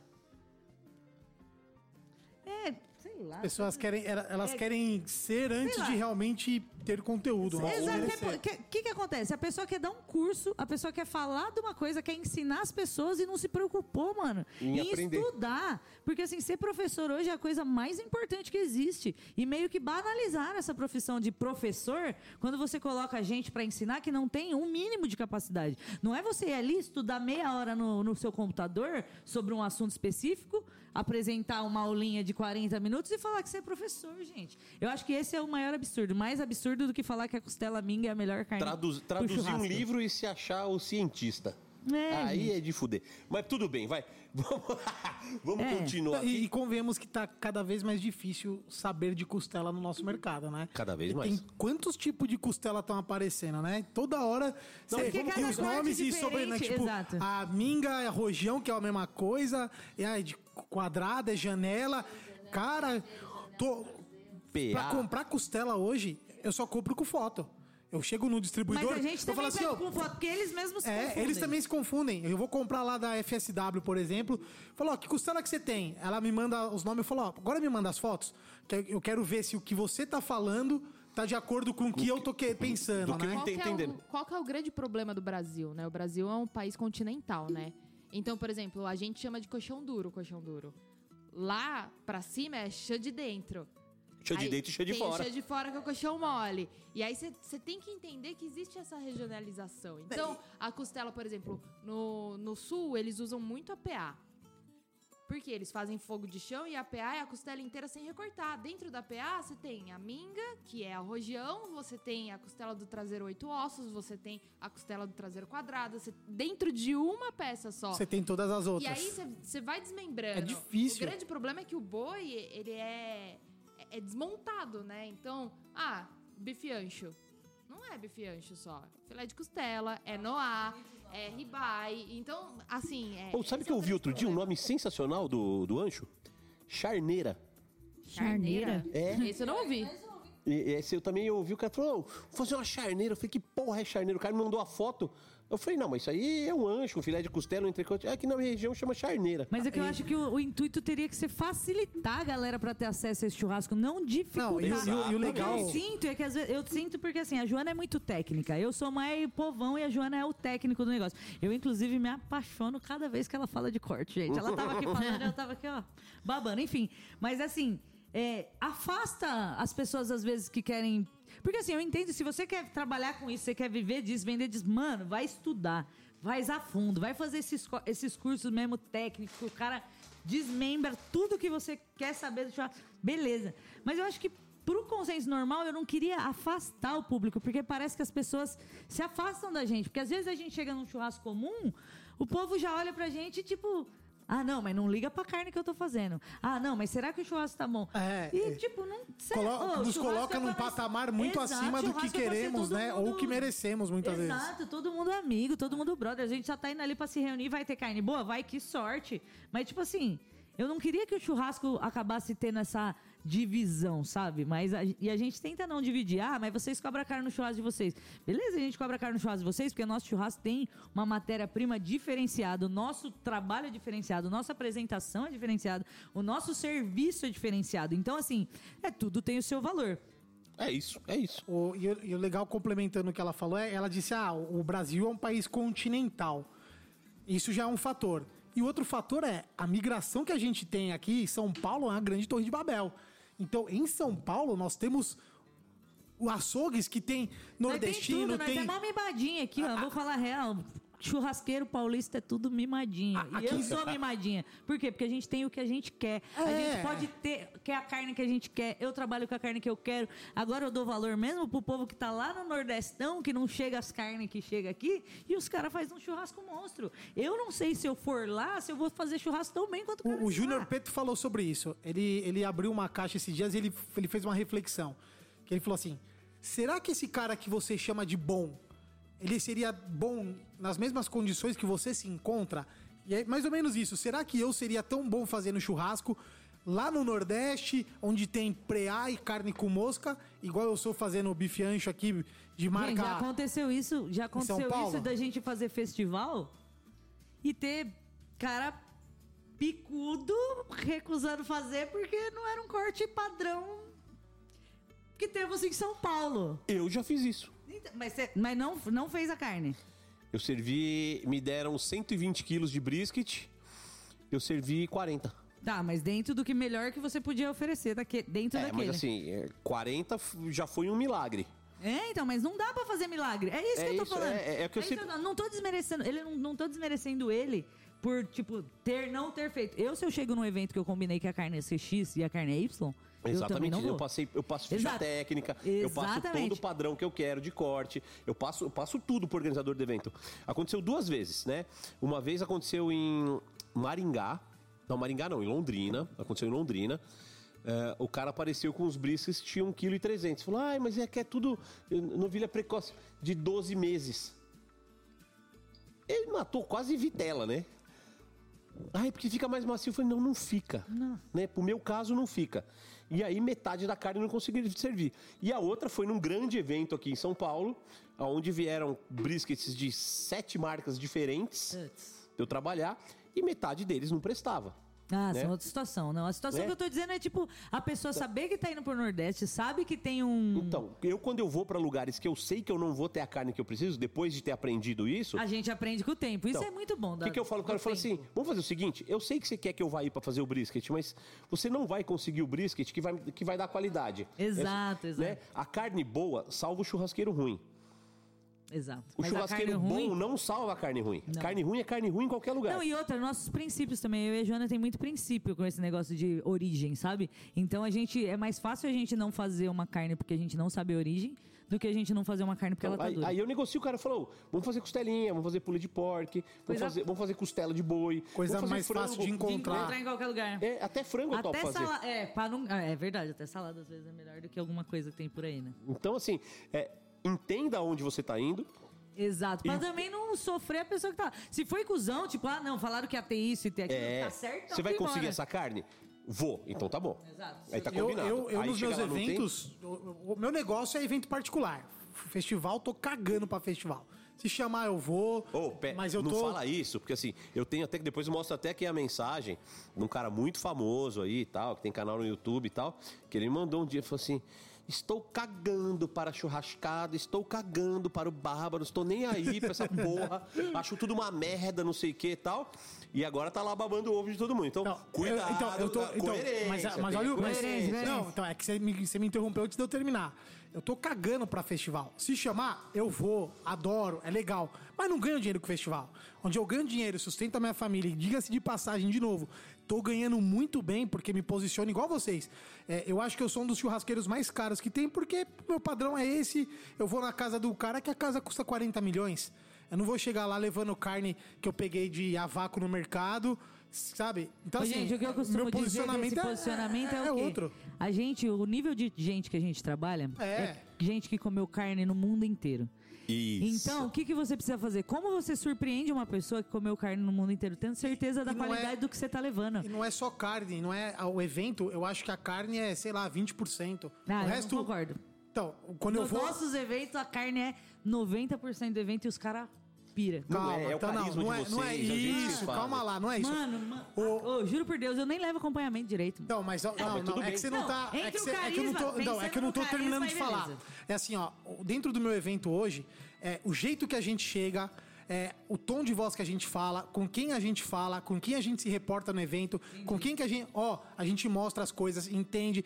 Então, por isso que eu digo que a carne é uma carne fodida, mas eu digo que dentro do contexto total, a carne é mais um dos itens. Então, mano, mas se você Entendeu? for como é que a gente tudo isso foda e for uma carne mais ou menos... Não, não, dar- não, vamos- vamos- mas como é que você Não, eu dou maior importância pra acompanhamento. como é que eu chego num, como é que eu chego num, num evento de um cara que pra você entrar no condomínio você tem que revistar todo o carro, Pra você sair você revista todo o carro e vou Deixar me o celular preocupar, na sacolinha na porta. entendeu? E eu vou Quase isso. E aí não, e aí como é que é a postura?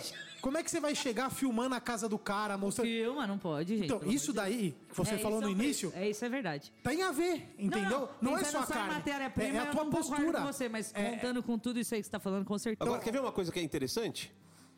Essa carne que você leva no evento, Aline, essa carne cunha que você leva no evento, às vezes é a mesma. eu posso comprar? Pode. não, ela- a minha não. A minha posso. pode. Não, a que a gente trabalha hoje, não, não pode, você pode Então, comprar eu posso essa carne. comprar qualquer carne dessas. Então, é, O o que, que que não- faz a diferença, né? Assim, Não é só a Não, carne. que- é que você falou agora, que que eu, por que, que eu falei isso? Não, não pode comprar. Sabe por quê? Porque muita gente hoje, por exemplo, tem um- na cabeça que você vai na Swift, compra carne na Swift, chega no churrasco com a carne na Swift, você tá arrasando no churrasco.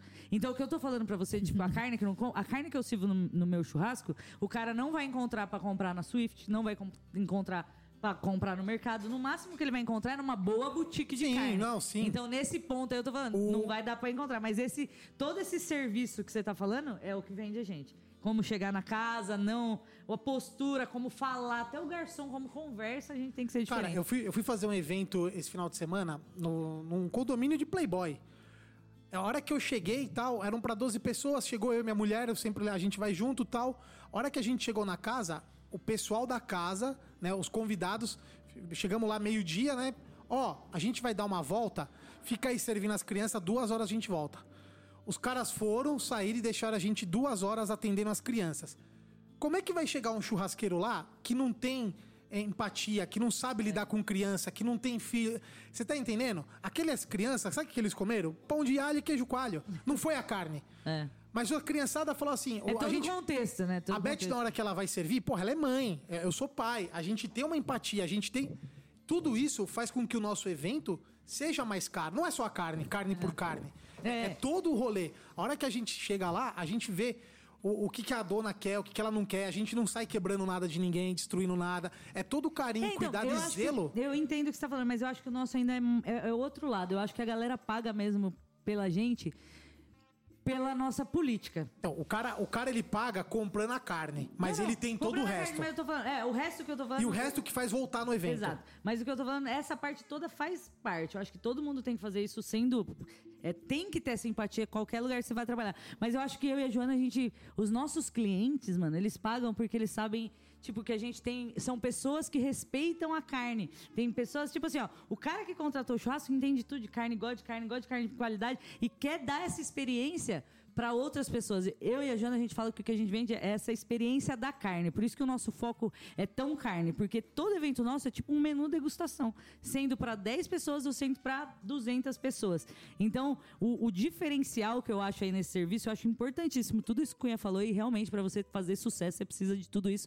Só que eu acho que o diferencial ainda maior é Cada churrasco que eu faço, pelo menos uma pessoa sai sabendo quan- sobre qualidade de carne. Mesmo que seja aquele tiozão que colou ali do lado da, da- da churrasqueira, eu me sinto na obrigação de fazer uma pessoa entender o porquê minha carne é daquele preço. Sim, todo, Entendeu? todo a aula, né? Exa- É um então, workshop, é um churrasco show. É isso, mas eu dou o show, acabo ganhando pelo show, mas eu dou o show pelo meu princípio, de fazer com aquela pessoa saia daquele churrasco querendo comprar carne na boutique, a carne boa, coma menos carne com mais qualidade. É isso que é o nosso lema. Caralho, isso tá virando uma aula. Vamos, vamos prosseguir aqui? Vamos que nós temos ainda. Ó, nós estamos atrasados. Oh, tá rendendo demais, tô adorando isso aqui. Não, não. Não, nem fizemos quem tira o chapéu. Não, Vamos. mas, mas agora vem. Então, Essa vamos. grande homenagem ao Vai grande. vinheta também? Nós tem vinheta. Falou em tirar chapéu, olha lá quem já tirou Falando o em tirar chapéu. chapéu, chegou o palhaço nosso de convidado circo. de dois episódios pra frente ainda, né? Conterrâneo, conterrâneo. Já tá aqui, ó. Veio de chapéu, veio de chapéu. Salve, galera! Você já vai ter meu chapéu no carro, depois pega meu chapéu pra nós fazer foto. Nossa, não, você não tem noção. Eu, eu fui o único que votou contra você, só pra deixar claro. Só, só pra deixar claro, eu falei assim, esse eu sou contra, mas por isso que somos em três. Pra Sempre vai dar, empate. sempre vai dar ímpar. Então vamos lá. Em homenagem ao grande comunicador Raul Gil, produção, solta a vinheta. Pra quem você tira o chapéu? É, isso aí. Pra quem você tira? Vai, gordinho, a pior imitação, vai. Vamos aplaudir! Pior imitação. tão ruim, isso é não. Essa aqui tem, pelo menos é ao vivo essa vinheta, você não precisa esperar. Ah, eu já tinha ouvido alguém falar que era ruim, mas eu não acho tão É, ruim. vou tu falar de é mim, a mas... pior imitação do Raul Gil da face da terra. É bóstimo. Bora, É bóstimo, é bóstimo é foda. Conheci mais um novo, um, um termo da atualidade, com a doutora Nazão. Bóstimo. Bóstimo. Só que tá bom? Bóstimo. É bóstimo. Bom, Então vamos lá. O, o quadro Pra Quem Você Tira o Chapéu, a gente fala o nome de pessoas que passaram pela sua vida de alguma forma. E você diz se você tira o chapéu ou não pra essa pessoa. Mais importante do que tirar ou não é justificar o porquê. Fuego no parquito. Ah, eu É, sou, oh, mas vou te sou falar. de leve. E eu acho que pela primeira vez. Já teve alguém que, não, que tirou o chapéu pra todo mundo? Acho que não, né? Mano, eu tiro outras coisas, você acha que eu não vou tirar um chapéu? chapéu tá fácil, mano. Bora, se fosse pra tirar camisa, outras Então coisas, é mais difícil.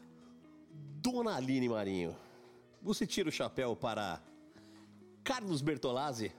Ah, o Carlos Bertolazzi é uma comédia, né, mano? Eu tiro o chapéu pro Carlos Bertolazzi, sim, porque ele tá onde ele tá, não é por acaso. Eu não conheço muito a trajetória de vida dele antes, porque, como eu falei pra vocês, eu não sou do mundo da gastronomia. A gente veio do churrasco pro churrasco. Mas ele foi um cara que tava lá no BBQ Brasil, querendo ou não. Eu soube até de episódios dele brigar por mim, por coisas que ele achava que não foi certo. Então eu tiro o, o- o chapéu pra ele sim, aonde a gente tá, onde a gente vê ele, ele é super recep- receptivo com a gente. Bem, abraça, beija, nunca deu um de estrela com a gente, sempre foi de boa. Então eu tiro o chapéu pra ele sim. Muito Cara do bem, muito bem, muito bem. Ele participou do primeiro BBQ Brasil, né? Foi, foi primeira... nosso- foi nosso jurado. Jurado, foi uma das primeiras pessoas famosas, assim, que eu tive contato, assim, proximidade, Diário. né? É, mano, achava até que era meio famosa também. A gente acha, né? A gente sai do BBQ Brasil achando que é Big Brother, achando que é famoso. Aí que quebra a cara, mas nós... Mas você sabe que o, o- o meu parâmetro do BBQ Brasil era o Instagram, né? O programa ia pro ar, acabava o programa eu ganhava 10 seguidores. "Caralho, milf. eu hum, que milf? Não, Ninguém. nessa época aí não tinha isso aí, não. É, ou, não era nada, assim. Né? Porque assim, quem assiste o SBT sábado, 9 e meia da noite? É, só as velhas. Não, as velhas dormiram, ninguém assiste. Verdade, não, era, não foi uma coisa que deu uma repercussão assim. Não, nada. Não, mas veio um... Mas nós conhecemos as pessoas certas. Deu, deu umas repercussão boa assim, meu, meu Instagram dá bombava. O seu também bombava. Todo, de todo mundo O bombava. meu não bombou nada, o meu bombou depois. No programa não bomba. E, Vai se você não tava tão lindo no programa. é, no- nem hoje. Não, mas, Não, mas a hoje já tem. deixa o povo bonito. É exótico, hoje o conceito exótico já é legal. exótico, vai, a galera acha antes eu era bonito. feio, agora eu sou exótico. É, É o conceito do exótico. Vamos lá, que agora. Ah, tá fácil, Carlos Belo da. Achei que ia ser um negócio mais. Não, mas não tem. Ô, Mas é juro, que eu sou mó de juro, boa, né, mano? Eu, eu escarafunchei a sua biografia pra tentar achar alguém que você não ia tirar, mas não consegui achar, não. A Joana vai ser mais fácil. A Joana é mais, é mais treteira. Eu gosto mais da Joana nesse, nesse Ah, eu, eu, eu É, é confesso muito que eu tô mais amor. surpreendido. Eu achei que era o Mas contrário. todo mundo. Eu e a Joana é policial bom e policial ruim, mas É. todo mundo acha que E eu a sou Joana é policial bad ruim. cop, é. É, eu, eu sempre achei também. É, olha lá que visão que a gente tem. A, Jo- assim. a Joana mete a boca eu mesmo, tenho tá nem medo de aí. altura, a Joana que mata barata, eu só. Sim. Como as, as aparências se enganam. É, se enganam, se enganam, se A enganam. caminhoneira mais fajuta que eu conheço. É, eu sou fake. Só, só na música do Christian Ralph mesmo. Só. Sapadrão. Tinha um sonho de ir pra Nova. York. É, sapatão de sítio.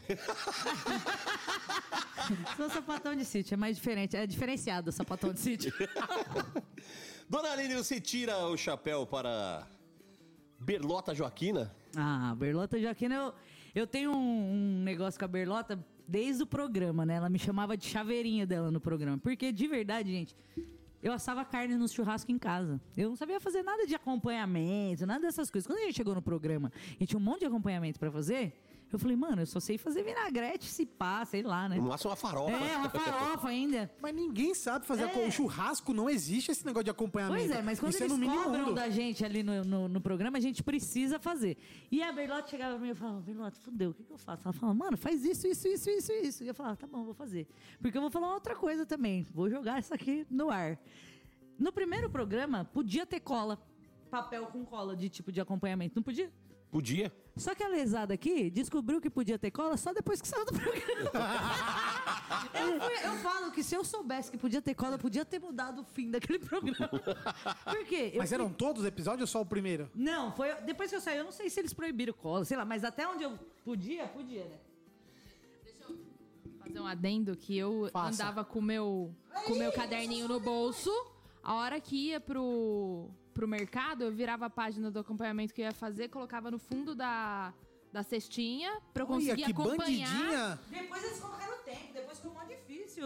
Oh, depois foi difícil. O nosso foi de boa, vai. O nosso foi legal pra caralho. Não, o nosso foi Mas de assim, Sabe por que é, o nosso é foi de reality boa? show, né? Tem que ter um pouco de show. Mas o nosso foi de boa e foi o mais legal, foi porque foi real, real de verdade. Todas as pessoas que estavam ali nem imaginavam como era um programa daquele. Todo mundo que fez depois já conhecia nós, já conhecia como era o programa, já conhecia É, já pedia tudo. dica. Exato, Ah, então... o terceiro, a terceira edição já tinha gente discutindo se ia ou não, porque não valia a pena. Exato. Porque falava assim, nossa, você chamado igual o Panhoca foi. Então, você comparado ao Panhoca que participou desse programa. Então, então, quando eu cheguei lá, eu não sabia nada de acompanhamento e a Berlota era Berlota, tava lá na dela. Berlota sempre foi meio do jeito dela, que não era muito de muitos amigos. Só que eu sou aquela que é amigo de todo mundo, então já grudei na Berlota, já viramos amiga e tal. E ela não tinha muitos amigos, a gente conversava muito, ficava muito junto.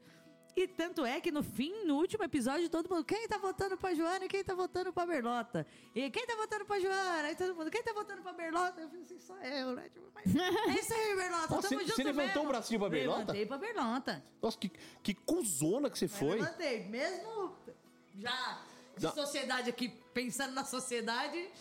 Nossa, contra nossa, que cuzona que você Mas foi. Cuzona, cuzona foi ela. Vou lembrar de um negócio aqui que você tá aqui. Que agora eu vou lembrar. Vai, vou lembrar. Ó, episódio do BBQ Brasil, aquele que foi dentro dos food truck, lá na, na, na Na, JBS. na JBS, da Seara. Que ela tinha ganhado uma prova anterior e pôde escolher o time dela. E não escolheu. Você não lembra disso? Ela que quem? eu chorei largado, né? Ficou É, no ela time quem? da A- Dona a Berlota? Glória. É, não, Que não- ela ainda escolheu a Dona Glória de, de líder do time. Acho que eram três times, eram. Não, mas, é- Dois, ela dois quem? times. Você tá falando da Berlota? Da Ber- Não, eu tô falando da Joana. Da A Joana. Joana me Tá, fudeu. não, a Joana não sei que nem não por que escolheu. fode hoje, porque não devia fuder mais depois daquele dia. É, tá vendo? Mas foi isso. E aí a gente. A Berlota sempre foi muito comigo, mano. Sempre foi parceira, sempre foi parceira. Desde sempre. Aí a Joana, depois a gente começou a ficar mais brother, mas eu não. Eu, ó, uma coisa eu posso não ser nessa vida. Eu posso já não ter sido fiel nessa vida.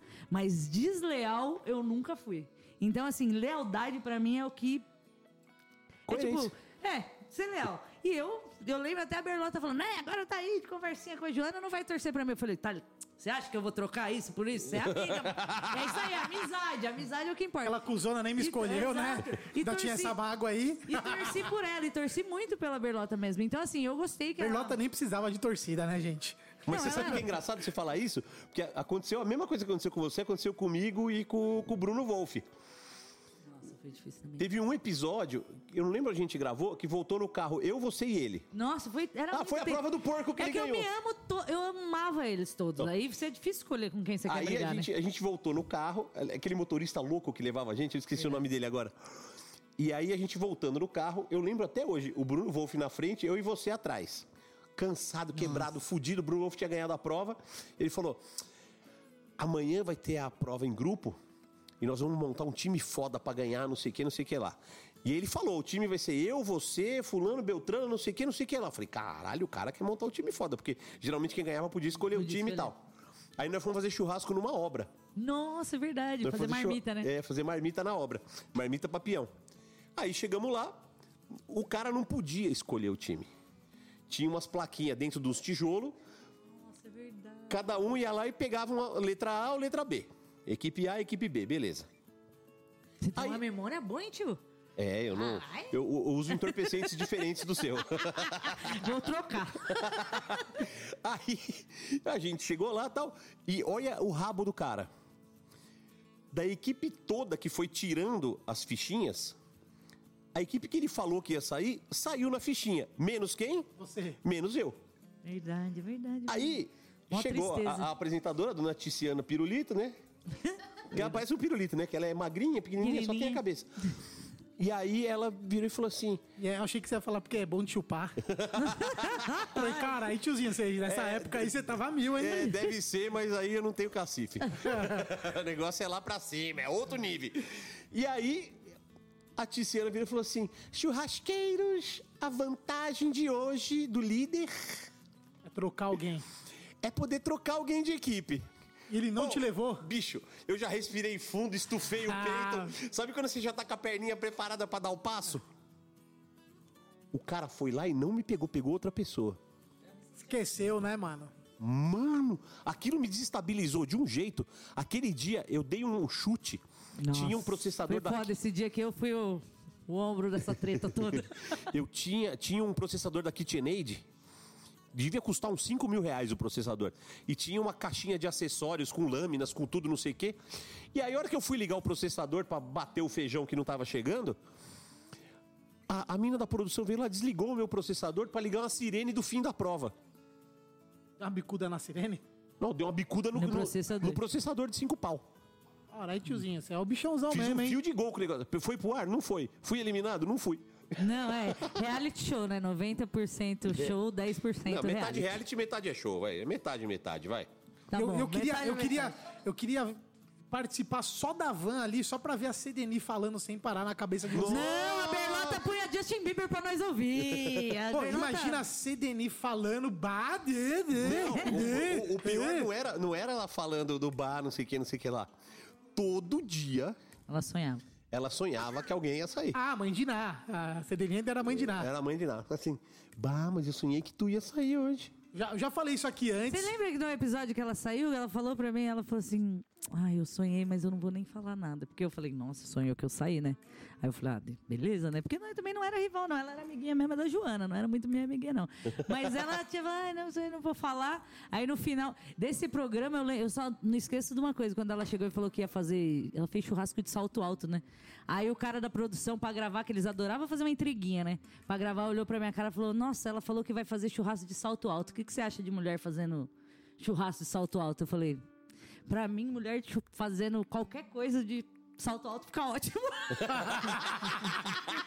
O cara se fudeu. Cara, não, mas eu falei, não, meu, qualquer coisa, mulher de salto alto fazendo qualquer coisa fica ótimo. Tá ótimo, acho que vai ser ótimo ela fazer isso. ah, eu já falei aqui, a Cedeni foi a minha madrinha de churrasco. Foi por causa dela que eu entrei no meio. Então, quem me odeia, culpa é a Cedeni e quem gosta, Não, mas agradeça. a Cedene é gente boa, gente. Ela fala demais, mas eu também falo pra cacete, né, meu? Você Ah, ela fala muito. Ela fala muito, ela fala muito. Mas eu tiro o chapéu pra Berlota Joaquim, tiro o chapéu pra, pra ela e pro, pro produto novo dela agora, dos potinhos lá, os risoto no... Porra, Sensacional, né? sensacional, gente. Muito bom. Não, vou Você que comprar. Vocês comeram o brownie, o brownie de colher ou não? Não, Maravilhoso. ainda não. Ah, Essa então parte para. eu pulei por causa da diabetes, né? Agora eu não Ah, posso não, nada. essa- E ela, ah, eu não vou tirar o chapéu pra ela então. Porque Vocês estão o dia que eu falando falei tanto pra que eu vou ela- comprar agora aqui. Ó, Enquanto vocês o estão dia falando, que eu eu tô falei pra comprando. ela fazer doce dice pra mim, ela falou, nem fudendo. Ai, que saco. ela falou, nem fudendo. Eu falei, nossa, faz um desse dice. Ela falou, não. Acho uma merda. É isso mesmo. Mas adoro, adoro, adoro. Berlota é parceira desde sempre. A gente nunca perdeu o contato. Desde sempre. a Eu gente também não. Com ela, com ela eu sempre não tive contato. desenrolando. Ela teve aqui, ela deu um show também. Aquele... Ela é gente boa demais. Ela é gente boa demais. Aquele mau humor dela é incrível. Porque, Mas assim, é porque ela é, que autêntico. ela é verdade, é que nem É nós, mano. é. Não, Não, tem precisa. As pessoas têm que parar de achar que a mulher tem que ser, ai, minha simpatia, sorrir pra todo mundo, forçar amizade com todo mundo. Eu gosto da Berlota bem do jeito que ela é, porque ela não força amizade, ela é super Não, ela não força nada. Ô, por onde que compra o Adoro. produto dela aqui? Clube do Manda uma no mensagem lá? Clube do Churrasco, com 2B. É. Aí, ó. É. Tô sabendo. Ó, já Põe vai- aí, desconto churras delas. Não, eu já vou comprar aqui. Já, Não, tem- cupom entendeu? amor com sal. É, ah, amor com sal. Eu não sei, não tem. Eu vou falar tem pra ela, eu tenho É dois zoeira, cu- não tenho Ah, De quantos por cento é? Podia ser uns 50 cada um. É, não, eu Pegava não vou os me dois cupons responsabilizar. e levava o pedido de graça. Promoção não cumulativa. Ó, Vamos pra quem continuar compra- essa comprar. Pra aqui quem agora, comprar então. os produtos da Berlota enquanto tá passando o programa, ela vai dar um desconto especial. Já tá resolvido. Não, tá Bom, nem vamos sabendo. continuar essa parada aqui, vai. Ah, você tira o chapéu para Luiz Rossetti? Ah, Luiz Rossetti. Luiz Rossetti é dono do, BB, do Arte BBQ em Campos do Jordão. Arte BBQ, mano, é um cantinho do Texas no Campos do Jordão. O cara, ele até mesmo, ele zoa com ele mesmo, ele fala assim, eu sou um é, estilista, daqueles mais bichona que tem. Por quê? Porque ele fez um negócio lá incrível, mano. Eu convido todos vocês para conhecerem lá, porque o lugar é sensacional. Ele é totalmente instagramável, instagramável e é tudo da cabeça do cara, mano. E o cara, assim, eu tiro o chapéu pra ele, por quê? Porque ele não, ele não tem sócio. Ele não tem sócio porque ele quer fazer tudo do jeito dele. E ele tá lá, as pessoas estão lá, ele tá pagando pra fazer do jeito Do dele. jeito dele. E ele tem feito o negócio dele funcionar e tá dando certo. Tem muita gente que fica meio assim, ah, não, mas ele não quer sócio e tal. Falei, meu, se eu não quero que ninguém interfira no meu negócio, eu não vou ter sócio. Se Sei você não quer é trabalhar para um cara que quer mandar no negócio dele, você tem a opção de não trabalhar. Eu sou super tranquila em trabalhar para alguém que queira, que sabe o que quer no negócio dele. E felizmente o que a gente faz cabe dentro do negócio dele de um jeito que nem eu acreditava, porque o Luiz ele é muito criterioso, muito, mas muito. Muito. Porque o BBQ dele veio do Texas, né? O tio dele que construiu tudo, então é um BBQ muito padrão. E a gente chegou mostrando pra ele que tem que ter o, o- o American Barbecue, só que precisa dar uma brasileirada no negócio, porque quem vai lá consumir é brasileiro. E Não o, é e o cara quer voltar pra comer. Então a gente conseguiu, mas eu acho que a gente. é, a gente construiu isso com ele, uma relação de confiança, porque o Luiz é uma pessoa que ele. é, ele tem muita coisa em Campos do Jordão, ele é uma pessoa que as pessoas chegam perto dele o tempo inteiro. E ele viu que a gente era, tipo, parceiro dele, mano. Em situações que a gente podia fuder ele, a gente ajudou ele de todas as formas, porque a gente queria ver o negócio dele funcionar. Por quê? Eu quero estar dentro do negócio dele, é uma delícia trabalhar lá. Eu amo ir pra lá, eu amo ficar lá. Meu, você fica, tipo, é um retiro espiritual trabalhar lá. Porque lá a gente trabalha, teoricamente, só de madrugada, porque a gente defuma tudo de madrugada e serve durante o dia. Mas é um negócio, assim, que é um relax que a gente fala. A gente vai pra lá e tira um relax. Ele é uma pessoa difícil no sentido dele querer tudo muito certinho e do jeito dele. Então, o jeito é dele, ele quer do jeito dele. Mas eu e a Joana nunca tivemos problema com ele porque a gente faz tudo certinho, né, gente? Eu costumo falar que quem reclama de. Ah, mas o cara reclama demais disso, disso, daquilo. Você tá dando motivo pra reclamar? Ah, É, se e- você tá dando motivo pra reclamar, falar é fácil. E eu descobri uma coisa muito foda também, trabalhando como empreendedora, como tendo funcionário, que é muito difícil você agradar todo mundo. Principalmente quem trabalha pra você. Porque eu já tive situação de tirar de mim pra dar pra funcionário e no dia seguinte o cara ir embora e falar que a gente explorava. Então, assim, eu que sou muito coração, choro. A Joana fala, eu avisei, não sei o que. Mas então, assim, eu acho que quando é combinado, quando tudo é combinado, as coisas não saem cara. E eu tiro o chapéu pra metodolo- metodologia do Luiz ter os negócios dele. Sensacional. Então vamos para o quarto chapéu de hoje. Não, deixa eu não tirar um. Não vou, independente de qual for, eu não vou tirar e vou arrumar um motivo. É que agora, agora não tem mais jeito. Não, pode ir, qualquer um, eu vou arrumar um Você, motivo e você não vou quer falar em tirar. off pra mim um nome aqui pra arrumar? Nós arruma agora. Não, tô brincando, tô brincando. Você é muito boazinha, não vai ter jeito. Você tira o chapéu para Semenzato. Semenzato, chapéu pro Semenzato. Vamos lá, essa é uma parte que a Joana depois vai contar pra vocês. Mas assim, eu tiro o chapéu pro Semenzato pela coragem que ele teve de se expor num programa de num reality show desse nível do Shark Tank. Por quê? Porque são muitas pessoas que passam por lá e tem pessoas que não são aceitas e pessoas que são aceitas. As pessoas que são aceitas ficam felizonas e contam com ele, postam, igual a gente fez. E tem as pessoas que não foram aceitas ou que lá tiveram alguma aceitação e depois disso não aconteceu mais nada e ficam putas. Então, assim, é, tem gente que. A gente tem um grupo de Shark Tank que é todos os participantes, então você ouve de tudo lá. Então, o mesmo cara que tem um cara xingando, tem o outro amando. Então, assim, eu tiro o chapéu pro Semenzato por tudo que ele construiu até hoje, porque o cara é foda. E poder conversar com isso é aquela coisa de, tipo, me põe cara a cara com a pessoa certa que a gente vai desenvolver a coisa certa. Se for bom ou se não for bom, a gente já sabe que não vai dar pra desenvolver. Ele é um cara que dá pra desenvolver coisas, projetos, só que ele quer projetos escaláveis. Não adianta, não adianta. A nossa ideia que a gente foi levar pra lá foi Tô falando a parte da Jana, mas foi a, a parte de do que a gente tá fazendo agora, que é a Happiness. Que inclusive é um projeto que ele não está, porém é um projeto que ele pode estar. Porque hoje a gente, ele é nosso padrinho. A gente pode conversar com ele, a gente tem acesso a ele de negócios, gente. Ter alguém Vamos ligar pra ele aqui do Linha pra- Direta? Não, mas é que assim, ó, eu, eu e a Joana também descobrimos uma coisa muito importante nesse nosso mundo do churrasco. Os contatos que a gente tem, gente, a gente tem que usar eles com muita sabedoria. Isso. Tem Não muita gente que usa, todo, né? é, tem muita gente que usa os contatos que tem, porque assim, nesse mundo que ficou meio fútil, de todo mundo querer tudo de, de todo mundo, às vezes as amizades se confundem. Então, às vezes eu tenho medo de estar conversando com alguém, ser maior amigo da pessoa e, e na cabeça da pessoa ela só tá querendo O contato de alguém. é, o contato de alguém. Ou querendo. Quanta gente, é, tipo, depois que a gente fez o, o Shark Tank, se aproximou da gente de uma forma que. Eu, eu não tenho medo disso, não. Eu tenho medo do pior, do contrário. Eu tá sendo o maior amigo da pessoa e ele achar que eu tô interessado Exato, isso- em algo dele. Se ele Exato. tiver. Se eu sendo amigo e ele tiver interessado em algo meu, beleza, uma hora eu vou descobrir, corto a amizade. Agora assim, o contrário, então, eu, mas eu, eu, acho fico assim, preocupado. se eu fizer isso, porque eu sou muito de boa, mano. Se alguém estiver achando que eu tô querendo, eu quero que a pessoa se foda se ela tá achando aquilo, entendeu? Pra mim isso não faz tanta diferença. A diferença mesmo é tipo assim, ó, saber usar o contato. Porra, ah, você vai, alguém te chamou pra um festival. Eu tenho o contato de uns caras fudidos de carne fudida. Pô, o cara me chamou pro festival e fala: Ô, será que você não consegue um contatinho aí pra fazer? Você acha que eu vou ligar pro cara? Não. O dia que eu resolver fazer o meu festival, o dia que eu resolver fazer a Ah, minha e- coisa. Vai queimar cartucho, né? Exato. Mas você vê muita gente se queimando à toa. Sim. Ó, sabe o que eu recebo direto, direto, direto? Ô, Ponhoca, então vou fazer um evento aqui na, na minha casa, vou fazer um evento aqui no meu, no meu escritório, vou fazer um evento aqui na minha empresa e tal, não sei o quê. Descola o contato da Decabron aí pra mim, pra eu pegar uns molhos. É, gente. Eu falei, você quer comprar molho? Não, não, eu quero que eles me mandem os molhos. Falei, mas o que, que você tem pra oferecer de volta? Não, vai usar aqui na minha. Eu falei, você quer molho de graça? Não tem, tá? É, vou te contar uma coisa que o Semenzato falou. No dia que a gente tava gravando, se vocês assistirem o programa, eles começam a pegar as coisas do balcão, nossas comidas congeladas do balcão. E, e, tipo, levar, ah, vou levar pra casa, vou levar pra casa, vou levar pra casa. Aí o Semenzato falou assim: Meu, anota todos esses custos aí, porque eles vão passar o cartão depois que for embora. Por isso, porque. É, exatamente. Mas é por isso que as coisas começam a mudar, gente. Porque a gente.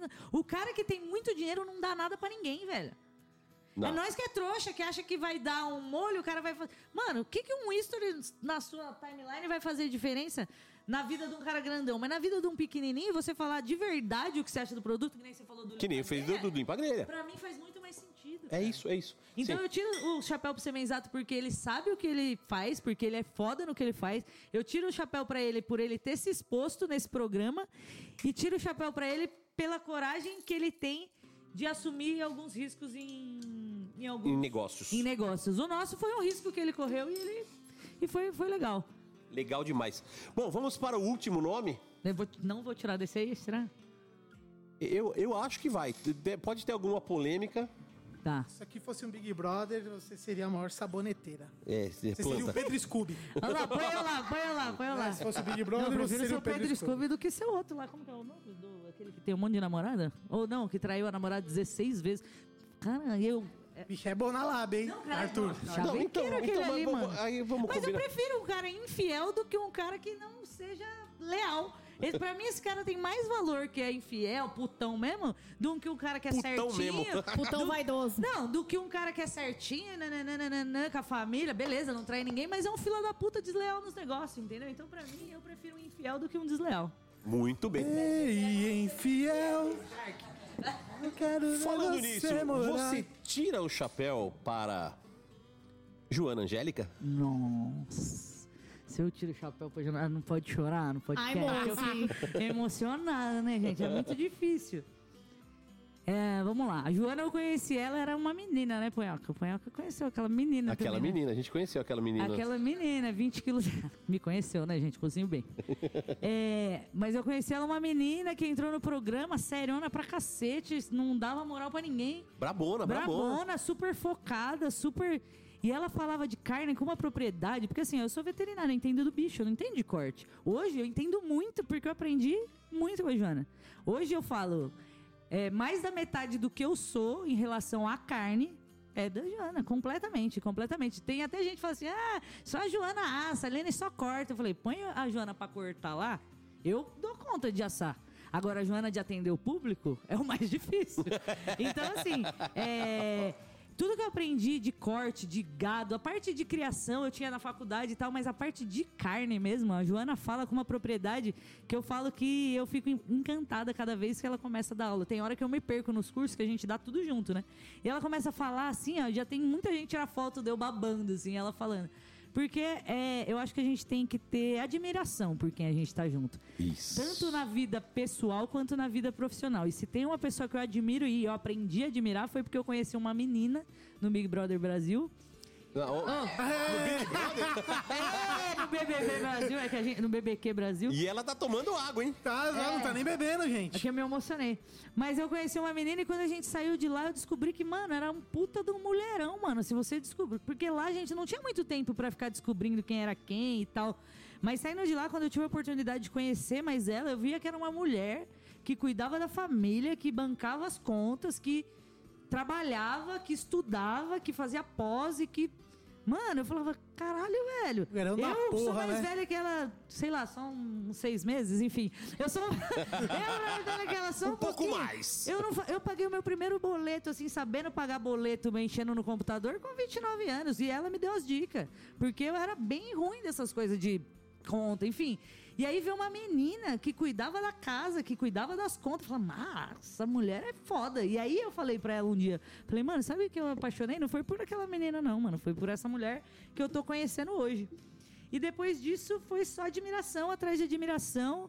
É, eu tiro o chapéu pra ela em todos os quesitos. O único quesito que eu não tiro o chapéu pra ela, que eu acho que ela ainda precisa melhorar, ela ser mais, ela respirar fundo e atender melhor as pessoas, dar um sorriso melhor, porque a Joana é aquele tipo de pessoa que ela não é ruim, gente, mas quando ela tá focada numa coisa, por exemplo, tá assando no festival, ela não quer parar de assar pra tirar foto, por exemplo.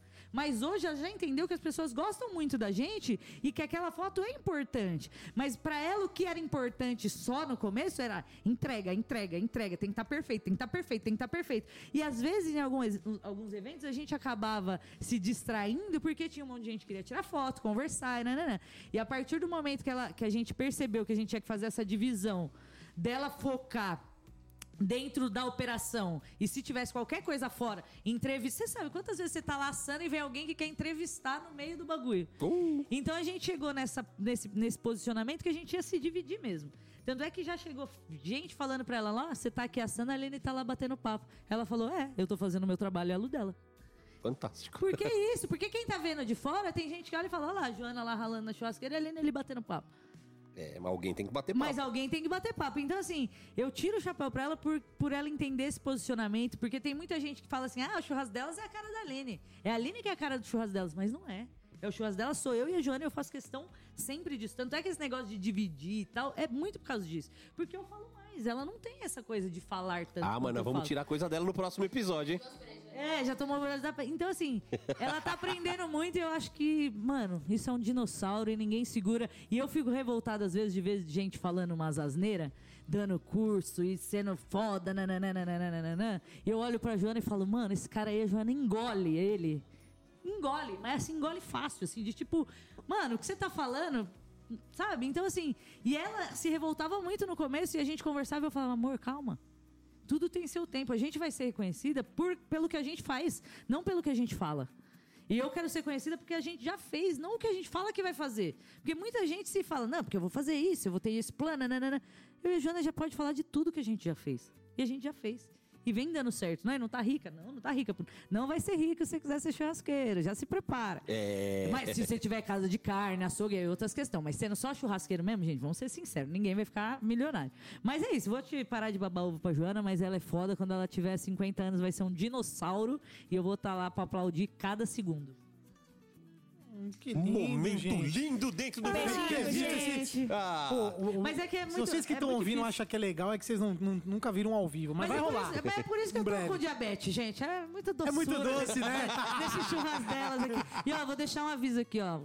Façam seus exames de rotina, por favor. Eu quase morri por não fazer exame de rotina, tá, gente? Então, todo lugar que eu vou, eu faço questão de falar. Eu tive uma cetoacidose diabética, entrei na UTI. uma o quê? Peraí, volta, fala. Cetoacidose diabética. Meu corpo tava me matando. A diabetes, o açúcar. Meu, a diabetes, ela. A diabetes mata. lá na puta que pariu. Exato. A diabetes mata, gente. Ela é uma doença que mata em silêncio. Porque você pode estar dormindo, não saber que tem diabetes e não acordar. Você sabe que eu falo que a diabetes, ela vai matando aos poucos, Exato, né? exato. É uma É. doença silenciosa. Ela te deixa cego, você vai amputando partes do corpo, ela vai te matando Mas em assim, pedaço. é o se fim. é- você não se cuidar, é isso que eu, eu, eu- às vezes, eu depois que eu me tornei diabética, que eu comecei a pensar como isso fazia diferença. Porque enquanto você não é, você não imagina como é. Mas quando hoje eu vejo alguém que eu sei que tem diabetes não se cuidando, eu tenho vontade de ir lá e bater na cara, mano. Um suicida. É um suicida, é um suicida. E me revolta, velho, porque hoje a gente. Eu vejo pessoas, se você fala assim, ó, não tenho dinheiro, não tenho condição de cuidar da minha diabetes, é difícil. Mas, mano, a galera que tem condição de se cuidar. Não é suicídio. Então, mano, se cuida, faz exame de rotina, porque às vezes exame de rotina pode evitar que você vá parar numa UTI e não volte. E eu quase não voltei. Os médicos falaram realmente que era um milagre. A médica deixou minha mãe subir pra me ver, porque não sabia que era meu último dia. Porque foi sério o bagulho. Então, assim, Caralho. e do dia pra noite. Na terça-feira eu tava fazendo churrasco, na quarta eu tava morrendo na UTI. Então, faça seus exames de rotina. Muito bem, muito bem. Cara, esse programa tá incrível, incrível. Ainda bem que a gente guardou alguns assuntos pra Joana. Aí eu já, eu já coloquei umas três brejas ali pra ela. Toda hora que eu É. passo, eu deixo uma. Não, e- Ela deve não. ter pensado assim, nossa, como ele é gentil. Não, eu vou sentar lá naquele sofá, lá na vez dela, eu vou sentar lá naquele sofá. Senta no sofazinho Gentil ali. não. Então, pela, acho que pela primeira vez do programa, alguém tira o chapéu para cinco pessoas. Bunda mole. Ah, desculpa, aí gente, tá mas ficou bem. fácil ali, mano. Vou pensar em alguém pra não tirar. Põe aí o Bolsonaro, aí eu não tiro fácil o chapéu Ah, mas pra ele não tem nada a ver com churrasco. Aí é. Não, mas na verdade o Bolsonaro eu não vou tirar. Eu não gosto de mexer com política, mas é porque é só pra, pra manter Trouxa, o. traz o telefone, o é Bolsonaro me é, não, não, é só ligou. pra, pra se alguém tiver dúvida do nosso posicionamento. Ah, tá. Tá bem claro. Não, gente, brincadeira. Cada um vota em quem quiser. É. Menos no Bolsonaro. Mas ele não.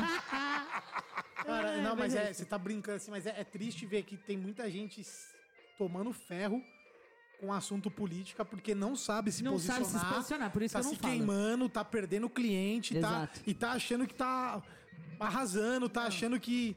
E isso eu não tô nem falando de Bolsonaro, de Lula, nem. Eu só tô falando assim. Tem gente do meio é. fazendo merda, fazendo muita merda, se posicionando de forma errada, de forma que tá se perdendo. Né? Isso é Mas triste. eu vou, então, a gente tem que fazer a nossa parte certa. Galera, E- vamos, vamos se posicionar, mas não, não sejamos idiota, né? Antes Vocês de ser viram a- ativistas, tem que pôr comida É, em casa. Mas vocês viram, vocês viram a propaganda do Burger King que eles fizeram disso aí? Do Você voto em branco? Vota em branco, vota em nulo, quem puder veja. Eu era dessa daí que votava branco e votava nulo, sabe? Pra não querer, tipo, ah, não quero ter responsabilidade.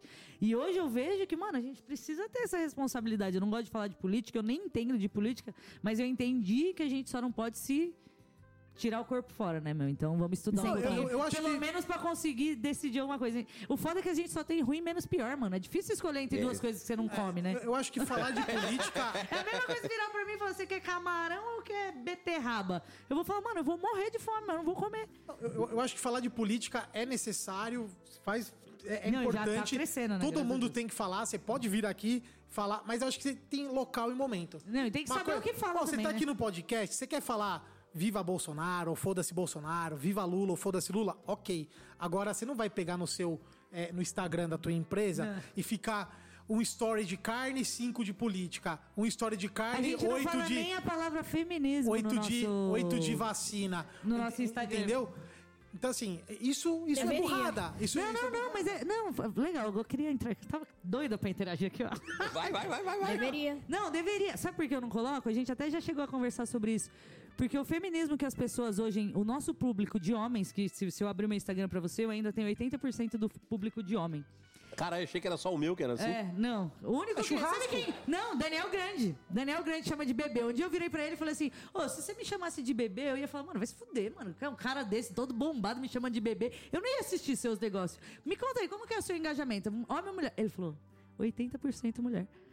Por que, cara? Você quer ser chamado de bebê? Não, Não. vai ser chamado de bebê, ainda mais por um gostosão daquele. Você vai falar, né, é muito gostosão pra ficar olhando. Então, assim, no, no mundo que eu vivo hoje, as pessoas que estão dentro do meu Instagram entendem o feminismo totalmente errado. Aí é um E problema o- deles. Então, não, calma aí. Ignorância. E o meu, não, calma. E o meu Instagram não é o Instagram que eu quero explicar o feminismo. Eu quero que as pessoas vão estudar o feminismo. Entendeu? Eu quero. Aí, ó, 15% mulher. Então, assim, não meu adianta. Instagram, 85% é homem. Olha É o, que, é o que eu falo, é gastar bala no lugar errado, entendeu? Porque eu não Concordo preciso. contigo. Porque se eu falar feminismo no meu Instagram, os homens todos não vão querer entender que o meu feminismo é um ou o meu feminismo é outro. Eles colocam tudo dentro de uma caixinha. É. Por mais que a gente saiba que existe um feminismo só e que as pessoas deturparam a palavra feminismo pra ficar mais difícil de entrar no ouvido das pessoas. E eu não quero ser mais uma que fale feminismo e as pessoas escutem o feminismo que o patriarcado colocou na cabeça delas. Então eu não falo feminismo, eu ajo. Então, assim, todas as minhas ações são voltadas para as mulheres. Tipo, o contrato, na hora que a gente foi fazer o contrato com o novo sócio, eu falei, beleza, contrato fechado, mas só se as minhas funcionárias todas forem mulheres. Então, assim, é, festival, evento, tudo que eu posso levar só mulheres, eu levo só mulheres. Comprar coisas de mulheres. É, marketing, meu marketing é composto, o time de marketing hoje era 90% de mulheres. É, tudo que a gente trabalha é com mulheres. Então, assim, eu vejo a palavra feminismo hoje dentro do mundo do churrasco. Se a gente usar ela, as pessoas podem interpretar mal. Então, quando você. É tipo mandar áudio, às vezes a pessoa interpreta mal. Eu prefiro ir lá e falar ao vivo com as pessoas. Eu sou totalmente feminista. Feminista do ponto do feminismo de verdade, não o ponto do feminismo que criaram para desmerecer quem é feminista. Então é só por isso que eu não uso o termo feminista, porque não vai dar para diferenciar nada. Infelizmente, os caras que seguem a gente, nem todos têm a cabeça para diferenciar, "Ah, não, mas essa é uma feminista que tá falando um negócio legal. Quando eu coloco feminista, eles já param de me ouvir. É o que eu falo de evangélico, por exemplo. Eu, go- eu, eu acredito em Deus. Mas se eu ficar pro panhaca aqui o tempo inteiro, não, porque Deus vai te mudar e não sei o quê, nanana, eu tô afastando ele de mim ou eu tô aproximando ele de mim? Tô afastando, Afastando. mano. O cara não vai querer estar comigo. Diferente de eu estar com ele num negócio que deu uma merda e eu achar que deu tudo certo e falar, puta, Deus tá aqui, ajudou, né? Mas aí você tá falando que você pode afata- afastar os homens se você tem um público X de homens. Você não acha que você aproximaria mais mulheres? Não, poderia aproximar. Nossa ideia é aproximar mesmo mais mulheres. Mas dentro do mundo do churrasco, eu acho que antes da gente aproximar as mulheres, a gente tem que educar os homens. Então, mas você acha que é nossa função educar os homens e ter essa preocupação se os homens vão interpretar a palavra feminismo? Então, mas eu queria que eles não... seguidores? Exa- Não, mas não é pra eles deixarem de ser. Entende? É que Porque eu quero aí- que eles ouçam mais sobre mulheres É- é falando. que, o- é que o assunto é, a gente tá falando de perfil de Instagram, de comércio, de grana. Mas eu entendo. Não, não, nem a grana. O churrasco delas não, Não, é porque grana. se elas não se ligam em marcas, em várias É, coisas, mas o não que tem ela se tá ligar falando- que macho se Exato, preocupa, mas é entende? isso aí. Isso que você tá falando tem razão. Mas o que, que eu falo? Eu tendo eles aqui, eu tenho mais oportunidade de, de mostrar. Entendeu? Eu tendo eles aqui olhando o que eu tô fazendo. Se eu afastar, vai ser mais babaca longe que podia estar aprendendo. Porque, mano, o que eu tenho de amigo que era babacão, mano, e com uma conversa sentada comigo, o cara já conseguiu entender outras coisas, entendeu? Vou dar um adendo também, que assim, por mais que o nosso público feminino seja baixo, o que eu percebo é que existem muitas mulheres machistas. E usar o termo feminismo acaba afastando até mesmo essas mulheres, entendeu? Por isso que assim, a gente não usa o termo, mas a gente pratica o termo. Então é diferente. Eu, com as minhas ações, eu dou a entender que eu sou feminista, sim, porque eu sou, não, não vou deixar de ser. E eu agrego mais e eu pego aquela mulher que é machista, porque é pior. Porque o homem ser machista é uma coisa, é o patriarcado tal. Não, o Agora- homem não tem nem lugar de fala pra falar o que é feminismo, o que é ativismo, você me desculpa. Homem não É. tem lugar de fala pra falar da, da Exato. nossa pauta. Então, e aí a hora que a gente pega, a hora que eu me do deparo, meu lugar de fala. a hora que eu, eu me deparo com mulheres machistas, eu fico muito arrasada e eu quero trazer ela pro meu lado, Pra mostrar do tipo, poxa, não, não é que eu quero eu dominar o BBQ. Eu não quero dominar o BBQ, eu só quero ter igualdade. Por exemplo, no evento de churrasco, são 20 participantes, são 20 chefes de, esta- de estação. Por que, que só duas mulheres? Por que não são 10 homens e 10 mulheres? É, porque Entendeu? eles usam como figura decorativa pra cumprir a Exato. E, e, e, e eu quero que, que tenha um. que chegue um dia que um evento BBQ seja composto por 50% homens e 50% mulheres. Eu não quero que ah, seja só mulheres. Não, eu quero igualdade. Eu não quero ser superior. Eu só sei. quero não precisar ter um pinto pra galera achar que eu faço churrasco melhor do que alguém que não tem um pinto. Porque a gente não é mimimi. A gente já ouviu gente de evento falar: ah, eu não posso chamar você, já tem muita mulher. Isso é um absurdo. Isso é um absurdo, mas acontece. É, porque o contrário não existe. Ah, não, tem muito Não, homem. é, tem muito homem, deixa eu chamar. O que acontece é, o que a gente fica. É o que eu falo, aquele negócio da caridade. Por mais que seja uma caridade, a gente tem que aproveitar. Porque a gente já fez muito festival falando assim: ah, não, a gente precisa pôr umas meninas no festival. A gente sabe que colocaram a gente no festival pra cobrir a cota.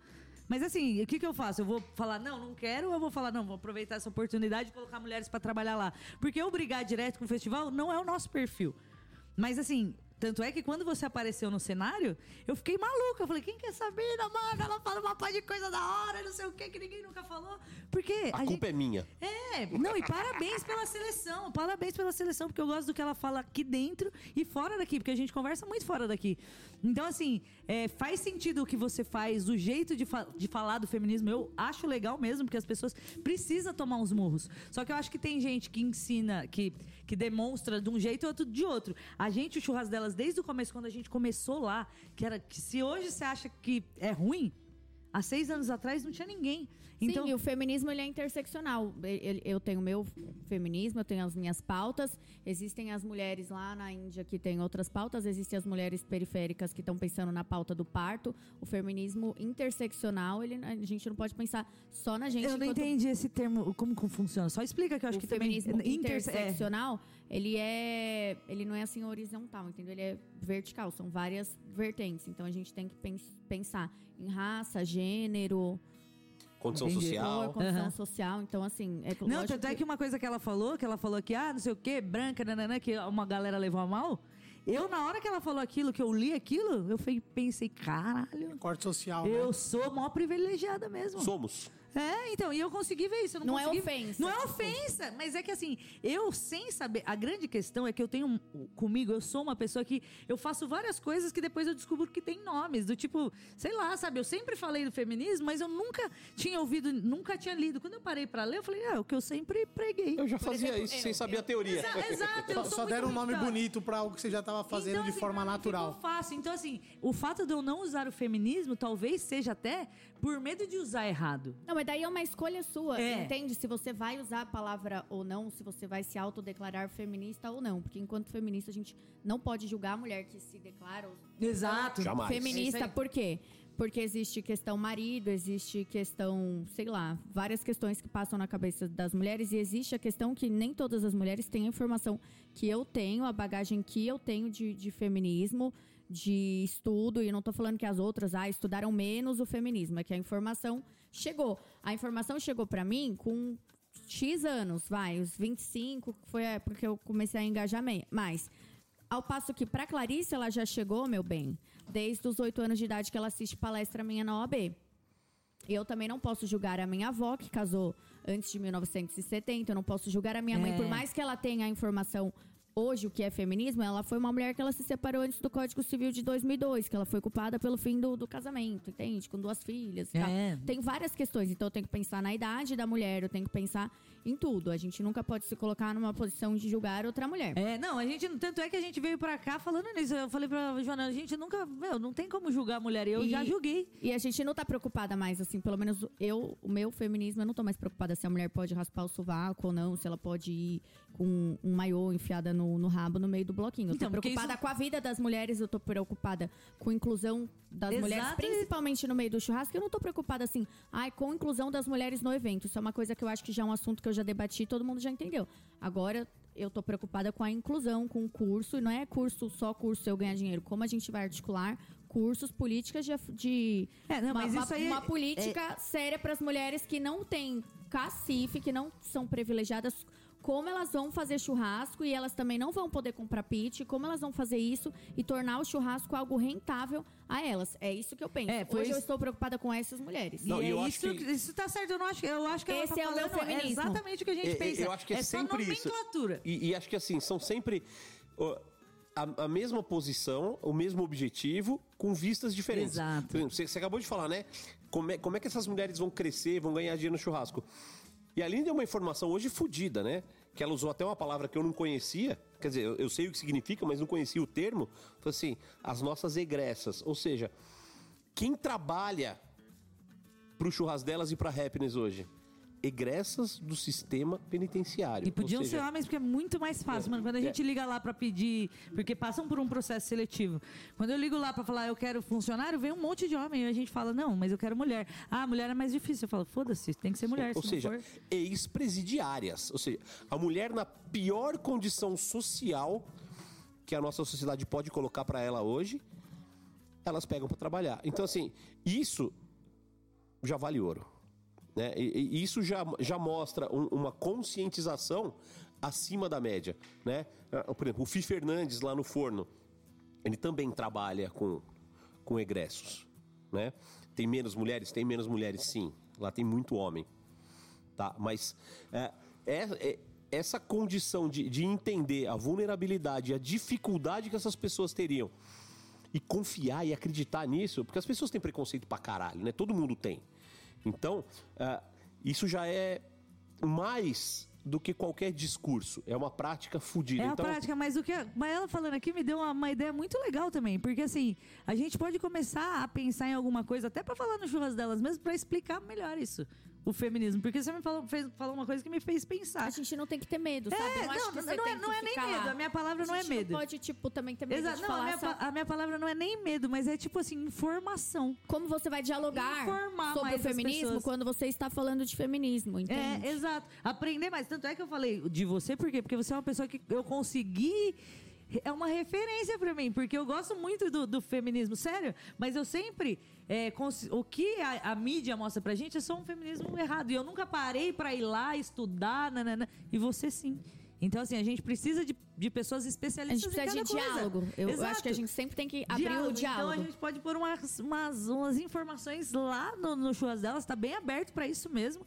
Sobre o feminismo, a verdade, a- o que é o feminismo, o porquê a gente precisa lutar e porquê toda mulher, querendo ou não, é feminista, mano. precisa ser. Exato. É, mas tem que Precisa ser, ser. Porque ele tem que atinge ser. não só a mim, atinge a todas as outras as Pô, minha mulheres. avó não podia usar calça que ela tomava pedrada na rua, mano. Eu falo que se eu não for feminista, eu não vou estar honrando as calças que a minha avó vestiu.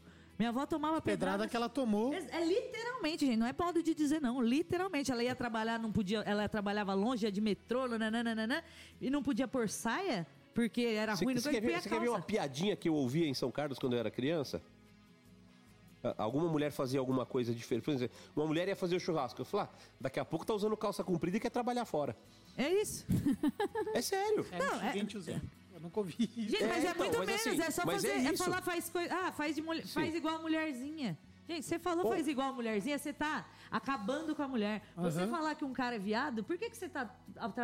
Quando você. Se alguém xinga de viado, você fica puto de gay, por quê? Porque tá te comparando a feminino, ao feminino, à mulher. Então, assim, não falar, ah, não, deu cu, lá, lá, lá. Não é isso, não. É porque tá te colocando na posição de mulher. Ah, você é uma, uma bichinha. Por que bichinha? Ah, porque passou um creme no rosto? Isso é coisa de quem que faz? Mulher. Então, quando alguém xinga você de viado, não tá xingando o viado. Tá xingando a fe- a- o feminino. É. Então, isso é uma coisa que as pessoas nem reparam, gente. As pessoas fazem sem querer. E eu acredito que as pessoas não saibam. Tem pessoa que, meu, dá vontade de falar, ah, vai se fuder, né? Todo mundo já tem informação e não sei o quê. Mas, infelizmente, tem umas pessoas que são ignorantes. Não, a gente Você tem que que pensar eu- onde não chegou. Eu, eu posso falar, gente? Pode, agora? pode, desculpa. Pode. Vou Tá deixar, da- não, tá da é hora, tá da hora vocês que é falando. Não, tá da hora. Não, aí? tá da hora e é um assunto interessante. E a, a única coisa que eu, que eu acho que assim. Se faz necessário, só que vocês que têm a vo- o poder de fala, o papel de fala, sempre tem que tomar um, não é um cuidado, né? Se vocês têm um objetivo, vocês têm que pensar em como chegar nesse objetivo. E eu acho que com a maioria das pessoas vai ser em doses homeopáticas. Não adianta. é, eu acho que o, o feminismo que afasta é esse de querer empurrar a goela abaixo, de querer que. Que tal? Que Mas em é que a alguns gente vem casos. do treino de ser Isso, É porque homossexual. a aí gente tem vem as radifens, tem as Então, radifens. porque, pô, é assim, eu sinto que eu fui criado por uma mulher machista, até hoje.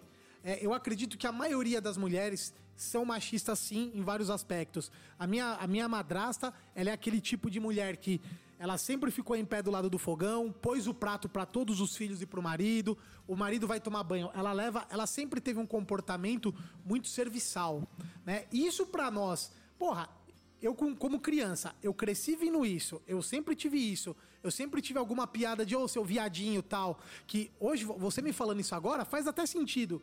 Mas até você ter falado isso, nunca fez sentido. Sempre o viado foi uma questão sexual, porque ele dá a bunda. Nunca foi porque ele se comporta como teoricamente mulher que usa um creme. Nunca foi isso na minha, na minha cabeça.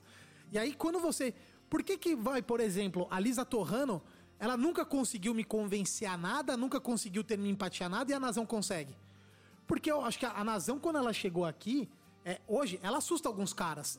Eu já não assusta mais, o Panhoca não assusta mais. Porque agora a gente já tomou tanto, eu acho que o homeopático, que agora ela chega com os pés no peito, a gente só olha Mas é assim, vocês ó. estão com a cabeça aberta pra ouvir. Então, Quando então, tá a mas, mas a gente teve ouvir, a cabeça funciona, aberta né? pra ouvir porque, porque ela veio com dose homeopática. Eu acho que o grande problema, a maior dificuldade é quando a mulher quer. Tá certa, a mulher tá certa, mas ela quer entubar as pessoas. Por mais que ela esteja certo, o entubar gera uma rejeição muito grande com qualquer assunto. Não é só com o feminismo, com o machismo. Fa- começou a querer. é, entubar, não, não quer mais respeitar um, pouco o outro lado, por mais Se que você seja burro. entuba, você não se faz ser entendida. É, infelizmente, é, Então, infelizmente mas- então, se não, Não, mas isso, mas isso é força, uma coisa que tem na sociologia. Eu que a acho que vai estuda, ter é ca- o tem casos e pessoas que tem que ser entubado e às vezes você vai ter que usar aquela pessoa ali meio que é pra arregaçar. E tem casos Cada um que não. momento em momento que vai enfiar. no- É, mas assim, Entendeu? eu acho que assim, se tá disposto a ouvir, um homem que está disposto a ouvir uma mulher de verdade, de coração aberto, entender e ouvir o que a gente tem pra falar, é bacana. Mas infelizmente, eles são raros ainda. Mas nós vamos conquistar esse espaço. Não, porque, vamos assim, eu- eu Esse acredito. espaço, esse microfone que a gente está usando hoje, se você olhar aí no Spotify e fizer a lista, a gente tem exatamente o mesmo número de homens e mulheres falando nesse microfone.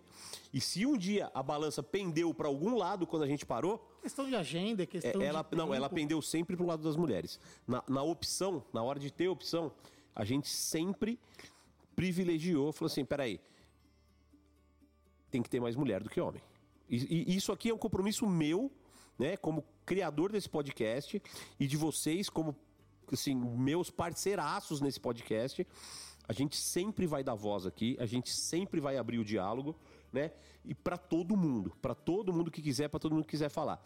Eh, Nós não vamos esgotar esse assunto agora porque nós temos mais um episódio, né? Ah, é verdade, tem que falar, mas eu Pô, preciso da hora que a gente já foi comer, a gente já ia encerrar, tem 40 minutos que a Faz gente ia 40 encerrar. É verdade, não, não o o Panhoca, ele foi falar mais já 40 começar a minutos. encerrar 40 minutos Faz atrás. 40 Não, minutos e de não tem tema. que enfiar a gente numa caixa e achar que a gente, por, por- por- enquanto feminista, vai falar só sobre É. feminismo. Sobre Não. Porque eu sei falar de outras coisas, de outros assuntos. Eu não quero falar só... Tem, tem e não quantos meses que você tá aqui falando de vários assuntos? É, não quero falar só de feminismo. Não, Porque é muito chato, entendeu? Eu, É, eu não, acho é- que mais é. importante Também é uma falar... carga, sabe? É um peso, você tem que se manifestar Mas, eu, ah, mas posso falar uma coisa assim, só pra encerrar isso aqui? Essa parte é porque assim, eu me descobri homossexual com 15 anos. Nessa época eu não sabia o que era feminismo. O meu grande problema só era ser homossexual. Era ser ter um problema com isso. Era um Naquela problema época muito chamava sapatão ainda. né? é, naquela época era sapatão, era da pior qualidade que tinha. Era, meu, vocês não têm noção. Era muito complicado. Mas ainda era pouco perto. Não, era bom. Não, bom sempre foi. Nunca falei o contrário. Mas o que eu tô falando é que naquela época eu lutava por isso. E eu falava, meu, eu quero poder ter o direito de ter minha família, eu quero poder ter o direito de estar no Natal sentada com a minha mulher, eu quero ter o po- poder o meu filho estar na escola. E hoje eu conquistei tudo isso. Aliás, vamos só fazer um adendo aqui. Vamos, assim, eu conheço essa história, eu, eu acho ela incrível, mas você devia dividir com todo mundo, né? Você tem um filho, Miguel, que ali é um moleque sensacional. Meu churrasqueirinho é o, é o mascote do churras É delas. o mascote do churras delas. E assim, e ele tem o que na certidão de nascimento? Os dois nomes, duas mães. E graças à nossa luta também, porque na época que a gente fez, não podia Você teve que fazer o que pra colocar o nome dele? entrar com processo. E Você teve que entrar na justiça. Na justiça, paguei uma cara advogado, advogado. Pra Pior co- que veterinário. O povo fala que veterinário é caro porque não foi no advogado. A risada malévola da Nazão. Mas tudo bem, quando vai no, no veterinário, o problema sempre é menor do que do advogado. Pagar. Então, assim, você teve que entrar na justiça pra colocar o seu nome e da sua companheira na época na certidão de nascimento do seu filho. Exato. Tive. Né? E assim, nós não estamos falando de 1970. Hum, Estamos falando de 2015, né, gente? É, nós estamos falando de 2015. Então, se você acha que é mimimi, se você acha que isso é frescura, cara, tem muita gente que tá apanhando, Exatamente. tem muita gente é. que tá tomando porrada para que vocês, vocês que estão ouvindo, homens, mulheres, independente de qualquer coisa, tenham uma vida mais legal, tenham uma vida mais equilibrada e mais justa. Então, assim, Eu falo, enquanto você não é a minoria, você não sente o que a minoria sente. Então, assim, só pra, só pra, só pra- Eu fui fazer um exame de. Foi no ginecologista, ela falou: tem filhos? Na ficha. Eu tenho filho. Mas eu não sou burra. Eu sei que ela me perguntou. Ela é uma ginecologista. Ela me perguntou se eu tenho filhos, porque ela quer saber se eu gerei um filho. Só que eu sou mãe. Como que eu vou responder pra ela? Não, não tenho filhos. Então e Eu isso, sou uma minoria. E, a- e o, e o papel da prescrição não pensa nisso. Porque eu posso ter feito, eu sou sapatão. Mas uma mãe que não pode ter tido filho e adotou um filho e senta lá pra preencher o papel que filho? nem eu tive que sentar e li. Você tem filho e, e passar por burra, eu, eu preferi passar por burra e assinalar eu tenho filho e explicar pra ela depois que eu tenho filho, mas não fui eu que gestei, do que ter que. Vocês não têm noção, gente. É impossível você pegar uma caneta e ter um filho e escrever lá. Não, não, filho. lógico que tem. É impossível. Então, Ah, não tem como não. Então, assim, essas minorias é que o pessoal. É isso que eu falo. Ah, minoria é minoria. Foda-se, mas não é. Quando a gente passa pela minoria, a gente sente a dor. E eu só senti a dor depois que eu passei. Eu não vou ser hipócrita. Eu antes eu era machista. A Joana me conheceu machista. Eu não eu entendia nada de transexual, nada disso. Eu só sabia que eu era, pra mim, na minha época, era sapatão, viado e bissexual, que era o que, o que viesse era lucro. Era isso na minha cabeça. Só que eu vim de 20 anos atrás essa cabeça.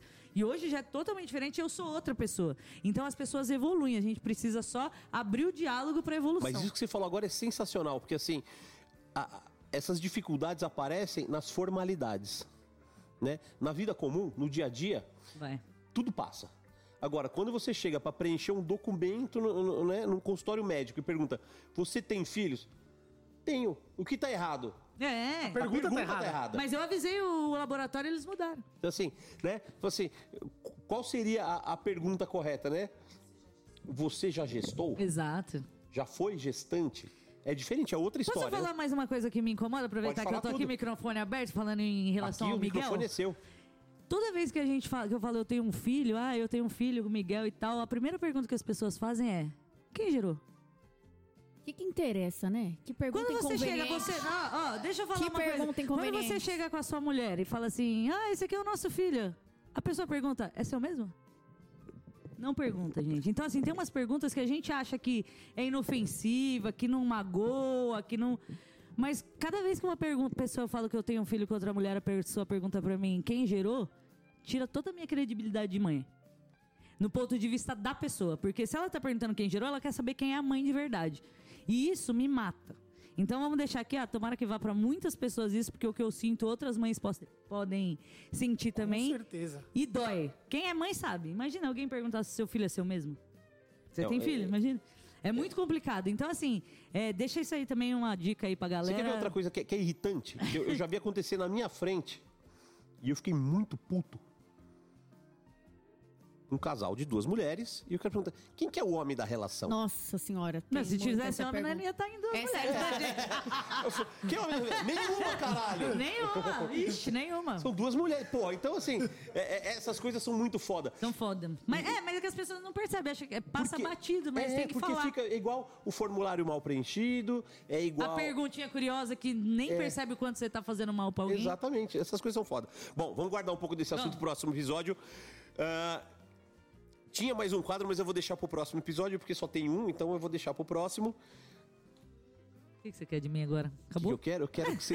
eu não, primeiro eu quero do seu Carlos Cunha. que, que você quer de mim? Eu quero que você faça as considerações finais pra gente. Logo eu? Logo você. Vamos lá, sempre eu. Bom, galera, quem chegou até aqui, muitíssimo obrigado. Teve surra de tudo que você pode ter visto aí. De churrasco, de feminismo, de machismo, do caralho a quatro. Cara, eu vou, olhando aqui na cara das duas, eu vou ser bem honesto, eu fiquei bem feliz. Porque eu sempre vejo todo mundo falando bem de vocês. E eu nunca tive uma opinião sobre vocês porque eu não conheço vocês, né? A, opinião que eu sempre tive, eu acho que é a do público geral. Porra, elas fazem festival, né? Uma é boazinha, a outra tem cara de brava. E igual eu tava errado como todos, né? A brava é a Joana. E, e- e agora, porra, ouvindo vocês, ouvindo a história, ouvindo é, algum. Pegando parte dos princípios, eu, eu posso dizer que hoje, quando alguém me perguntar, eu falo, eu falo, cara, elas são foda. Mas eu vou falar pelo, pelo que eu ouvi, pelo que eu vi, pelo. Não, não pelos outros, né? Então eu sempre. Cara, não conheço. não- era, era doído eu falar não conheço, sendo que eu sei quem são, mas eu não conheço, não conhecia. E tô bem feliz de conhecê-las. Tô mais animado pro próximo, porque eu tenho uma tendência aí pro, pro parte treteira do rolê. Eu não sou um cara bonzinho. E a Joana é boa disso? Eu, eu não gosto. Eu, eu acho, fui, fui pego de surpresa, que eu achei que essa aqui ia ser a da treta. e, a- e o próximo ia ser bonzinho. Então. Toma, desavisado. Tomei, tomei várias aqui dela e saio daqui uma pessoa melhor, com novas reflexões. Tamo junto, sim, é, com sim. novas informações. E é isso, obrigado por, por terem vindo, obrigado por compartilharem, né?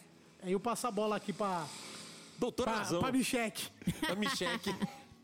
Amiga, muito obrigada pela sua presença. Obrigada por já ter me apoiado, me socorrido, me emprestado faca de brisket Tamo de última hora. É. É. As Olha de brisket. É, ela me emprestou uma faca de brisket, show dó dela, estimação. Ela é uma pessoa maravilhosa, já sabia. Gente, guardem as orelhas pro próximo episódio que tem a retomada. Tem a retomada, é isso aí. Eu vou te chamar de doutora, porque você é veterinária, né? Então, É, tem, tem gente que é doutora, pode chamar. Doutora Aline, encerre com chave de ouro este programa.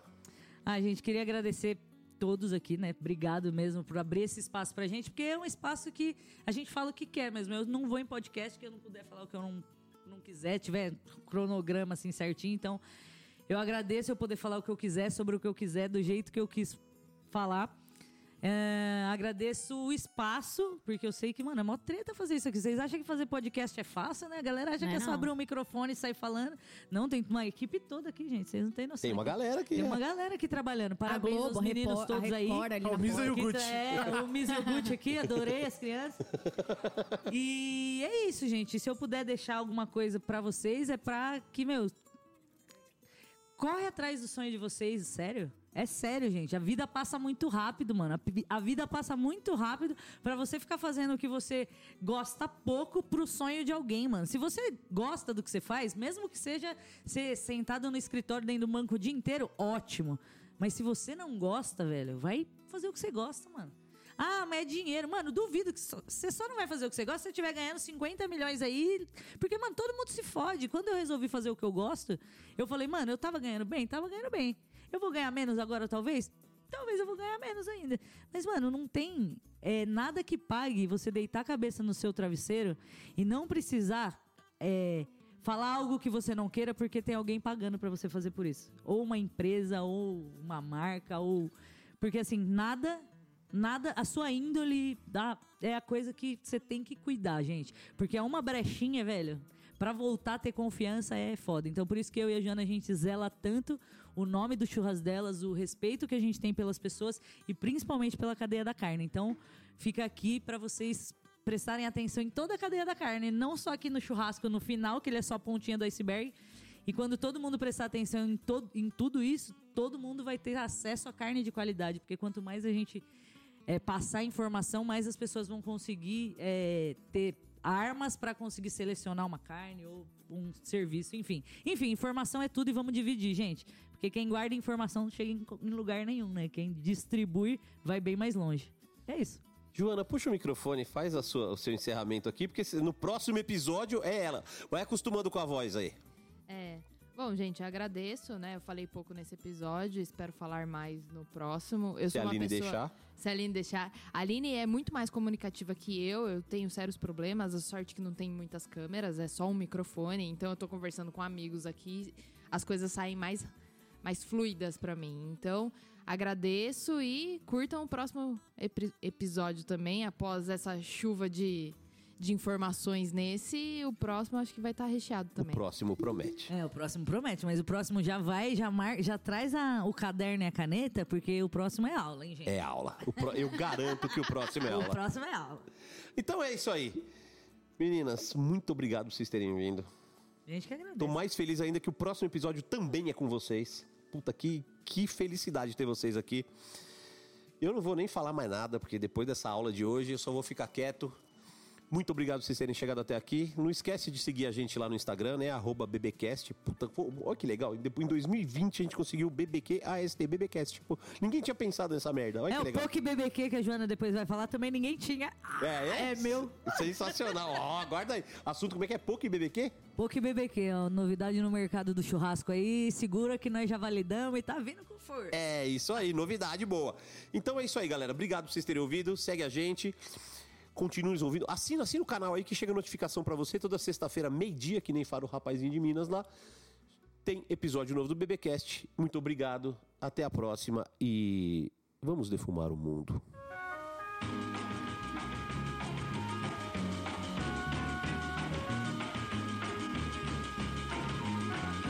Como é que é o um negócio?